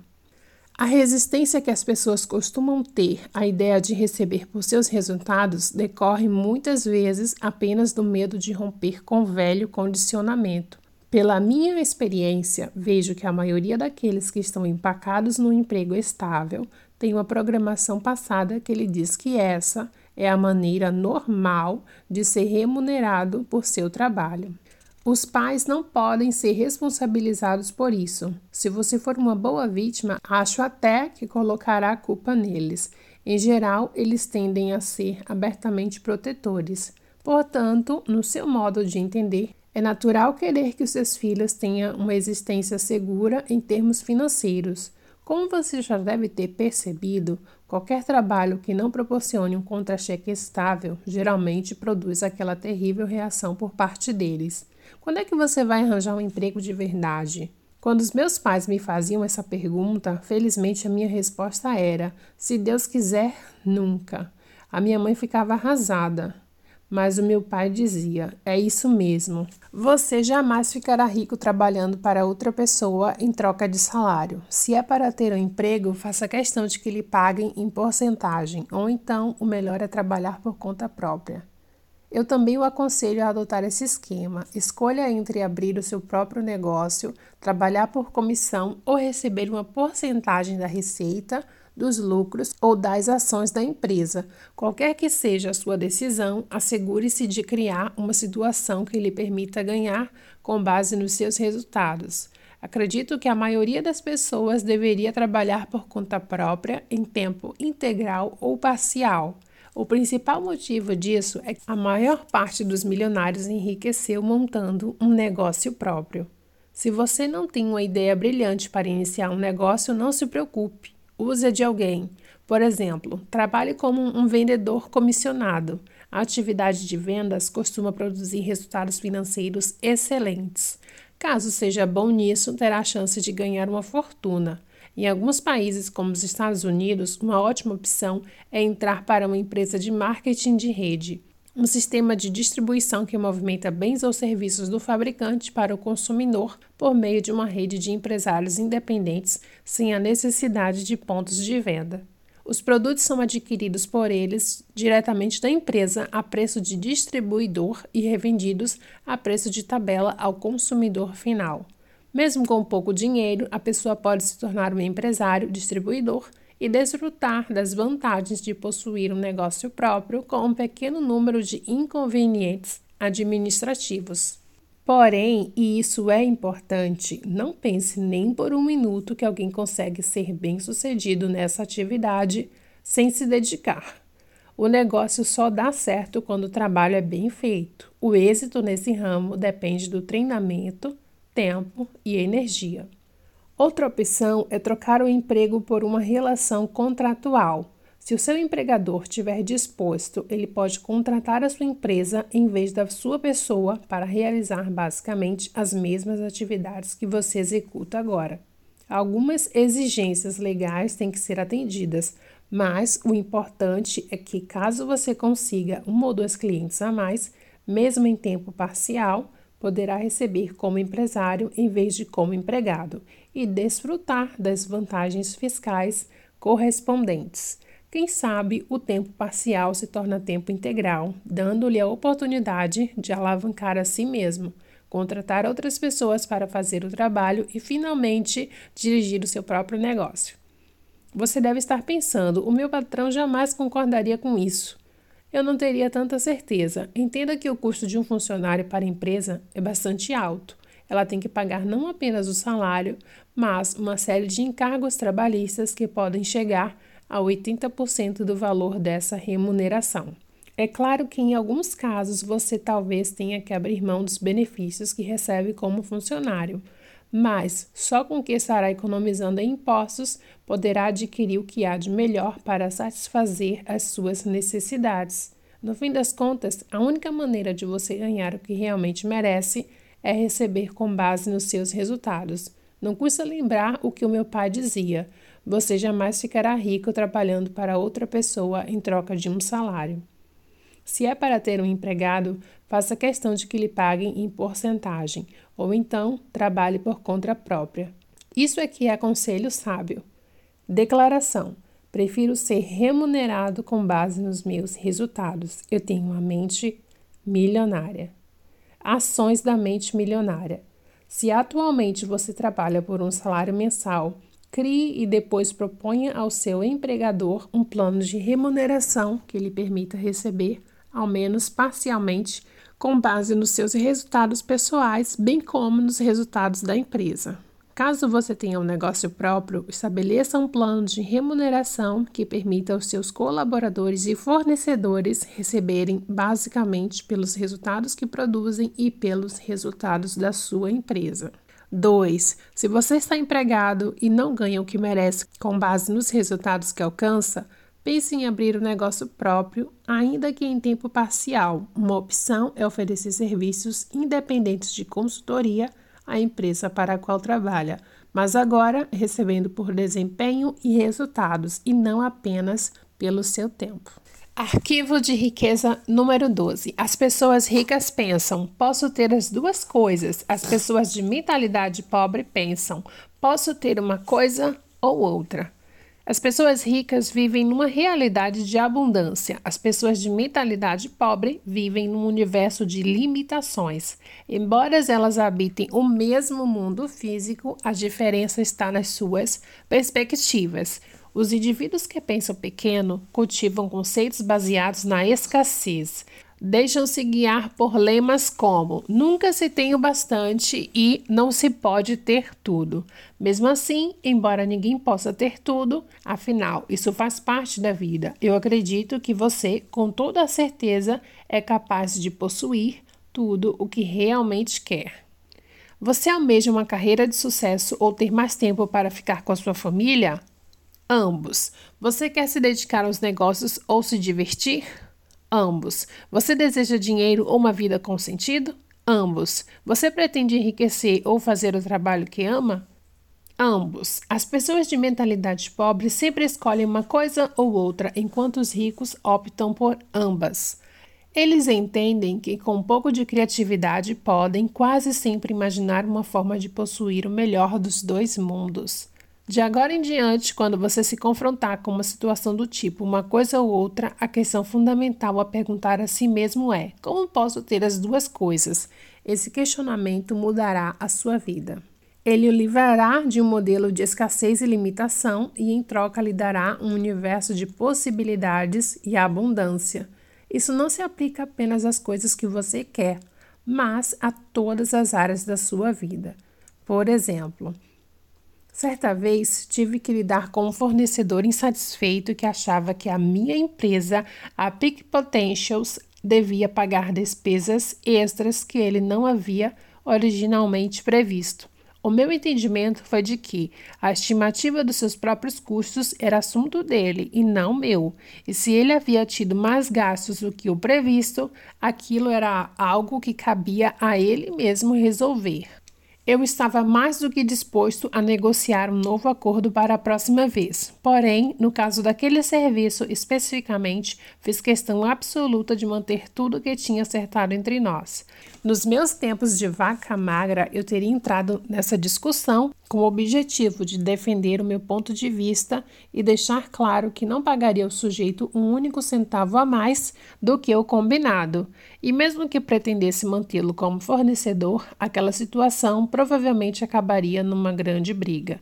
Partiria do princípio de que só haveria um vencedor.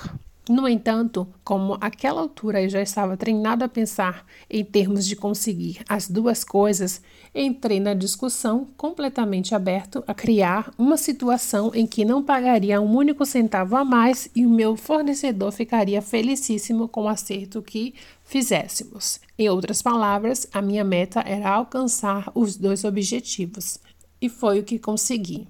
Veja outro exemplo.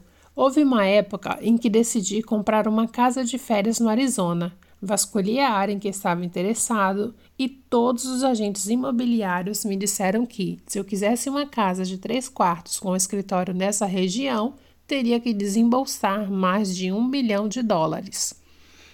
A minha intenção, porém, era gastar menos de um milhão. A maioria das pessoas reduziria sua expectativa ou aceitaria pagar o valor apontado pelos corretores. Eu me propus a conseguir a casa e manter a quantia que estava disposto a desembolsar por ela. Depois, recebi um telefonema com a notícia de que os proprietários de uma casa no lugar que eu desejava e com o número de cômodos que eu queria haviam reduzido seu preço em 200 mil, ou seja, menos de um milhão. Mais um tributo à intenção de obter as duas coisas. Finalmente, sempre disse aos meus pais que não pretendia me tornar escravo de um trabalho que eu não apreciasse e que ficaria rico fazendo aquilo que amava. A resposta era sempre a mesma: você vive num mundo de sonhos. A vida não é um mar de rosas. Negócios são negócios, prazer é prazer. Cuide primeiro de ganhar o seu sustento, depois, se sobrar tempo, curta a vida. Lembro-me perfeitamente de dizer a mim mesmo: se eu seguir esse conselho, acabarei como eles. Não, eu vou conseguir as duas coisas. Foi muito difícil. Às vezes eu era obrigado a ficar uma ou duas semanas fazendo um trabalho que detestava para poder comer e pagar o aluguel. Mas nunca abri mão da intenção de alcançar os meus dois objetivos. Jamais permaneci muito tempo no emprego ou negócio que eu não apreciava. No fim, fui capaz de enriquecer fazendo aquilo que gostava. Agora que sei que isso é possível, continuo em busca somente de trabalhos e projetos que me dão prazer. E o melhor de tudo, hoje tenho o privilégio de ensinar outras pessoas a agir desse modo. Em nenhuma outra área, o pensamento de que podemos ter as duas coisas é mais importante do que no campo financeiro. As pessoas de mentalidade pobre acreditam que devem optar entre a riqueza e os demais aspectos da vida. Por isso, racionalizam a posição de que o dinheiro não é tão importante. Como já disse, essa ideia está errada. Afirmar que o dinheiro não é tão relevante quanto as outras coisas da vida é absurdo. Volto a perguntar: o que é mais importante, o seu braço ou a sua perna? Ambos, é claro. O dinheiro é um lubrificante. Ele lhe permite deslizar pela vida, em vez de se arrastar por ela. Proporciona liberdade para você comprar o que desejar e fazer o que quiser do seu próprio tempo. Com ele, você tem condições de desfrutar o que há de melhor e também a oportunidade de ajudar outras pessoas a satisfazer as suas necessidades básicas. Acima de tudo, ser rico faz com que você não precise gastar a sua energia se preocupando com a falta de dinheiro.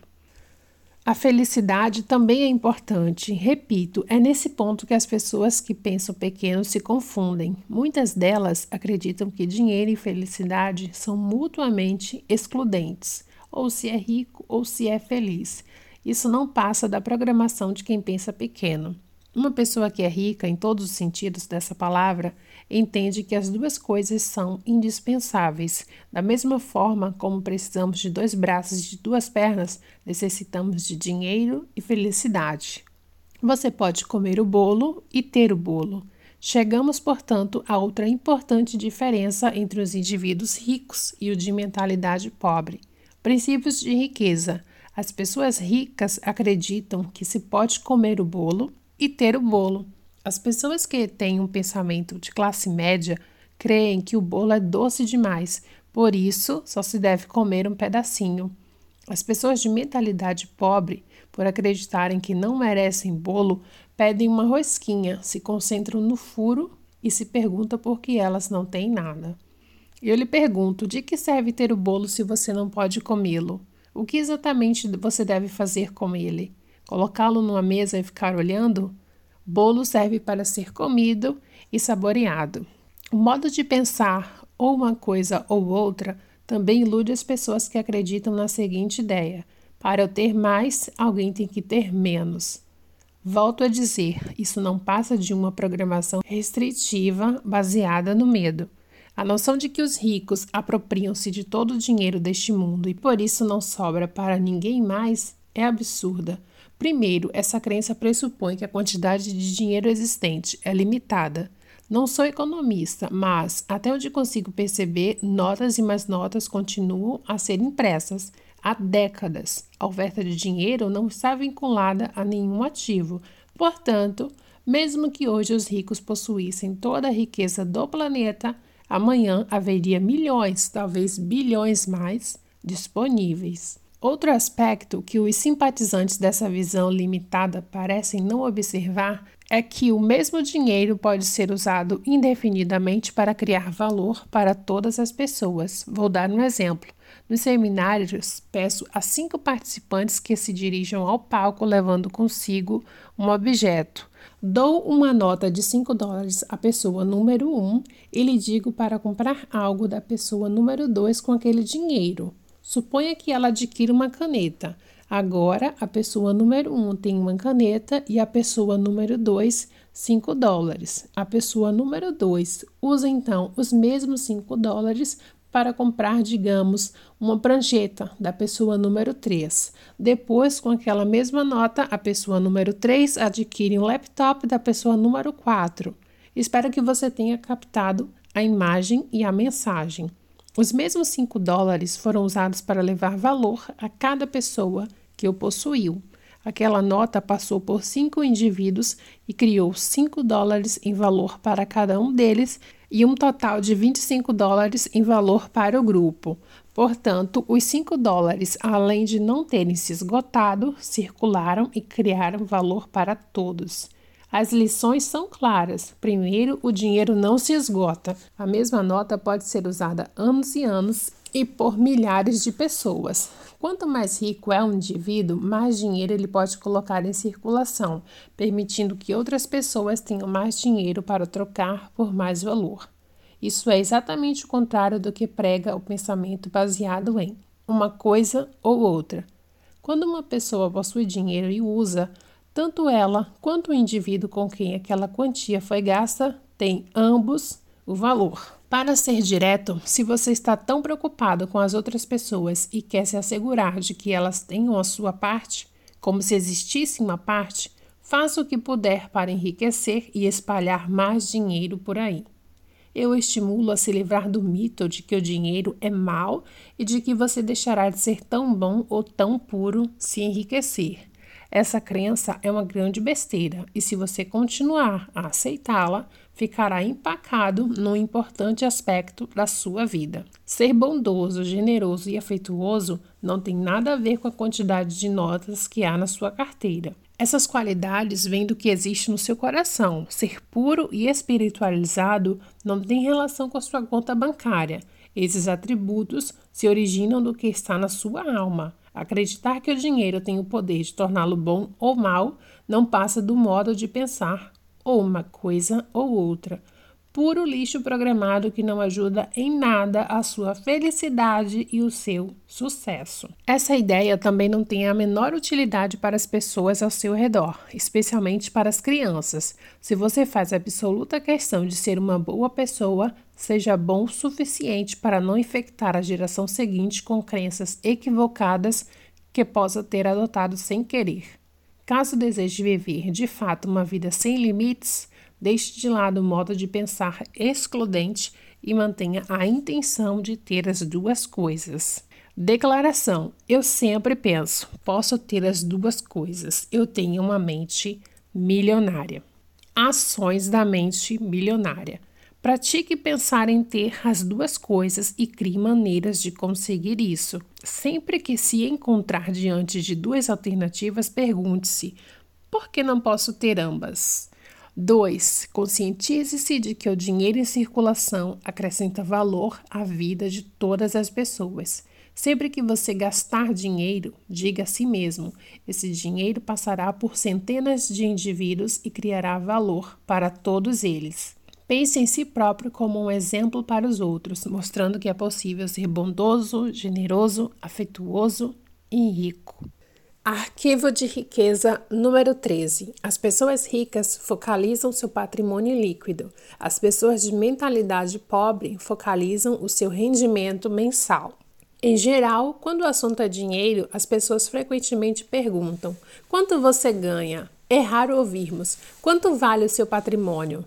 Pouca gente fala assim, a não ser nos ambientes de alta classe. Nesses lugares, as conversas sobre dinheiro costumam dizer respeito ao patrimônio. O Pedro acabou de vender as ações. Ele tem agora um patrimônio de mais de 3 milhões de reais. A empresa de João abriu capital. Agora ele possui mais de 5 milhões. A Maria vendeu a firma e agora tem 8 milhões de reais. Ninguém diz. Sabia que o Ricardo ganhou um aumento, além de uma ajuda de custo de 2%? Princípio de riqueza: a verdadeira medida da riqueza é o patrimônio líquido e não os rendimentos. A verdadeira medida da riqueza é o patrimônio líquido e não os rendimentos, sempre foi e sempre será. O patrimônio líquido é o valor de tudo que uma pessoa tem. Para determinar o seu patrimônio, some o valor de todas as coisas que você possui: dinheiro, ações, títulos, imóveis o seu negócio atual, a sua casa e depois subtraia tudo o que deve. O patrimônio líquido é a medida definitiva da riqueza, porque, se necessário, os bens podem ser liquidados, ou seja, convertidos em dinheiro. Quem é rico sabe que há uma imensa diferença entre rendimentos e patrimônio líquido. Os primeiros são importantes, mas constituem apenas um dos quatro fatores determinantes do patrimônio líquido que são 1. Rendimentos. 2. Poupança. 3. Investimentos. 4. Simplificação. Toda pessoa rica compreende que a construção de um patrimônio líquido substancial resulta de uma equação que contém esses quatro elementos.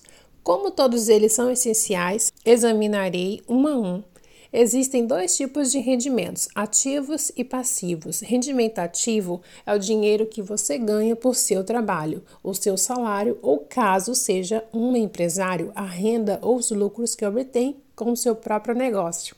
O rendimento ativo é importante porque, na sua ausência, é quase impossível chegar aos outros três fatores do patrimônio líquido. É com os rendimentos ativos que enchemos o nosso funil financeiro, por assim dizer.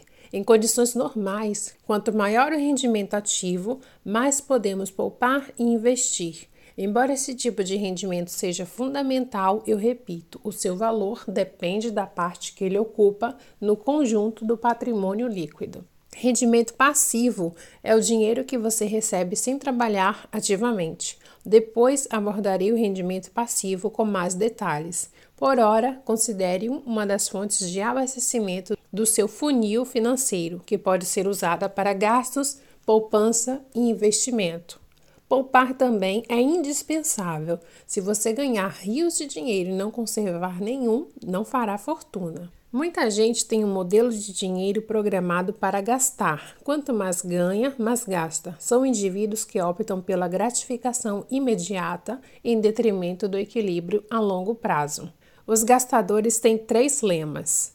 O primeiro é: ah, é só dinheiro. Consequentemente, dinheiro é algo que eles não possuem em grande quantidade. O segundo é: tudo que vai, vem. Pelo menos é do que gostariam, porque o seu terceiro lema é: Sinto muito, agora não dá, estou quebrado.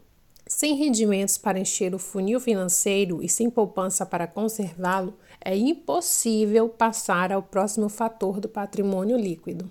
Depois que tiver começado a poupar uma parte apropriada dos seus rendimentos, você pode chegar à etapa seguinte: fazer o seu montante de dinheiro aumentar por meio de investimentos. Em geral, quanto melhores os investimentos, mais rápido o dinheiro cresce e mais patrimônio líquido ele proporciona. As pessoas ricas despendem tempo e energia aprendendo a investir e têm orgulho de ser excelentes investidoras ou pelo menos de contratar ótimos profissionais para executar essa tarefa por elas. Quem tem a mentalidade pobre pensa que investimento é coisa de rico e, como nunca aprende a fazer isso, continua na pior. Volto a dizer: todas as partes da equação são importantes.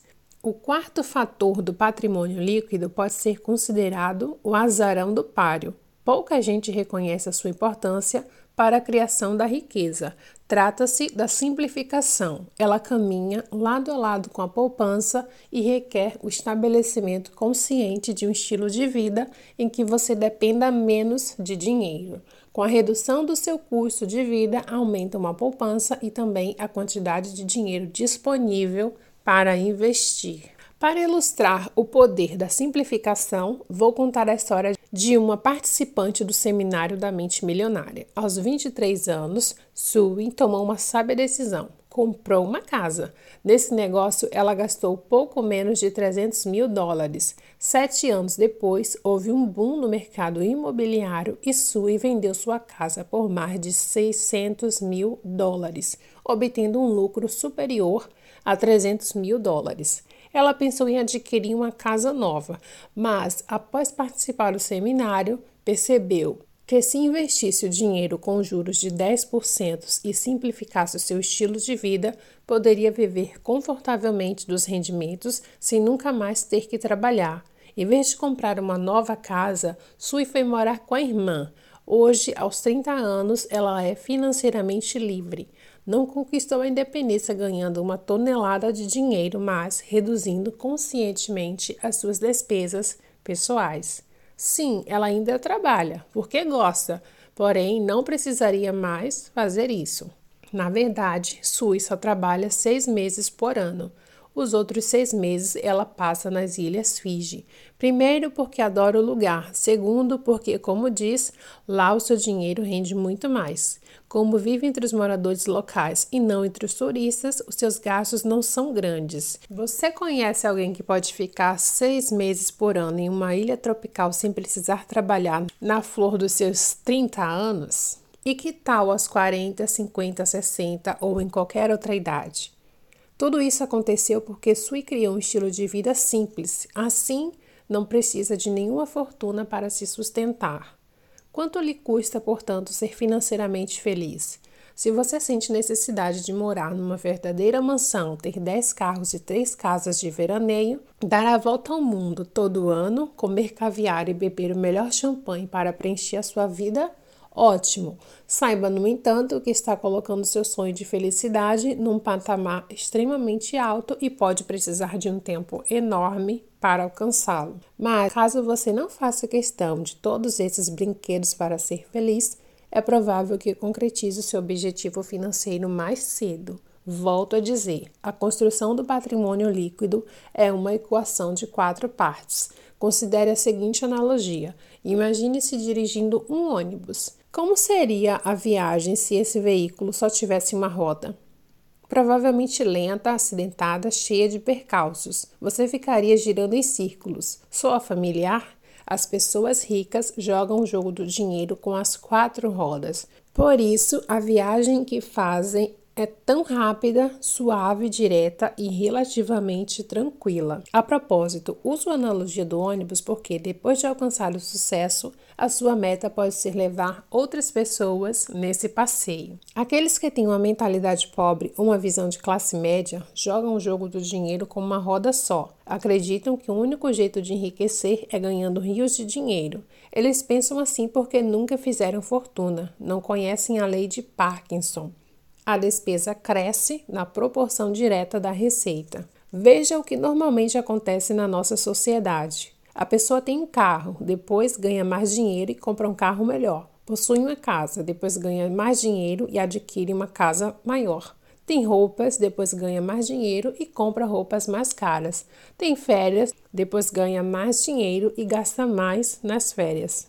É claro que existem exceções a essa regra, pouquíssimas aliás. Em geral, à medida que os rendimentos aumentam, os gastos sobem também. É por isso que apenas os rendimentos por si mesmos não criam riqueza. Este livro se chama Os Segredos da Mente Milionária.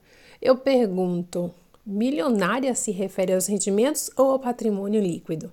Ao patrimônio líquido. Portanto, se você pretende ser um milionário ou algo mais do que isso, tem que focalizar a construção desse patrimônio que, como já demonstrei, depende de muitas coisas além dos seus rendimentos.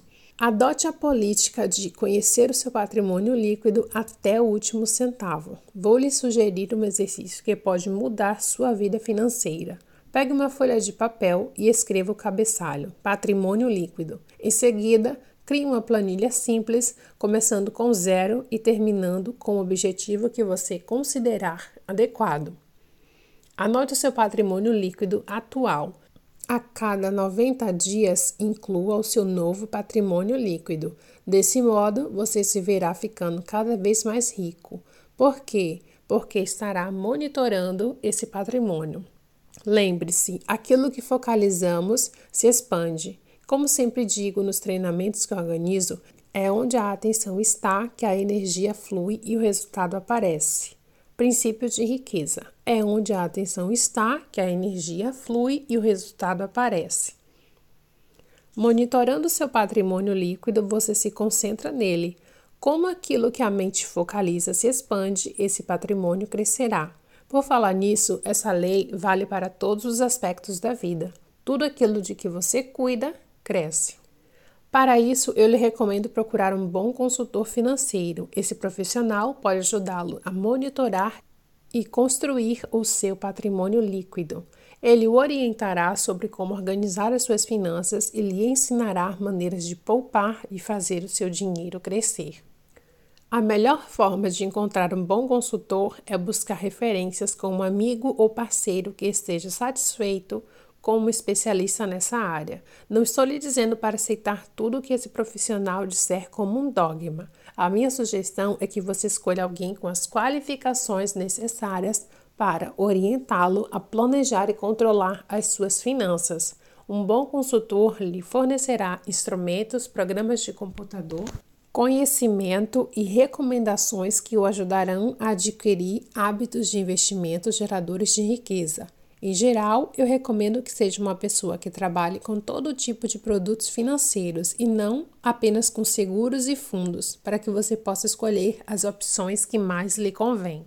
Declaração: Eu estou concentrado na construção do meu patrimônio líquido. Eu tenho uma mente milionária. Ações da mente milionária.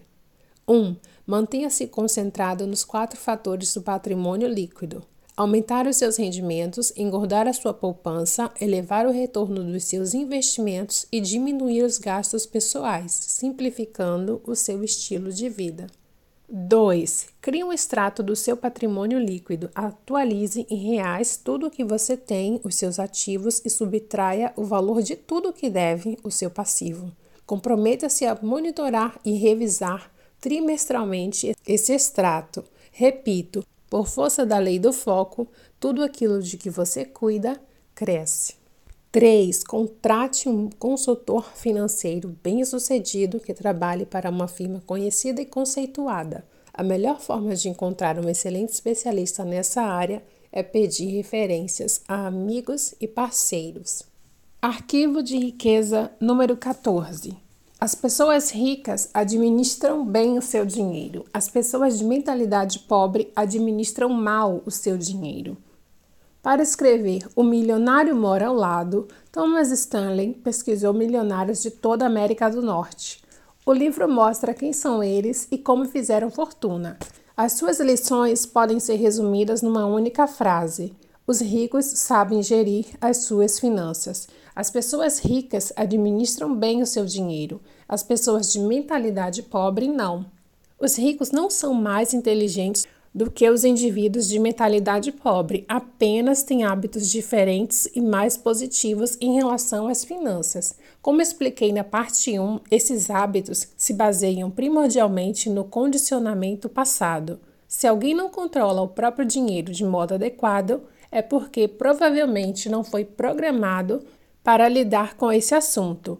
E é possível também que essa pessoa não saiba gerir o seu dinheiro de forma simples e eficaz.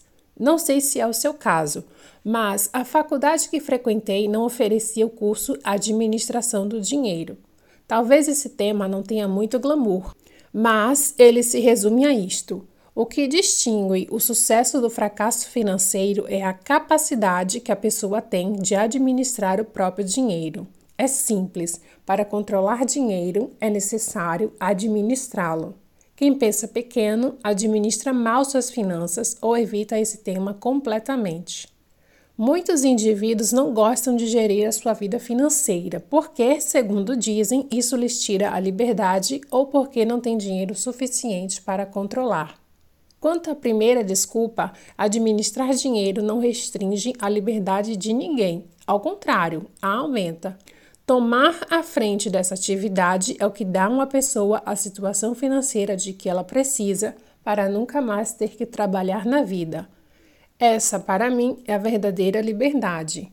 Os que se valem do argumento não tenho dinheiro suficiente para administrar, por sua vez, estão olhando pelo lado errado do telescópio. Em lugar de dizerem, quando eu possuir muito dinheiro, começarei a administrá-lo, devem dizer: quando eu começar a administrar as minhas finanças, terei muito dinheiro. Quem pretende passar a controlar dinheiro assim que sair do buraco se comporta da mesma forma que o obeso que diz: Vou começar a fazer exercício e dieta depois que perder 10 quilos. Isso é colocar o carro na frente dos bois e não leva a lugar nenhum. Primeiro, é necessário que a pessoa administre corretamente o dinheiro que possui para depois ter mais recursos financeiros para gerir. Nos seminários, costumo contar uma história que atinge em cheio a maioria das pessoas. Imagine que você está passeando com uma criança de 5 anos e passa por uma sorveteria. Você entra e compra para ela uma bola de sorvete na casquinha. Depois que vocês saem dali, a criança balança o cone na mão e de repente o sorvete cai no chão. Ela começa a chorar. Você volta à sorveteria e, quando vai repetir o pedido, a criança vê no cartaz colorido a foto de uma casquinha com três bolas. Ela aponta para o cartaz e grita: Eu quero este. Instala-se o problema. Pode ser a pessoa bondosa, afeituosa e generosa que é. Você faria a vontade da criança e pediria uma casquinha com três bolas? De imediato, sua resposta talvez seja, é claro, mas pensando um pouco melhor, a maioria dos participantes dos seminários responde, de jeito nenhum. Afinal, por que premiar o erro da criança e programá-la para falhar? Se ela não é capaz de segurar direito uma casquinha que só tem uma bola de sorvete, como vai conseguir fazer isso com uma que tem três? Esse mesmo raciocínio se aplica quando se trata da sua relação com o universo. Vivemos num universo bondoso e afetuoso, cuja regra é: você não terá mais até provar que é capaz de lidar com o que já possui. Princípio de riqueza.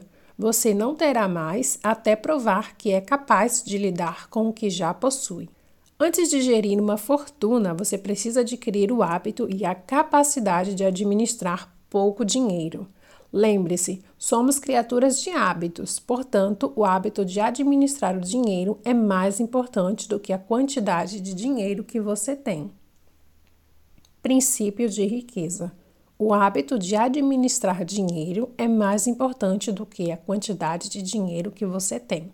Então, como você deve administrar o seu dinheiro? Primeiro, abra uma conta bancária, batize a conta da liberdade financeira. Deposite nela 10% de cada real que você receber, já descontados impostos. Esse dinheiro só deve ser usado para investir e para comprar ou criar fluxos de rendimentos passivos. A finalidade dessa conta é gerar uma galinha que ponha ovos de ouros chamados rendimentos passivos. E quando é que você vai começar a gastar esse dinheiro? Nunca, ele jamais será gasto. Trata-se de investimento apenas. Quando você se aposentar, passará a usar os rendimentos dessa conta, os ovos, mas não o principal. Assim, ele estará sempre crescendo e você nunca ficará na mão. Emma, uma das minhas alunas, contou-me a sua história.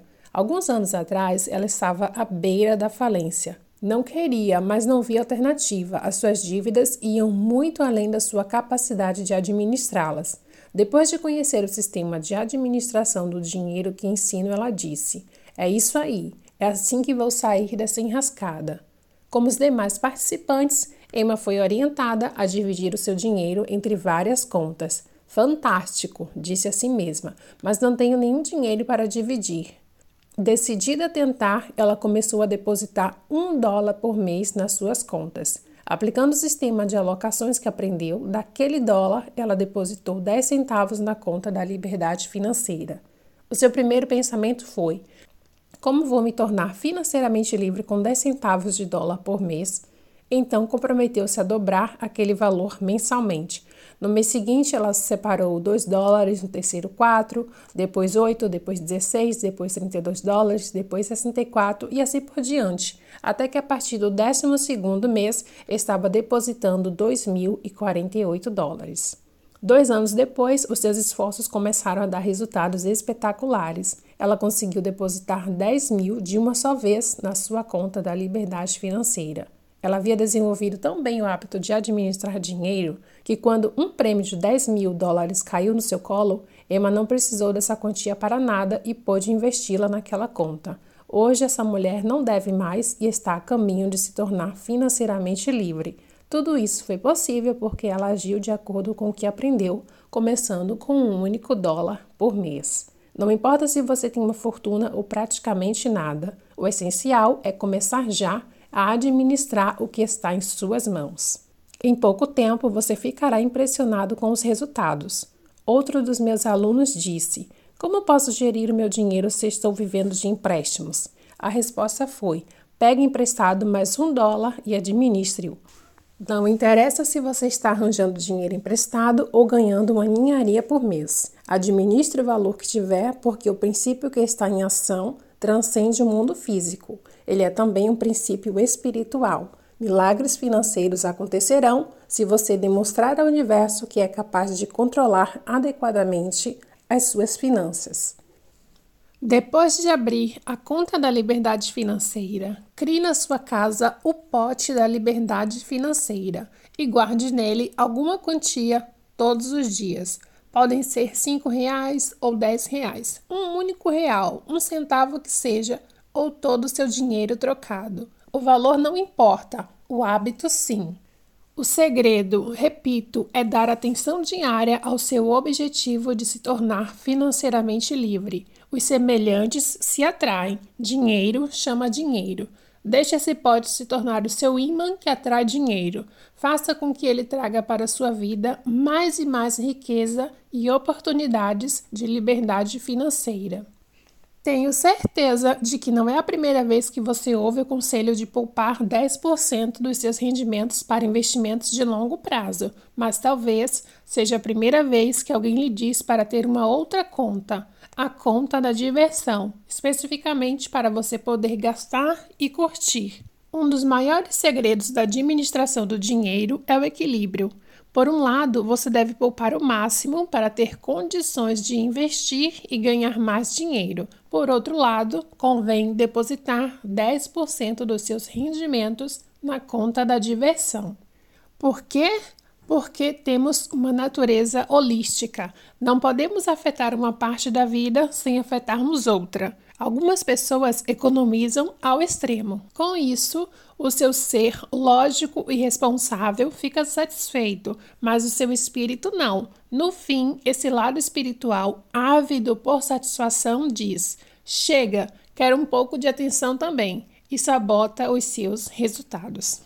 Se você apenas gasta, não só jamais enriquecerá, como a parte responsável do seu ser acabará fazendo com que você não curta as coisas com as quais despende o seu dinheiro porque se sente culpado. Então, a culpa o leva a gastar ainda mais como forma de expressar as suas emoções. Você se sente melhor durante um tempo, porém a culpa e a vergonha logo retornam. A única maneira de romper esse círculo vicioso é aprender a administrar as suas finanças de um modo que dê certo. O objetivo primordial da conta da diversão é a sua satisfação. Ela lhe dará a oportunidade de fazer coisas que você normalmente não faria. Extravagâncias como ir a um bom restaurante e pedir uma garrafa do melhor vinho ou champanhe ou alugar um carro caro para passear durante o final de semana. A regra que comanda a conta da diversão é: ela tem que ser zerada todo mês. Exatamente. Você deve torrar mensalmente todo o dinheiro que tiver depositado de um modo que eu faça sentir-se rico. Imagine-se, por exemplo, despejando cada centavo dessa conta no balcão de um hotel de alta classe para passar um fim de semana ali. É como eu disse, uma extravagância. Para a maioria de nós, a única forma de respeitar o plano de poupança é compensá-lo com um plano que premie o nosso esforço. Outras finalidades da conta da diversão são fortalecer o seu músculo recebedor e tornar mais divertida a administração do dinheiro. Além da conta da liberdade financeira e da conta da diversão, eu o aconselho a criar outras quatro contas para dividir o seu dinheiro. 10% para a conta de poupança para despesas de longo prazo, 10% para a conta de instrução financeira, 50% para a conta das necessidades básicas, 10% para a conta das doações. Vou dizer outra vez: as pessoas de mentalidade pobre pensam que tudo depende dos rendimentos. Acreditam que, para enriquecer, é necessário ter um salário nababesco.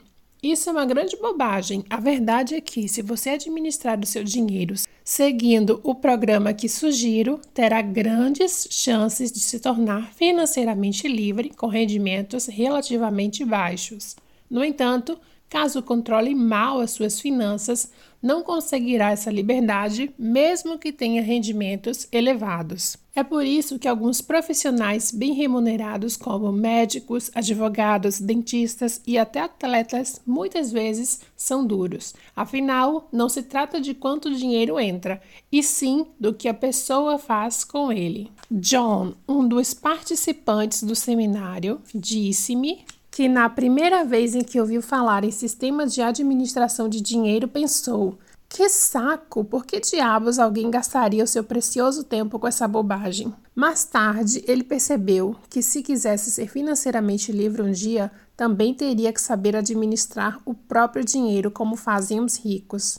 Como esse novo hábito não era algo natural para ele, John precisou aprender essa lição. Disse ter se lembrado de quando treinava para provas de triatlo. Era muito bom em natação e ciclismo, mas não gostava de correr. Sempre forçava os pés, os joelhos e as costas e ficava todo dolorido depois dos treinos. Durante a corrida, respirava com dificuldade e os seus pulmões queimavam, mesmo que ele não se empenhasse ao máximo. Detestava aquilo, porém sabia que se quisesse ser um triatleta de primeiro nível, teria que aprender a correr e aceitar as consequências como parte dos custos da vitória. John decidiu então correr todos os dias. Após alguns meses, passou não apenas a gostar dessa atividade, como a ansiar pela hora do seu treino diário. Aconteceu-lhe exatamente a mesma coisa na área da administração do dinheiro. John começou detestando esse sistema, porém depois acabou gostando dele. Agora aguarda pela chegada do pagamento para depositá-lo nas contas.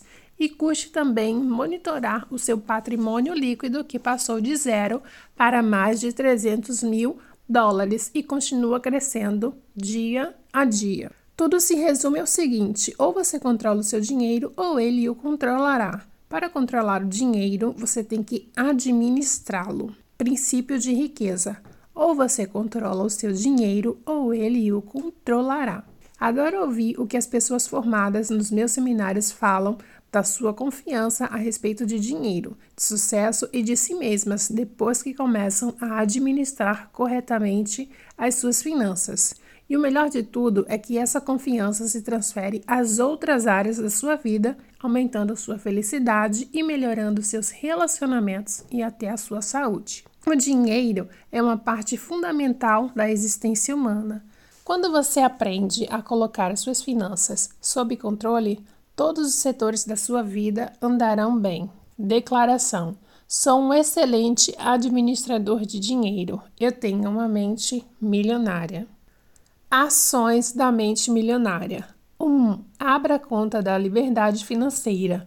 Todos os meses, deposite nessa conta 10% de todos os seus rendimentos, descontados impostos. Esse dinheiro jamais deve ser gasto, apenas investido para produzir rendimentos passivos para sua aposentadoria. Crie na sua casa o pote da liberdade financeira e guarde uma quantia qualquer ali todos os dias. Pode ser a quantia que você quiser, 5 ou 10 reais, um único real, um centavo que seja, ou todo o seu dinheiro trocado. Isso deixará a sua atenção diariamente concentrada na sua liberdade financeira. E como você sabe, onde a atenção se fixa, os resultados aparecem. Abra a conta da diversão ou crie na sua casa o pote da diversão. O objetivo é que você deposite ali 10% de todos os seus rendimentos. Além da conta da diversão e da conta da liberdade financeira, abra também quatro outras contas e deposite nelas as seguintes porcentagens dos seus rendimentos: 10% na conta de poupança para despesas de longo prazo, 10% na conta da instrução financeira, 50% na conta das necessidades básicas, 10% na conta das doações. 4. Independentemente de quanto dinheiro você possui, comece a administrá-lo a partir de hoje. Não deixe para amanhã. Mesmo que só tenha um real, administre-o Pegue 10 centavos e deposite no pote ou na conta da liberdade financeira. Separe os outros 10 centavos e deposite no pote ou na conta da diversão. Essa simples atitude enviará ao universo uma mensagem dizendo que você está pronto para receber mais dinheiro. É claro que, se puder administrar mais, vá em frente. Arquivo de riqueza número 15. As pessoas ricas põem o seu dinheiro para dar duro para elas. As pessoas de mentalidade pobre dão duro pelo seu dinheiro. Se você, como a maioria das pessoas, cresceu programado para acreditar que tem que dar duro para ganhar dinheiro, são boas as chances, porém, de que tenha sido criado sem o condicionamento de que tão importante quanto isso é fazer o seu dinheiro dar duro para você. Não resta dúvida de que trabalhar é muito importante, mas somente isso nunca o tornará rico. Como eu sei disso? Observe o mundo real. Existem milhões, não bilhões de pessoas que se matam de trabalhar, suam a camisa durante todo o dia e até a noite. São todas ricas? Não, a maioria delas vive na Pindaíba ou quase lá. Por outro lado, quem você vê flanando pelos clubes de alta classe de todo mundo? Quem passa as tardes jogando golfe ou tênis e velejando? Quem curte os dias fazendo compras e as semanas gozando férias? Os ricos, é claro. Portanto, vou ser direto. A ideia de que é necessário trabalhar duro durante toda a vida para ficar rico é besteira. O antigo ditado propõe um real de trabalho por um real de salário. Não há nada errado com esse provérbio, exceto que ele não diz o que fazer com esse real de salário. Saber que destino dar a essa quantia é o que permite passar do trabalho duro para o trabalho inteligente. Os ricos podem viver os seus dias se divertindo e relaxando porque trabalham de maneira inteligente. Eles compreendem o princípio da alavancagem e o utilizam, põem não só outras pessoas como o próprio dinheiro para trabalhar para eles. A minha experiência diz que, de fato, é necessário trabalhar muito para ganhar dinheiro. Para as pessoas ricas, no entanto, essa é uma situação temporária. No caso de quem tem uma mentalidade pobre, é permanente. Os ricos entendem que é necessário suar a camisa somente até que seu dinheiro comece a trabalhar duro o bastante para ocupar o seu lugar. Eles acreditam no seguinte: quanto mais o seu dinheiro trabalha, menos eles terão que trabalhar. Lembre-se, dinheiro é energia. A maioria das pessoas entra com a energia operária e tira a energia monetária. Os que alcançaram a liberdade financeira aprenderam a substituir a energia do trabalho que investem por outras formas de energia que incluem trabalho de terceiros. Sistemas de negócios e capital de investimento. Repito, primeiro a pessoa sua para ganhar dinheiro. Depois, deixa que ele dê duro para ela. No jogo do dinheiro, muita gente não faz a menor ideia de quanto custa vencer. Qual é a sua meta? Quando você vence o jogo, você está jogando para o gasto, para ter rendimento de 30 mil reais por ano, para ficar milionário ou para se tornar um multimilionário? O objetivo do jogo do dinheiro que ensino é nunca ter que trabalhar novamente a não ser que você deseje fazer isso, e nesse caso, que seja por opção, não por necessidade. Em outras palavras, a meta é tornar-se financeiramente livre tão rápido quanto possível. A minha definição de liberdade financeira é simples: é a capacidade de viver o estilo de vida que você deseja sem precisar trabalhar nem depender do dinheiro de alguém. Observe que há uma boa chance de que o estilo de vida que você almeja custe caro. Consequentemente, para ser livre, você terá que ganhar dinheiro sem trabalhar. O rendimento sem trabalho é chamado rendimento passivo. Para vencer no jogo do dinheiro, o objetivo é ter um rendimento passivo que dê para pagar pelo estilo de vida desejado. Em suma, você se torna financeiramente livre quando seu rendimento passivo excede as suas despesas. Identifiquei duas fontes primárias de rendimentos passivos. A primeira é o dinheiro que trabalha para você. Isso inclui ganhos de investimentos que englobam ações, letras de câmbio, mercado financeiro, fundos de investimento, assim como hipotecas e outros ativos que se valorizam e, e têm liquidez. A segunda grande fonte de rendimento passivo é o negócio que trabalha para você. São os rendimentos contínuos de negócios cuja operação não depende do seu envolvimento pessoal, como aluguel de imóveis, royalties de livros, músicas e programas de computador, licenciamento de ideias, franqueamento de marcas, propriedade de depósitos e marketing de rede ou multinível, para citar alguns. Isso também inclui montar qualquer negócio que esteja sistematizado para operar sem a sua presença. Volto a dizer, é uma questão de energia. A ideia é que o negócio e não você funcione e produza valor para as pessoas. O marketing de rede, por exemplo, é um conceito muito bom. Primeiro, porque geralmente não requer um grande capital inicial. Segundo, porque, uma vez estabelecido, proporciona rendimentos residuais constantes. Outra forma de renda sem que você precise trabalhar ano após ano. Experimente obter isso com o emprego das 9 às 18 horas. Volto a enfatizar: a importância de estabelecer estruturas de rendimento passivo é simples. Sem rendimento passivo, ninguém consegue ser financeiramente livre. Porém, você sabia que a maioria das pessoas tem muita dificuldade para criar fontes desse tipo de rendimento? Isso ocorre por três motivos. Primeiro, o condicionamento. A maioria de nós foi programada para não ter rendimento passivo.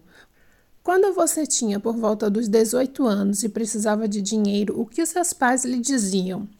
Ora, vá arranjar um rendimento passivo? Jamais. O mais comum era escutarmos o seguinte: vá trabalhar, arranje um emprego ou outra coisa do gênero.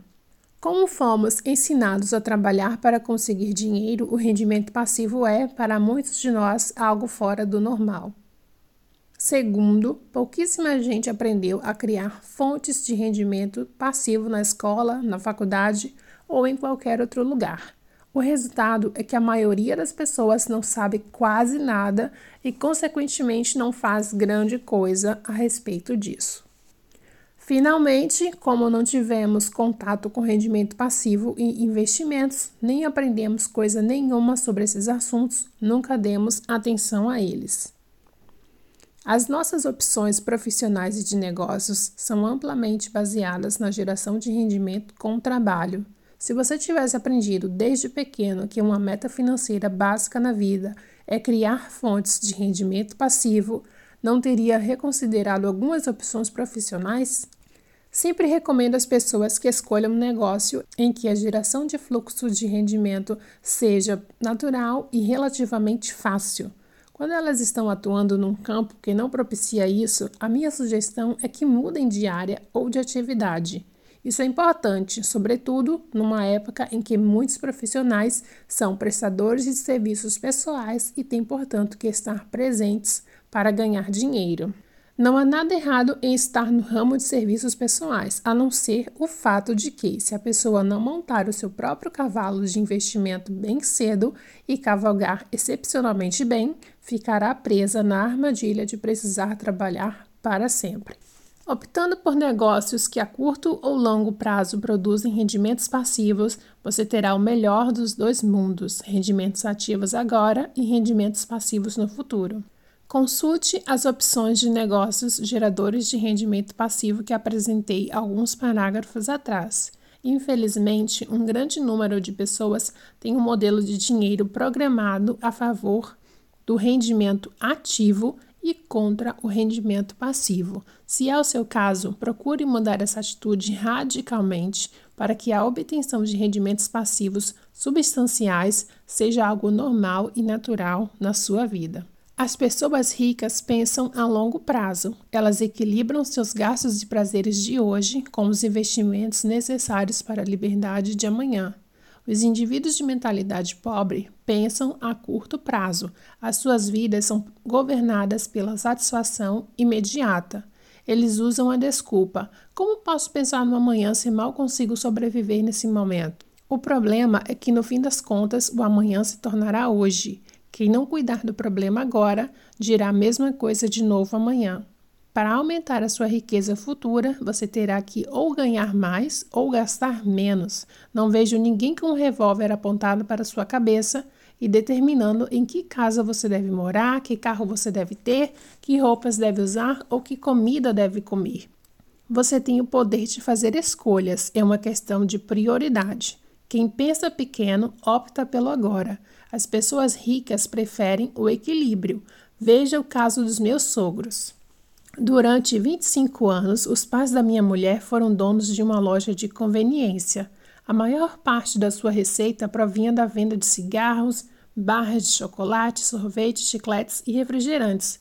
A venda média era menos de um dólar. Em resumo, estavam no ramo dos centavos de dólar. Ainda assim, eles poupavam a maior parte do seu dinheiro, não comiam em restaurantes, não compravam roupas caras e não tinham um carro do ano.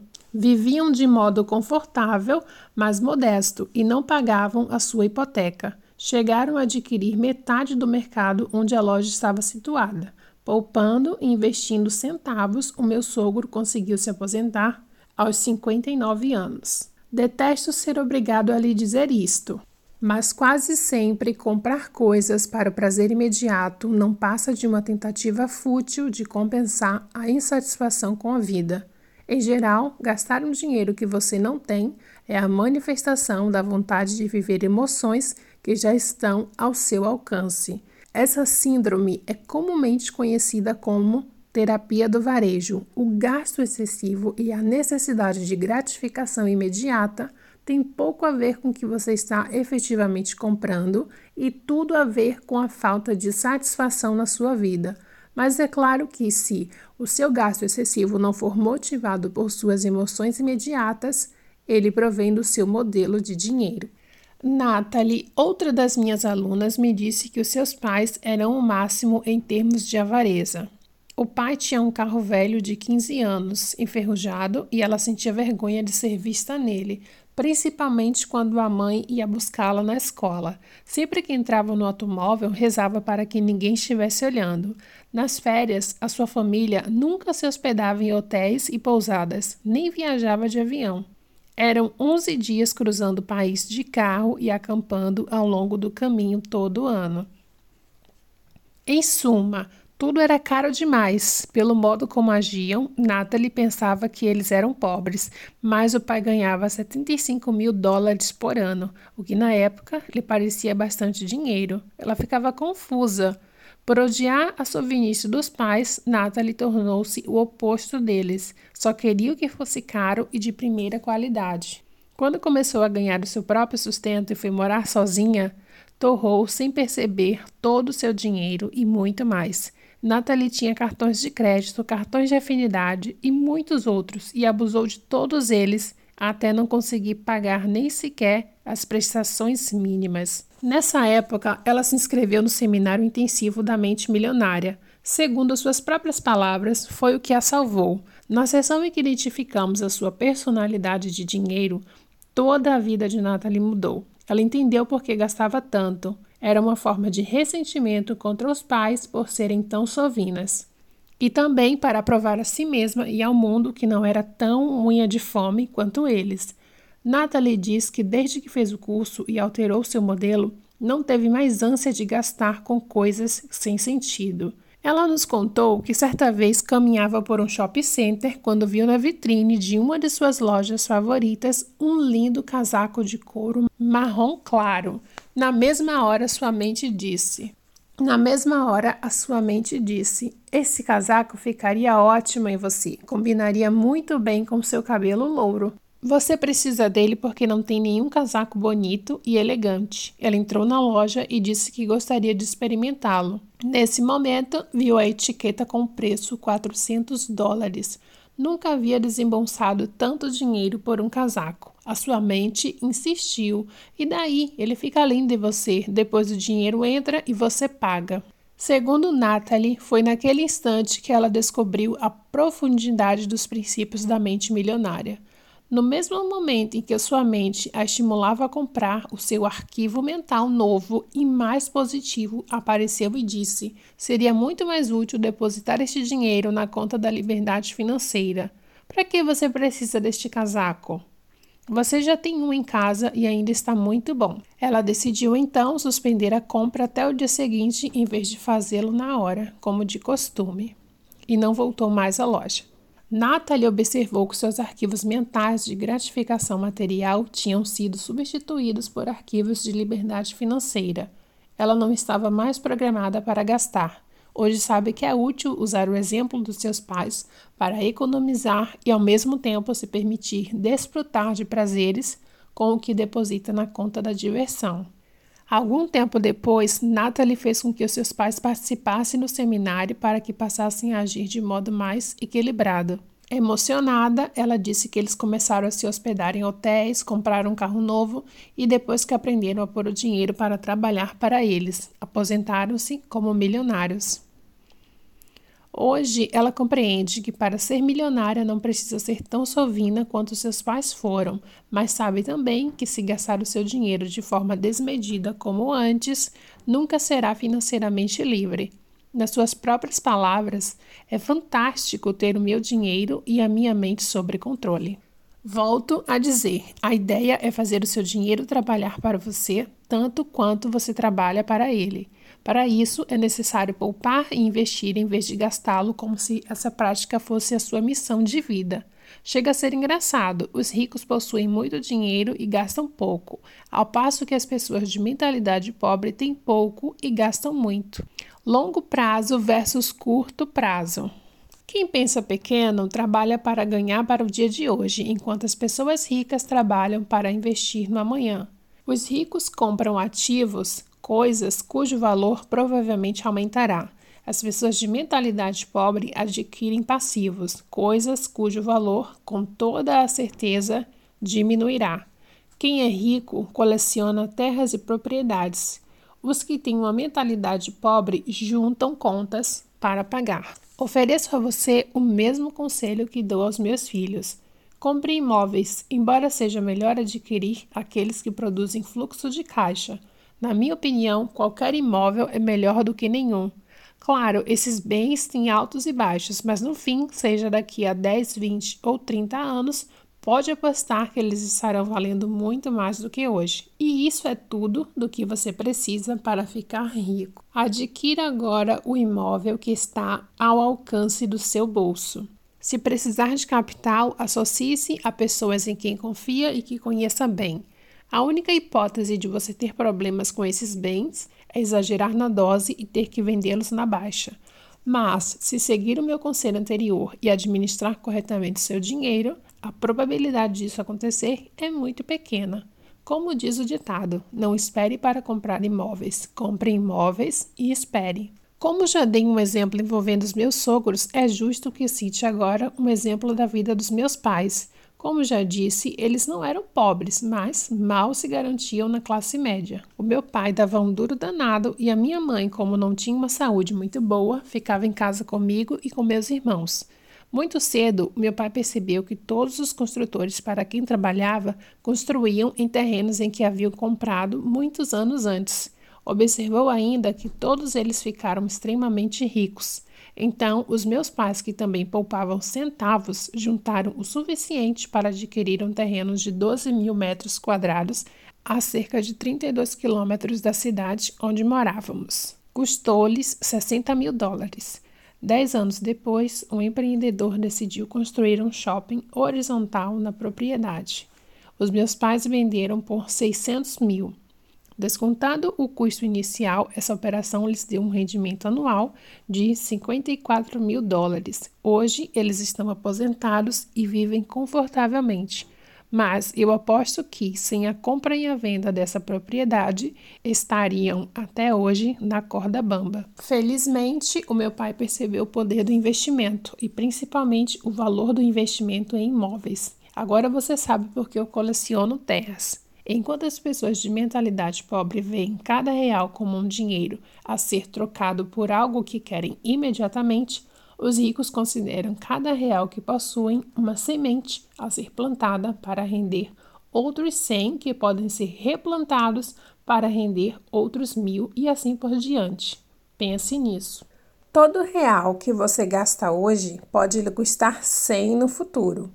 Eu, pessoalmente, considero cada uma das minhas notas de dinheiro um soldado, cuja missão é conquistar a liberdade.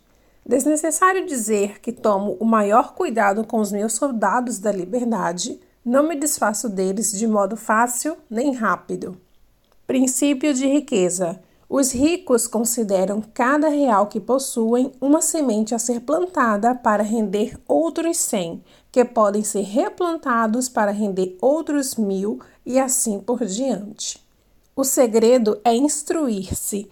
Aprenda sobre o mundo dos investimentos, familiarize-se com os vários tipos de investimento, instrumentos financeiros como imóveis, hipotecas, ações, fundos, letras de câmbio, moeda estrangeira, tudo que esteja ao seu alcance. Escolha uma área para se especializar. Comece a investir nesse campo e depois diversifique. Em suma, as pessoas que pensam pequeno dão duro, gastam todo o seu dinheiro e precisam trabalhar muito para sempre. Quem é rico trabalha duro, poupa e investe o dinheiro para nunca mais ter que trabalhar. Declaração: O meu dinheiro trabalha para mim e se multiplica. Eu tenho uma mente milionária. Ações da mente milionária. 1. Um, Instrua-se, assista a seminários sobre investimentos. Leia pelo menos um livro sobre esse assunto por mês, além de revistas e jornais do setor financeiro como Exame, Isto é Dinheiro, Gazeta Mercantil e Valor Econômico. Não estou lhe dizendo para seguir os conselhos dados por essas publicações mas que se familiarize com as opções financeiras que encontrará. Escolha uma área para se especializar e comece a investir nela. Mude o foco do rendimento ativo para o passivo. Relacione pelo menos três estratégias com as quais você pode obter rendimentos sem trabalhar, seja no campo dos negócios ou na área de investimentos. Comece pesquisando e depois entre em ação com essas estratégias. Não espere para adquirir imóveis, compre-os e espere. Arquivo de riqueza número 16 as pessoas ricas agem apesar do medo. As pessoas de mentalidade pobre deixam-se paralisar pelo medo. No começo deste livro, apresentei o processo de manifestação. Reveja a fórmula. Pensamentos conduzem a sentimentos, sentimentos conduzem a ações, ações conduzem a resultados. Milhões de pessoas pensam em ficar ricas e milhares delas fazem meditação e declarações com esse objetivo, além de visualizarem a riqueza que querem conquistar. Eu medito quase todos os dias, mas nunca aconteceu de eu estar sentado meditando ou fazendo uma visualização e cair um saco de dinheiro na minha cabeça. Acredito que sou apenas um dos infelizes que tem que fazer alguma coisa para ter sucesso. A meditação, a visualização e as declarações são ferramentas maravilhosas, mas até onde sei, nenhuma delas por si só lhe proporcionará dinheiro no mundo real. Você tem que tomar medidas concretas para vencer. E por que a ação é tão decisiva? Retornando ao processo de manifestação, veja o caso dos pensamentos e sentimentos. Eles fazem parte do mundo interior ou exterior? Do mundo interior. Agora, os resultados. Eles fazem parte do mundo interior ou exterior? Do mundo exterior. Isso quer dizer que a ação é a ponte entre esses dois mundos. Princípio de riqueza. A ação é a ponte entre o mundo interior e o mundo exterior. Mas, se a ação é tão importante, o que nos impede de tomar as medidas que sabemos que precisamos tomar? O medo, a dúvida e a preocupação são alguns dos maiores obstáculos não apenas ao sucesso, como também à felicidade. Por esse motivo, uma das maiores diferenças entre as pessoas ricas e as de mentalidade pobre é que as primeiras estão sempre dispostas a agir apesar do medo, enquanto as últimas deixam-se paralisar por ele. No livro Como Superar o Medo, Susan Jeffers diz que o grande erro que a maioria das pessoas comete é esperar que a sensação de medo diminua ou desapareça para que comecem a agir. Em geral, elas aguardam para sempre. Num dos cursos do Peak Potentials, ensina que o verdadeiro guerreiro é capaz de domar a serpente do medo. Isso não pressupõe matar a serpente, nem se livrar ou fugir dela. Quer dizer exatamente domar a serpente. Princípio de riqueza: o verdadeiro guerreiro é capaz de domar a serpente do medo.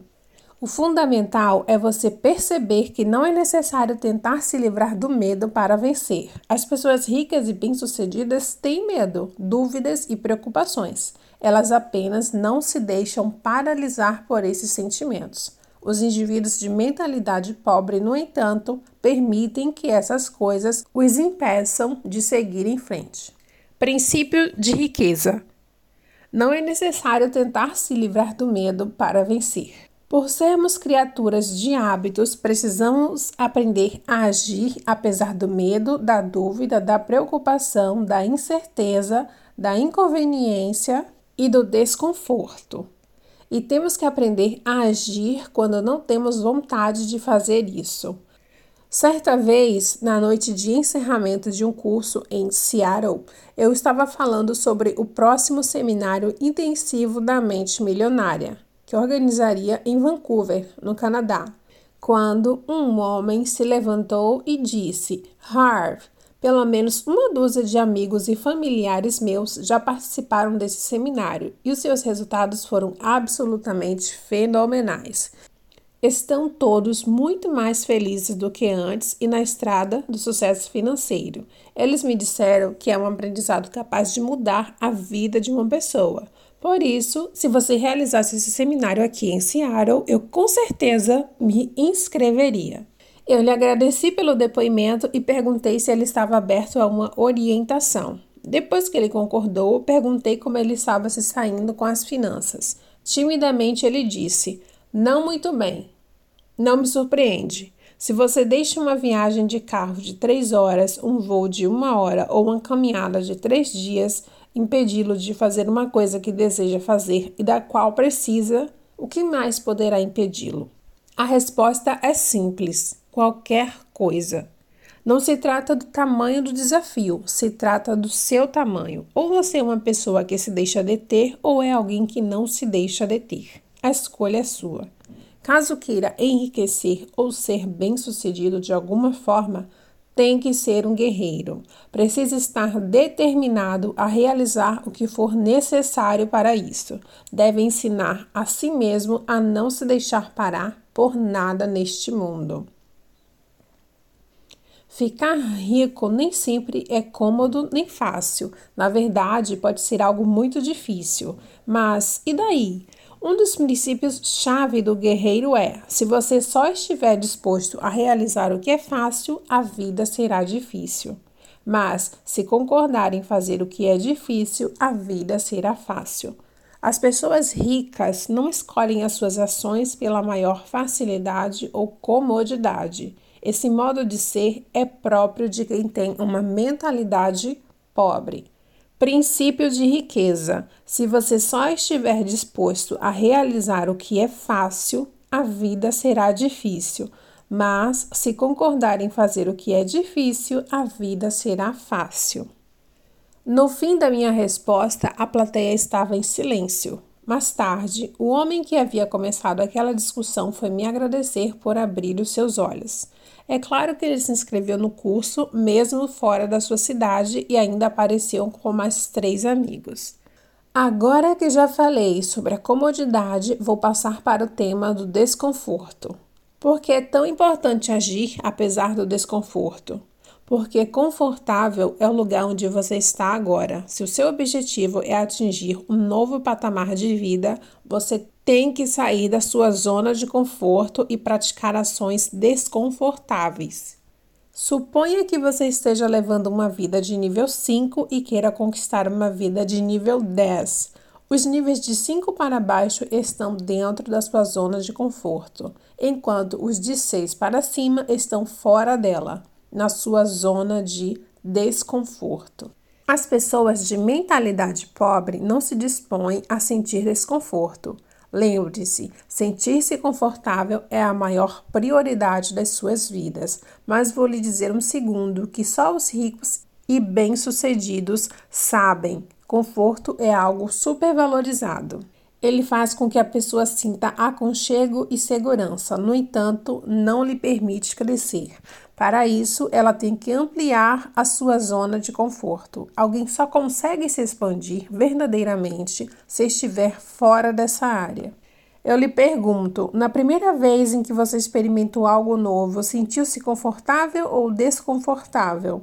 A segunda opção, provavelmente.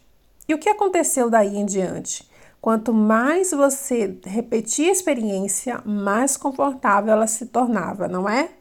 É assim que a coisa funciona. Tudo é desconfortável no começo.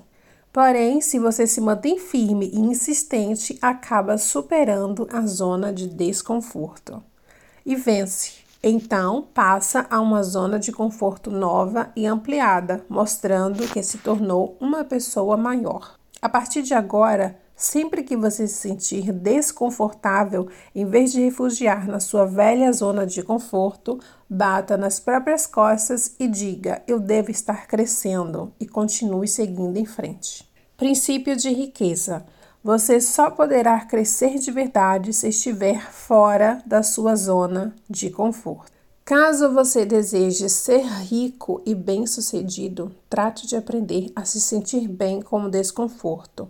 Pratique conscientemente estar na zona de desconforto e fazer o que lhe dá medo. Quero que você se lembre para o resto da vida da seguinte equação: ZC igual a ZR, isto é, Isto é, a sua zona de conforto é igual à sua zona de riqueza.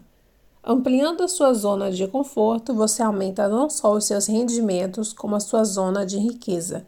Quanto mais confortável você quiser se sentir, menos risco se disporá a correr, menos oportunidades desejará explorar, menos pessoas conhecerá, menos estratégias desenvolverá. Captou uma mensagem? Quanto mais o conforto se torna uma prioridade na sua vida, mais contraído de medo você fica. Por outro lado, expandindo a si próprio, você amplia a sua zona de oportunidade, o que lhe permite atrair e conservar mais rendimentos e riqueza. Não se esqueça, se você tiver um grande recipiente, zona de conforto, o universo terá prazer em preenchê-lo. As pessoas ricas e bem-sucedidas possuem zonas de conforto muito amplas e as aumentam constantemente para poderem ganhar e conservar mais riqueza. Embora ninguém nunca tenha morrido de desconforto, a aspiração ao conforto matou mais ideias, oportunidades, ações e crescimento do que qualquer outra coisa neste mundo. O conforto aniquila. Se a sua meta na vida é se sentir confortável, eu lhe garanto duas coisas. Primeiro, você nunca ficará rico. Segundo, jamais será feliz. A felicidade não é obtida com uma vida mais ou menos satisfatória, em que ficamos o tempo todo nos perguntando o que mais poderia ter acontecido. A felicidade surge como resultado de estarmos no nosso estado natural de crescimento e vivendo o máximo do nosso potencial. Tente fazer o seguinte: na próxima ocasião em que se sentir desconfortável, indeciso ou intimidado, em vez de se encolher ou se refugiar na segurança, siga em frente, observe e vivencie as sensações de desconforto, reconhecendo que são apenas sensações, incapazes de detê-lo. Insistindo tenazmente, apesar do desconforto, você acabará atingindo a sua meta. Não importa se o desconforto não diminuir. Na verdade, se isso acontecer, considere esse fato um sinal para elevar seu objetivo. Porque no momento em que se sentir confortável, você vai parar de crescer. Repito, para avançar até o máximo do seu potencial, é necessário que você viva no limite das suas possibilidades. E como somos criaturas de hábitos, é necessário praticar.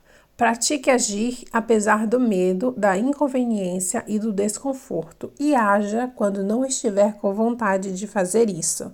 Desse modo, você passará rapidamente a um patamar de vida mais alto. No processo, não deixe de verificar com regularidade a sua conta bancária, porque eu lhe garanto, ela estará crescendo com muita rapidez também. A mente humana é um excepcional romancista. Ela inventa histórias incríveis, em geral baseadas em dramas e desastres, a partir de coisas que nunca ocorreram e que provavelmente nunca acontecerão. O escritor Mark Twain explicou o assunto com toda a clareza. Já tive milhares de problemas na minha vida, a maioria dos quais nunca aconteceu de fato. Uma das coisas mais importantes a entender na vida é que você não é a sua mente. Você é muito maior e mais poderoso do que ela. A sua mente é uma parte de você tanto quanto a sua mão. Uma pergunta para provocar o seu raciocínio. E se a sua mão fosse como a sua mente? Ela estaria em toda parte, dando tapas em você o tempo todo e falando sem parar. E o que você faria? A maioria das pessoas responde: eu a cortaria fora. Mas se a sua mão é uma ferramenta poderosa, por que você se livraria dela? A resposta certa, evidentemente, é que você gostaria de controlá-la, manejá-la e treiná-la para trabalhar a seu favor e não contra você. Saber treinar e manejar a própria mente é o maior talento que se pode ter na vida, tanto em termos de felicidade quanto de sucesso, e é exatamente isso que desejo ensinar com este livro. Princípio de riqueza. Saber treinar e manejar a própria mente é o maior talento que se pode ter na vida, tanto em termos de felicidade quanto de sucesso. Como é que você treina sua mente? começando pela observação.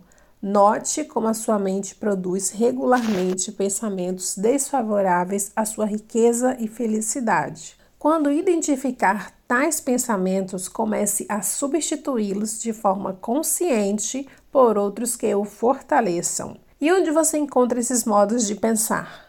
Aqui mesmo, neste livro.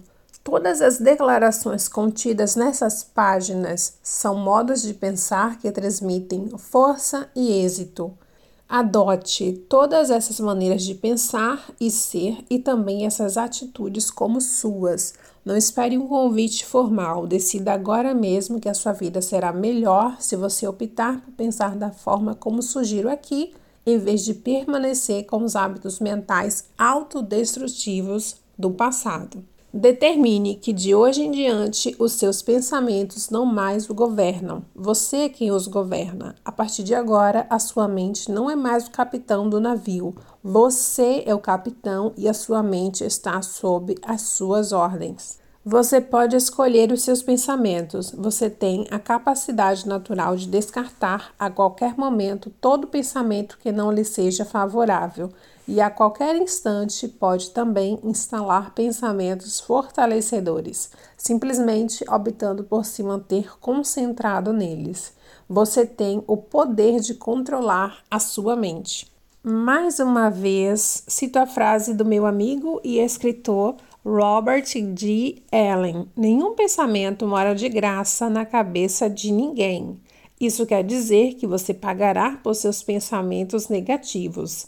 Pagará em dinheiro, em energia, em tempo, em saúde e em termos de felicidade.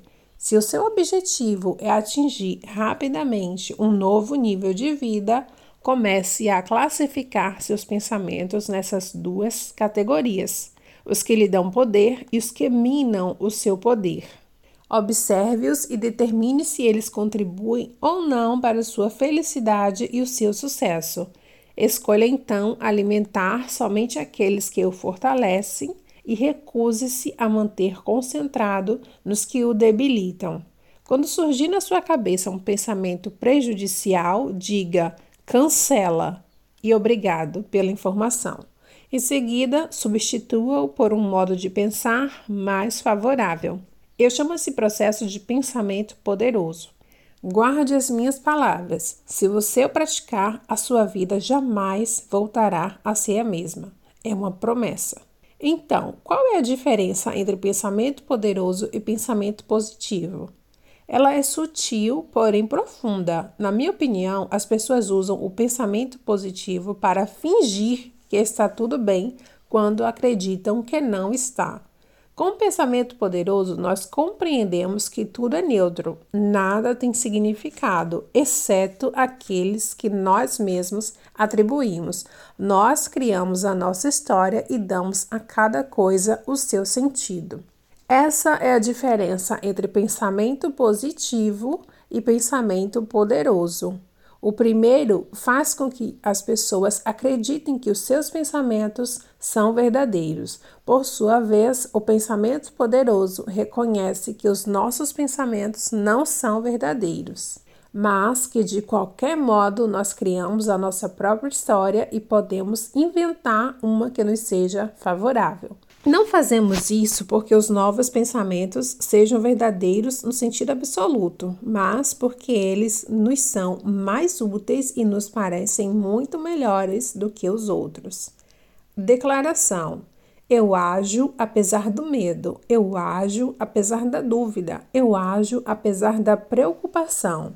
Eu ajo apesar da inconveniência, eu ajo apesar do desconforto, eu ajo quando não estou com vontade de agir. Eu tenho uma mente milionária. Ações da mente milionária. 1. Um, liste os três maiores medos ou preocupações que você tem a respeito do dinheiro e riqueza. Para cada um deles, escreva o que faria se a situação temida efetivamente acontecesse. Você sobreviveria, a superaria o mais provável é que a resposta seja afirmativa. Agora pare de se preocupar e comece a enriquecer. 2. Pratique sair da sua zona de conforto. Tome deliberadamente decisões que o façam se sentir desconfortável. Por exemplo, converse com pessoas com quem não falaria. Peça um aumento de salário, suba os preços dos seus produtos, acorde uma hora mais cedo todo dia. 3. Aplique o pensamento poderoso. Observe a si próprio e os seus padrões de pensamento. Acolha somente aqueles que contribuam para a sua felicidade e o seu sucesso. Desafie a voz dentro da sua cabeça sempre que ela lhe disser: não posso, não quero, não estou afim. Não deixe que a voz do medo, que a voz do conforto seja mais forte do que você. Faça um pacto consigo mesmo. Sempre que a voz tentar impedi-lo de realizar alguma coisa, você a fará de qualquer forma para mostrar à sua mente que é você quem comanda e não ela. Assim aumentará especularmente a sua confiança, enquanto a sua voz, reconhecendo que tem pouco poder sobre você, se pronunciará cada vez menos. Arquivo de riqueza número 17. As pessoas ricas aprendem e se aprimoram o tempo todo. As pessoas de mentalidade pobre acreditam que já sabem tudo. No começo dos meus seminários, apresento às pessoas o que chamo de as três palavras mais perigosas que pronunciamos. São elas: eu já sei.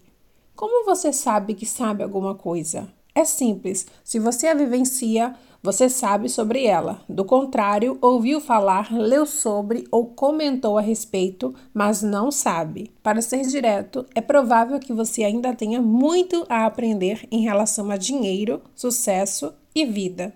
Como expliquei no começo deste livro, na minha época de vacas magras, tive a sorte de receber o conselho de um amigo da minha família que era multimilionário. Ele teve compaixão ao me ver naquela situação difícil. Lembre-se do que ele me disse. Harvey, se as coisas não estão indo como você gostaria, isso quer dizer apenas que há algo que você não sabe. Felizmente, eu levei essa sugestão a sério e passei de sabe tudo a aprende tudo. Daquele momento em diante, a minha vida mudou completamente.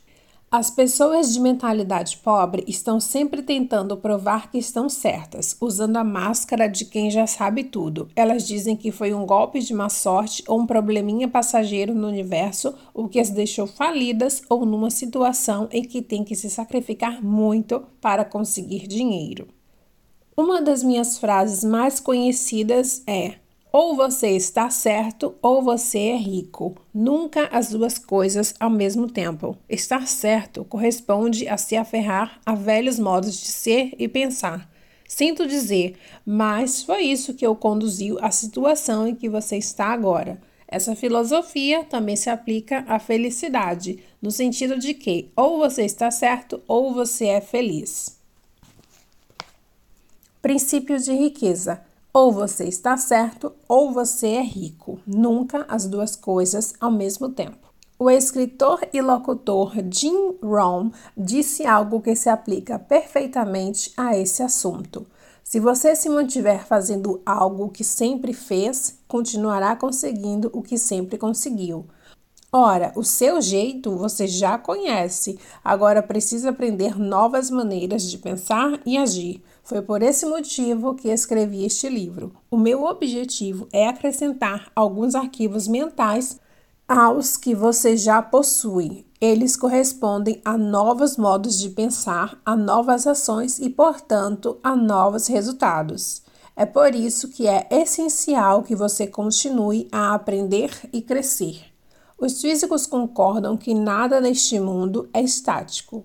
Tudo que é vivo muda o tempo todo. Por exemplo, um planeta que não cresce está morrendo. Isso também vale para as pessoas e para quaisquer outros organismos vivos. Portanto, se você não cresce, está morrendo.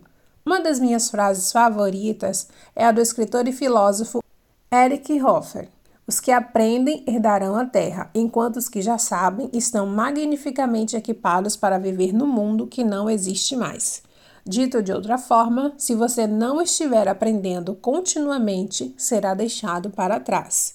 As pessoas de mentalidade pobre dizem que não podem se instruir por falta de tempo e de dinheiro. Os ricos, por outro lado, estão mais ligados na situação de Benjamin Franklin. Se você acha que a instrução é cara, experimente a ignorância. Tenho certeza de que você já ouviu isso antes. Conhecimento é poder, e poder é capacidade de agir.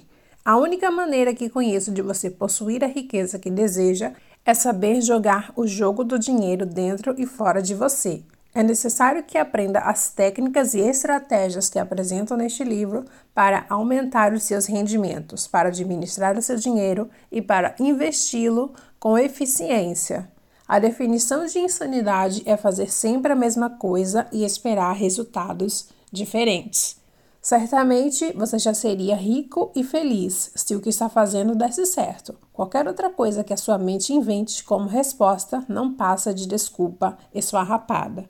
Detesto ter que dizer isso com todas as letras, mas esse é o meu trabalho. Acredito que um bom orientador sempre exigirá mais do que você exige de si mesmo. Do contrário, por que você necessitaria de um profissional desse tipo? Como orientador, a minha meta é treiná-lo, inspirá-lo, convencê-lo e fazê-lo observar ao vivo o que está impedindo de progredir. Resumindo, usar todos os meios para ajudá-lo a conquistar um nível de vida mais elevado.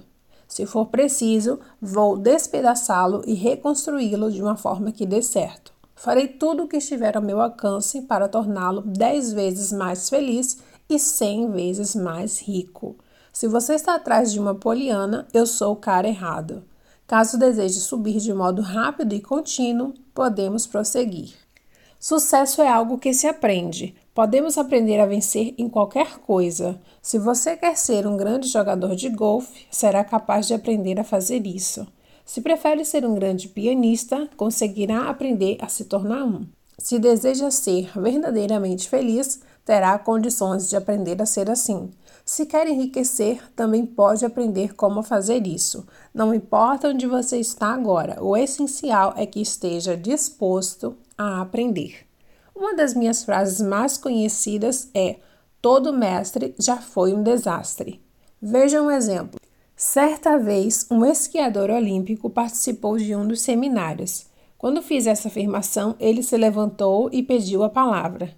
Pela sua atitude incisiva, pensei que fosse discordar veemente de mim. Ao contrário, ele relatou a todos os presentes a sua história. Quando criança, era o pior esquiador de todo o seu grupo de amigos, tão lerdo que às vezes nem o chamavam para esquiar. Então ele decidiu frequentar aulas de esqui. Todo fim de semana acordava bem cedo para ir à montanha. Em pouco tempo, não só alcançou os mesmos resultados que os seus amigos obtinham, como os ultrapassou. Foi quando passou a se envolver em competições de esqui e conseguiu um técnico de alto nível. As suas palavras foram: Sou um mestre no esqui agora, mas quando comecei era um perfeito desastre. Harv tem toda a razão. Podemos aprender a ser vitoriosos em qualquer coisa. Eu aprendi a vencer nesse esporte. A minha próxima meta é aprender a ganhar no jogo do dinheiro. Princípio de riqueza. Todo mestre já foi um desastre. Ninguém nasce um gênio das finanças. Toda pessoa rica, inclusive eu, aprendeu a vencer no jogo do dinheiro. Lembre-se do lema: se eles podem, eu também posso. Enriquecer não diz respeito somente a ficar rico em termos financeiros. É mais do que isso. Trata-se da pessoa que você se torna do ponto de vista do caráter e mentalmente para alcançar esse objetivo.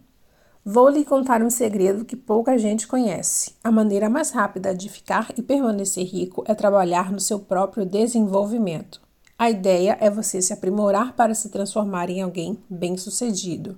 Repito, o seu mundo exterior é apenas um reflexo do seu mundo interior. Você é a raiz, os seus resultados são os frutos. Gosto do ditado que diz: você leva a si mesmo para todo lugar a que vai. Se você crescer e se tornar uma pessoa bem-sucedida em termos de caráter e de atitude mental, será vitorioso de forma natural em tudo o que fizer, ganhará o poder da escolha absoluta, passará a ter força interior e a capacidade de optar por qualquer área de trabalho, de negócio ou de investimento, sabendo que será um sucesso. Essa é a essência deste livro. Quando você é alguém grau 5, obtém resultados grau 5, mas caso cresça e se torne uma pessoa grau 10, conseguirá resultados grau 10. Preste atenção, porém, neste alerta. Se você não fizer o trabalho interior e de alguma forma conseguir ganhar rios de dinheiro, terá sido provavelmente um golpe de sorte e é possível que venha a perder tudo. Por outro lado, caso você se torne uma pessoa bem-sucedida por dentro e por fora, não apenas fará sucesso, como o manterá, o aumentará e o mais importante de tudo, será verdadeiramente feliz. As pessoas ricas entendem que a sequência do sucesso é ser, fazer, ter. As pessoas de mentalidade pobre e as que têm uma visão de classe média acreditam que a sequência do sucesso é ter, fazer, ser. Em sua maioria, elas pensam o seguinte: se eu tiver muito dinheiro, poderei fazer o que quiser e serei um sucesso. Os ricos seguem um pensamento diferente. Se eu me tornar uma pessoa bem-sucedida, poderei fazer o que preciso fazer para ter o que quero, incluindo rios de dinheiro. Eis outra coisa que somente as pessoas ricas sabem. A principal finalidade de enriquecer não é ter toneladas de dinheiro, mas ajudá-lo a crescer para ser a melhor pessoa que você puder. Na verdade, esta é a meta de todas as metas: crescer como ser humano.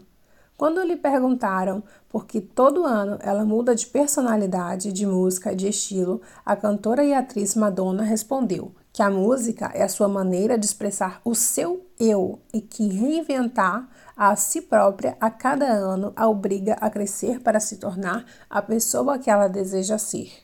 Em suma, sucesso não é um o que, e sim um quem. A boa notícia é que o seu quem pode ser treinado e ensinado. Falo por mim, não sou perfeito, nem estou sequer perto disto. Mas quando penso em quem sou hoje comparado ao que era há 20 anos, percebo uma correlação direta entre o eu e a minha riqueza, ou a falta dela, daquela época, e o eu e a minha riqueza de hoje. Se eu aprendi o caminho do sucesso, você também conseguirá fazer isso. Por esse motivo, estou no ramo do treinamento pessoal. Sei por experiência própria que praticamente todas as pessoas podem ser treinadas para vencer. Isso aconteceu comigo e agora sou capaz de orientar milhares de indivíduos para que eles sejam igualmente vitoriosos. Descobri outra diferença capital entre as pessoas ricas e aquelas que têm uma mentalidade pobre. Os ricos são especialistas no que fazem. Quem tem um pensamento de classe média costuma ser apenas razoável no seu campo de atuação, enquanto as pessoas que possuem uma mentalidade pobre são inexpressivas na sua área. Você é bom no que faz? É competente no seu trabalho? Quer um modo totalmente imparcial de saber? Examine o seu contra-cheque. Ele lhe dirá tudo. É simples. Para ganhar o máximo, você tem que ser o máximo. Princípio de riqueza. Para ganhar o máximo, você tem que ser o máximo. Vemos esse princípio em operação todos os dias no esporte profissional pelo mundo afora. Em geral, os melhores atletas são os que ganham os maiores salários, são também os que faturam mais dinheiro com publicidade. Esse mesmo princípio está presente no mundo dos negócios e das finanças. Não importa se você é empresário, profissional liberal ou distribuidor de marketing de rede nem se você ganha por comissão, se é assalariado ou se vive de rendas de imóveis, de ações ou de outros investimentos. Quanto melhor o seu desempenho na sua área, mais ganhará. Essa é outra razão pela qual é obrigatório você se instruir e se qualificar continuamente. Quanto ao aprendizado, vale observar não apenas continuam a aprender, como fazem questão de se instruir com aqueles que já estão onde eles querem chegar. No meu caso, um dos fatores que fizeram a maior diferença diz respeito à pessoa que me ensinou. Sempre optei por aprender com os que são mestres nos seus respectivos campos, não com quem se diz especialista, mas com indivíduos cujo discurso se sustenta em resultados. As pessoas ricas aconselham-se com indivíduos que são mais ricos do que elas. Quem tem uma mentalidade pobre busca orientação com os amigos, que em geral estão numa situação financeira tão difícil quanto a sua.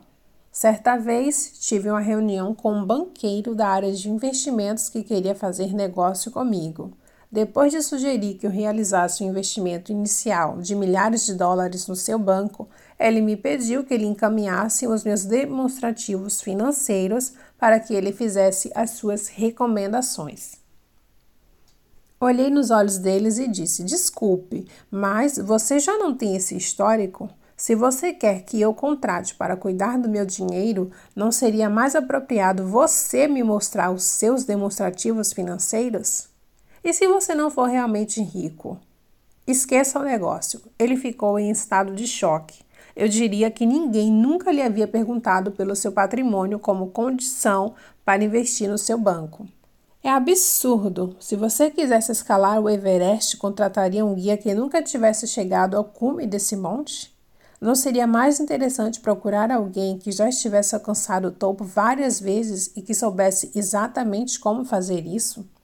Portanto, eu estou sim sugerindo que você dedique muita atenção e energia a aprender continuamente e, ao mesmo tempo, a escolher com cuidado a pessoa que lhe fornecerá conhecimentos e conselhos. Se você se instruir com quem não vai bem, sejam consultores, orientadores ou planejadores, a única coisa que irá aprender é como fracassar.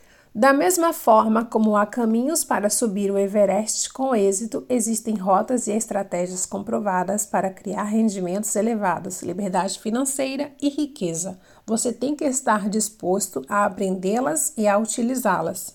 Como parte do método de administração de dinheiro da mente milionária, sugiro mais uma vez que você deposite 10% dos seus rendimentos na conta da instrução financeira. Destine esse dinheiro especificamente a cursos, livros, fitas, CDs ou qualquer outro meio que lhe permita se qualificar, seja no sistema educacional formal, seja em empresas conceituadas em treinamento e orientação pessoal.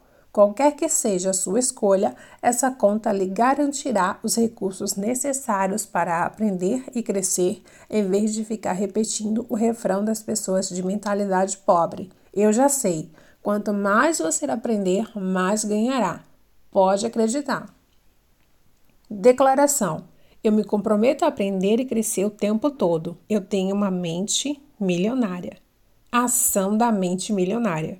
Comprometa-se com seu crescimento. Todo mês leia pelo menos um livro ou participe de um curso ou seminário sobre dinheiro, negócios ou desenvolvimento pessoal o seu conhecimento, a sua confiança e o seu sucesso agradecerão. E o que eu faço agora? E agora? O que você faz? Por onde começar?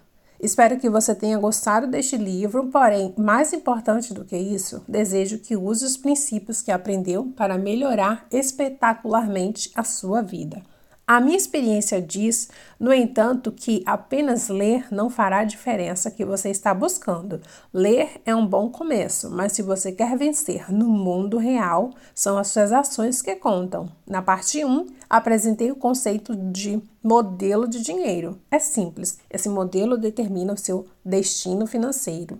Para começar a trocar o modelo que você tem por um que favoreça o seu sucesso financeiro, não deixe de realizar todos os exercícios sugeridos nos campos da programação verbal, do exemplo e dos episódios específicos, e faça também diariamente as declarações sugeridas. Na parte 2, você aprendeu 17 modos de pensar que distinguem os ricos, os ricos das pessoas de mentalidade pobre. Recomendo que guarde na memória cada um desses arquivos de riqueza, repetindo todos os dias as declarações propostas. No fim, você se posicionará diante da vida e, sobretudo, diante do dinheiro de um modo totalmente diferente. A partir deste ponto, fará novas escolhas, tomará novas decisões e obterá novos resultados. Para acelerar o processo, não deixe de executar os exercícios práticos relacionados no fim de cada um dos arquivos de riqueza. Esses exercícios de ação são obrigatórios para que a mudança seja permanente. Ela deve ter uma base celular. A programação do seu cérebro tem que ser feita. Portanto, você precisa colocar a teoria em prática. Não basta ler sobre ela, falar sobre ela e pensar sobre ela. É necessário praticá-la efetivamente. Atente para a voz dentro da sua cabeça dizendo alguma coisa como: exercícios, exercícios. Eu não preciso deles nem tenho tempo para isso. Observe quem está falando, é a sua mente condicionada. Lembre-se, o trabalho dela é mantê-lo exatamente onde você está, na sua zona de conforto. Ignore-a, execute os exercícios de ação, faça suas declarações e veja sua vida decolar. Sugiro também que você leia este livro do começo ao fim pelo menos uma vez por mês durante um ano inteiro. O que deve estar berrando a voz? Eu já li tudo, por que tenho que fazer essa leitura tantas vezes? Boa pergunta, e a resposta é simples: a repetição é a mãe do aprendizado. Volto a dizer: quanto mais você estudar este livro, mais rapidamente os seus conceitos se tornarão naturais e automáticos.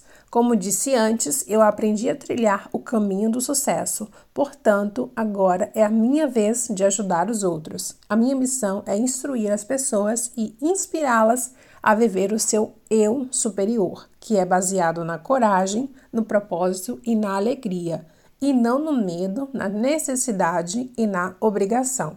Sinto-me verdadeiramente abençoado por organizar seminários, cursos e outros programas que transformam a vida de muita gente de maneira rápida e permanente. Fico emocionado por já ter sido capaz de ajudar mais de 350 mil pessoas a se tornarem mais ricas e felizes. A marca da verdadeira riqueza é determinada por quanto tempo a pessoa é capaz de dar. T. Harvey Eker.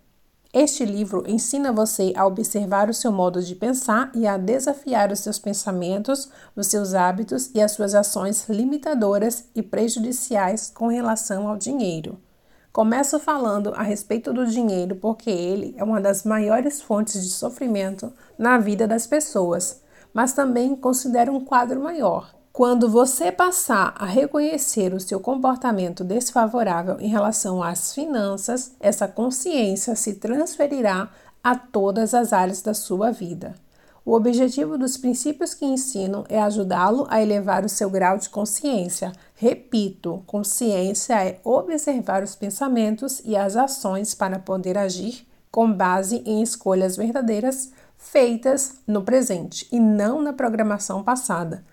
Trate-se, como já disse, do poder de reagir a partir do seu eu superior. Dessa forma, você pode ser a melhor pessoa que é, capaz de ser assim e cumprir o seu destino. E sabe o que mais? A essência dessa transformação não diz respeito somente a você, tem a ver com todo o nosso mundo, que não é mais do que o reflexo das pessoas que o constroem. Quando cada indivíduo aprimora o seu grau de consciência, a consciência de todo o planeta se eleva, passando do medo à coragem, do ódio ao amor e da escassez à prosperidade para todos. Cabe, portanto, a cada um de nós esclarecer a si próprio para poder acrescentar mais luz ao mundo. Se você deseja que a Terra seja de determinada maneira, comece a ser dessa maneira. Se você quer que ela se transforme no lugar melhor, passe você mesmo a ser melhor. É por isso que eu acredito que é sua obrigação crescer até atingir o seu pleno potencial para criar abundância e sucesso na sua vida. Dessa forma, será capaz de ajudar os outros e contribuir para o mundo de modo positivo. Obrigado por dedicar o seu precioso tempo à leitura deste livro. Desejo a você um tremendo sucesso e a verdadeira felicidade. T. Harv Eckert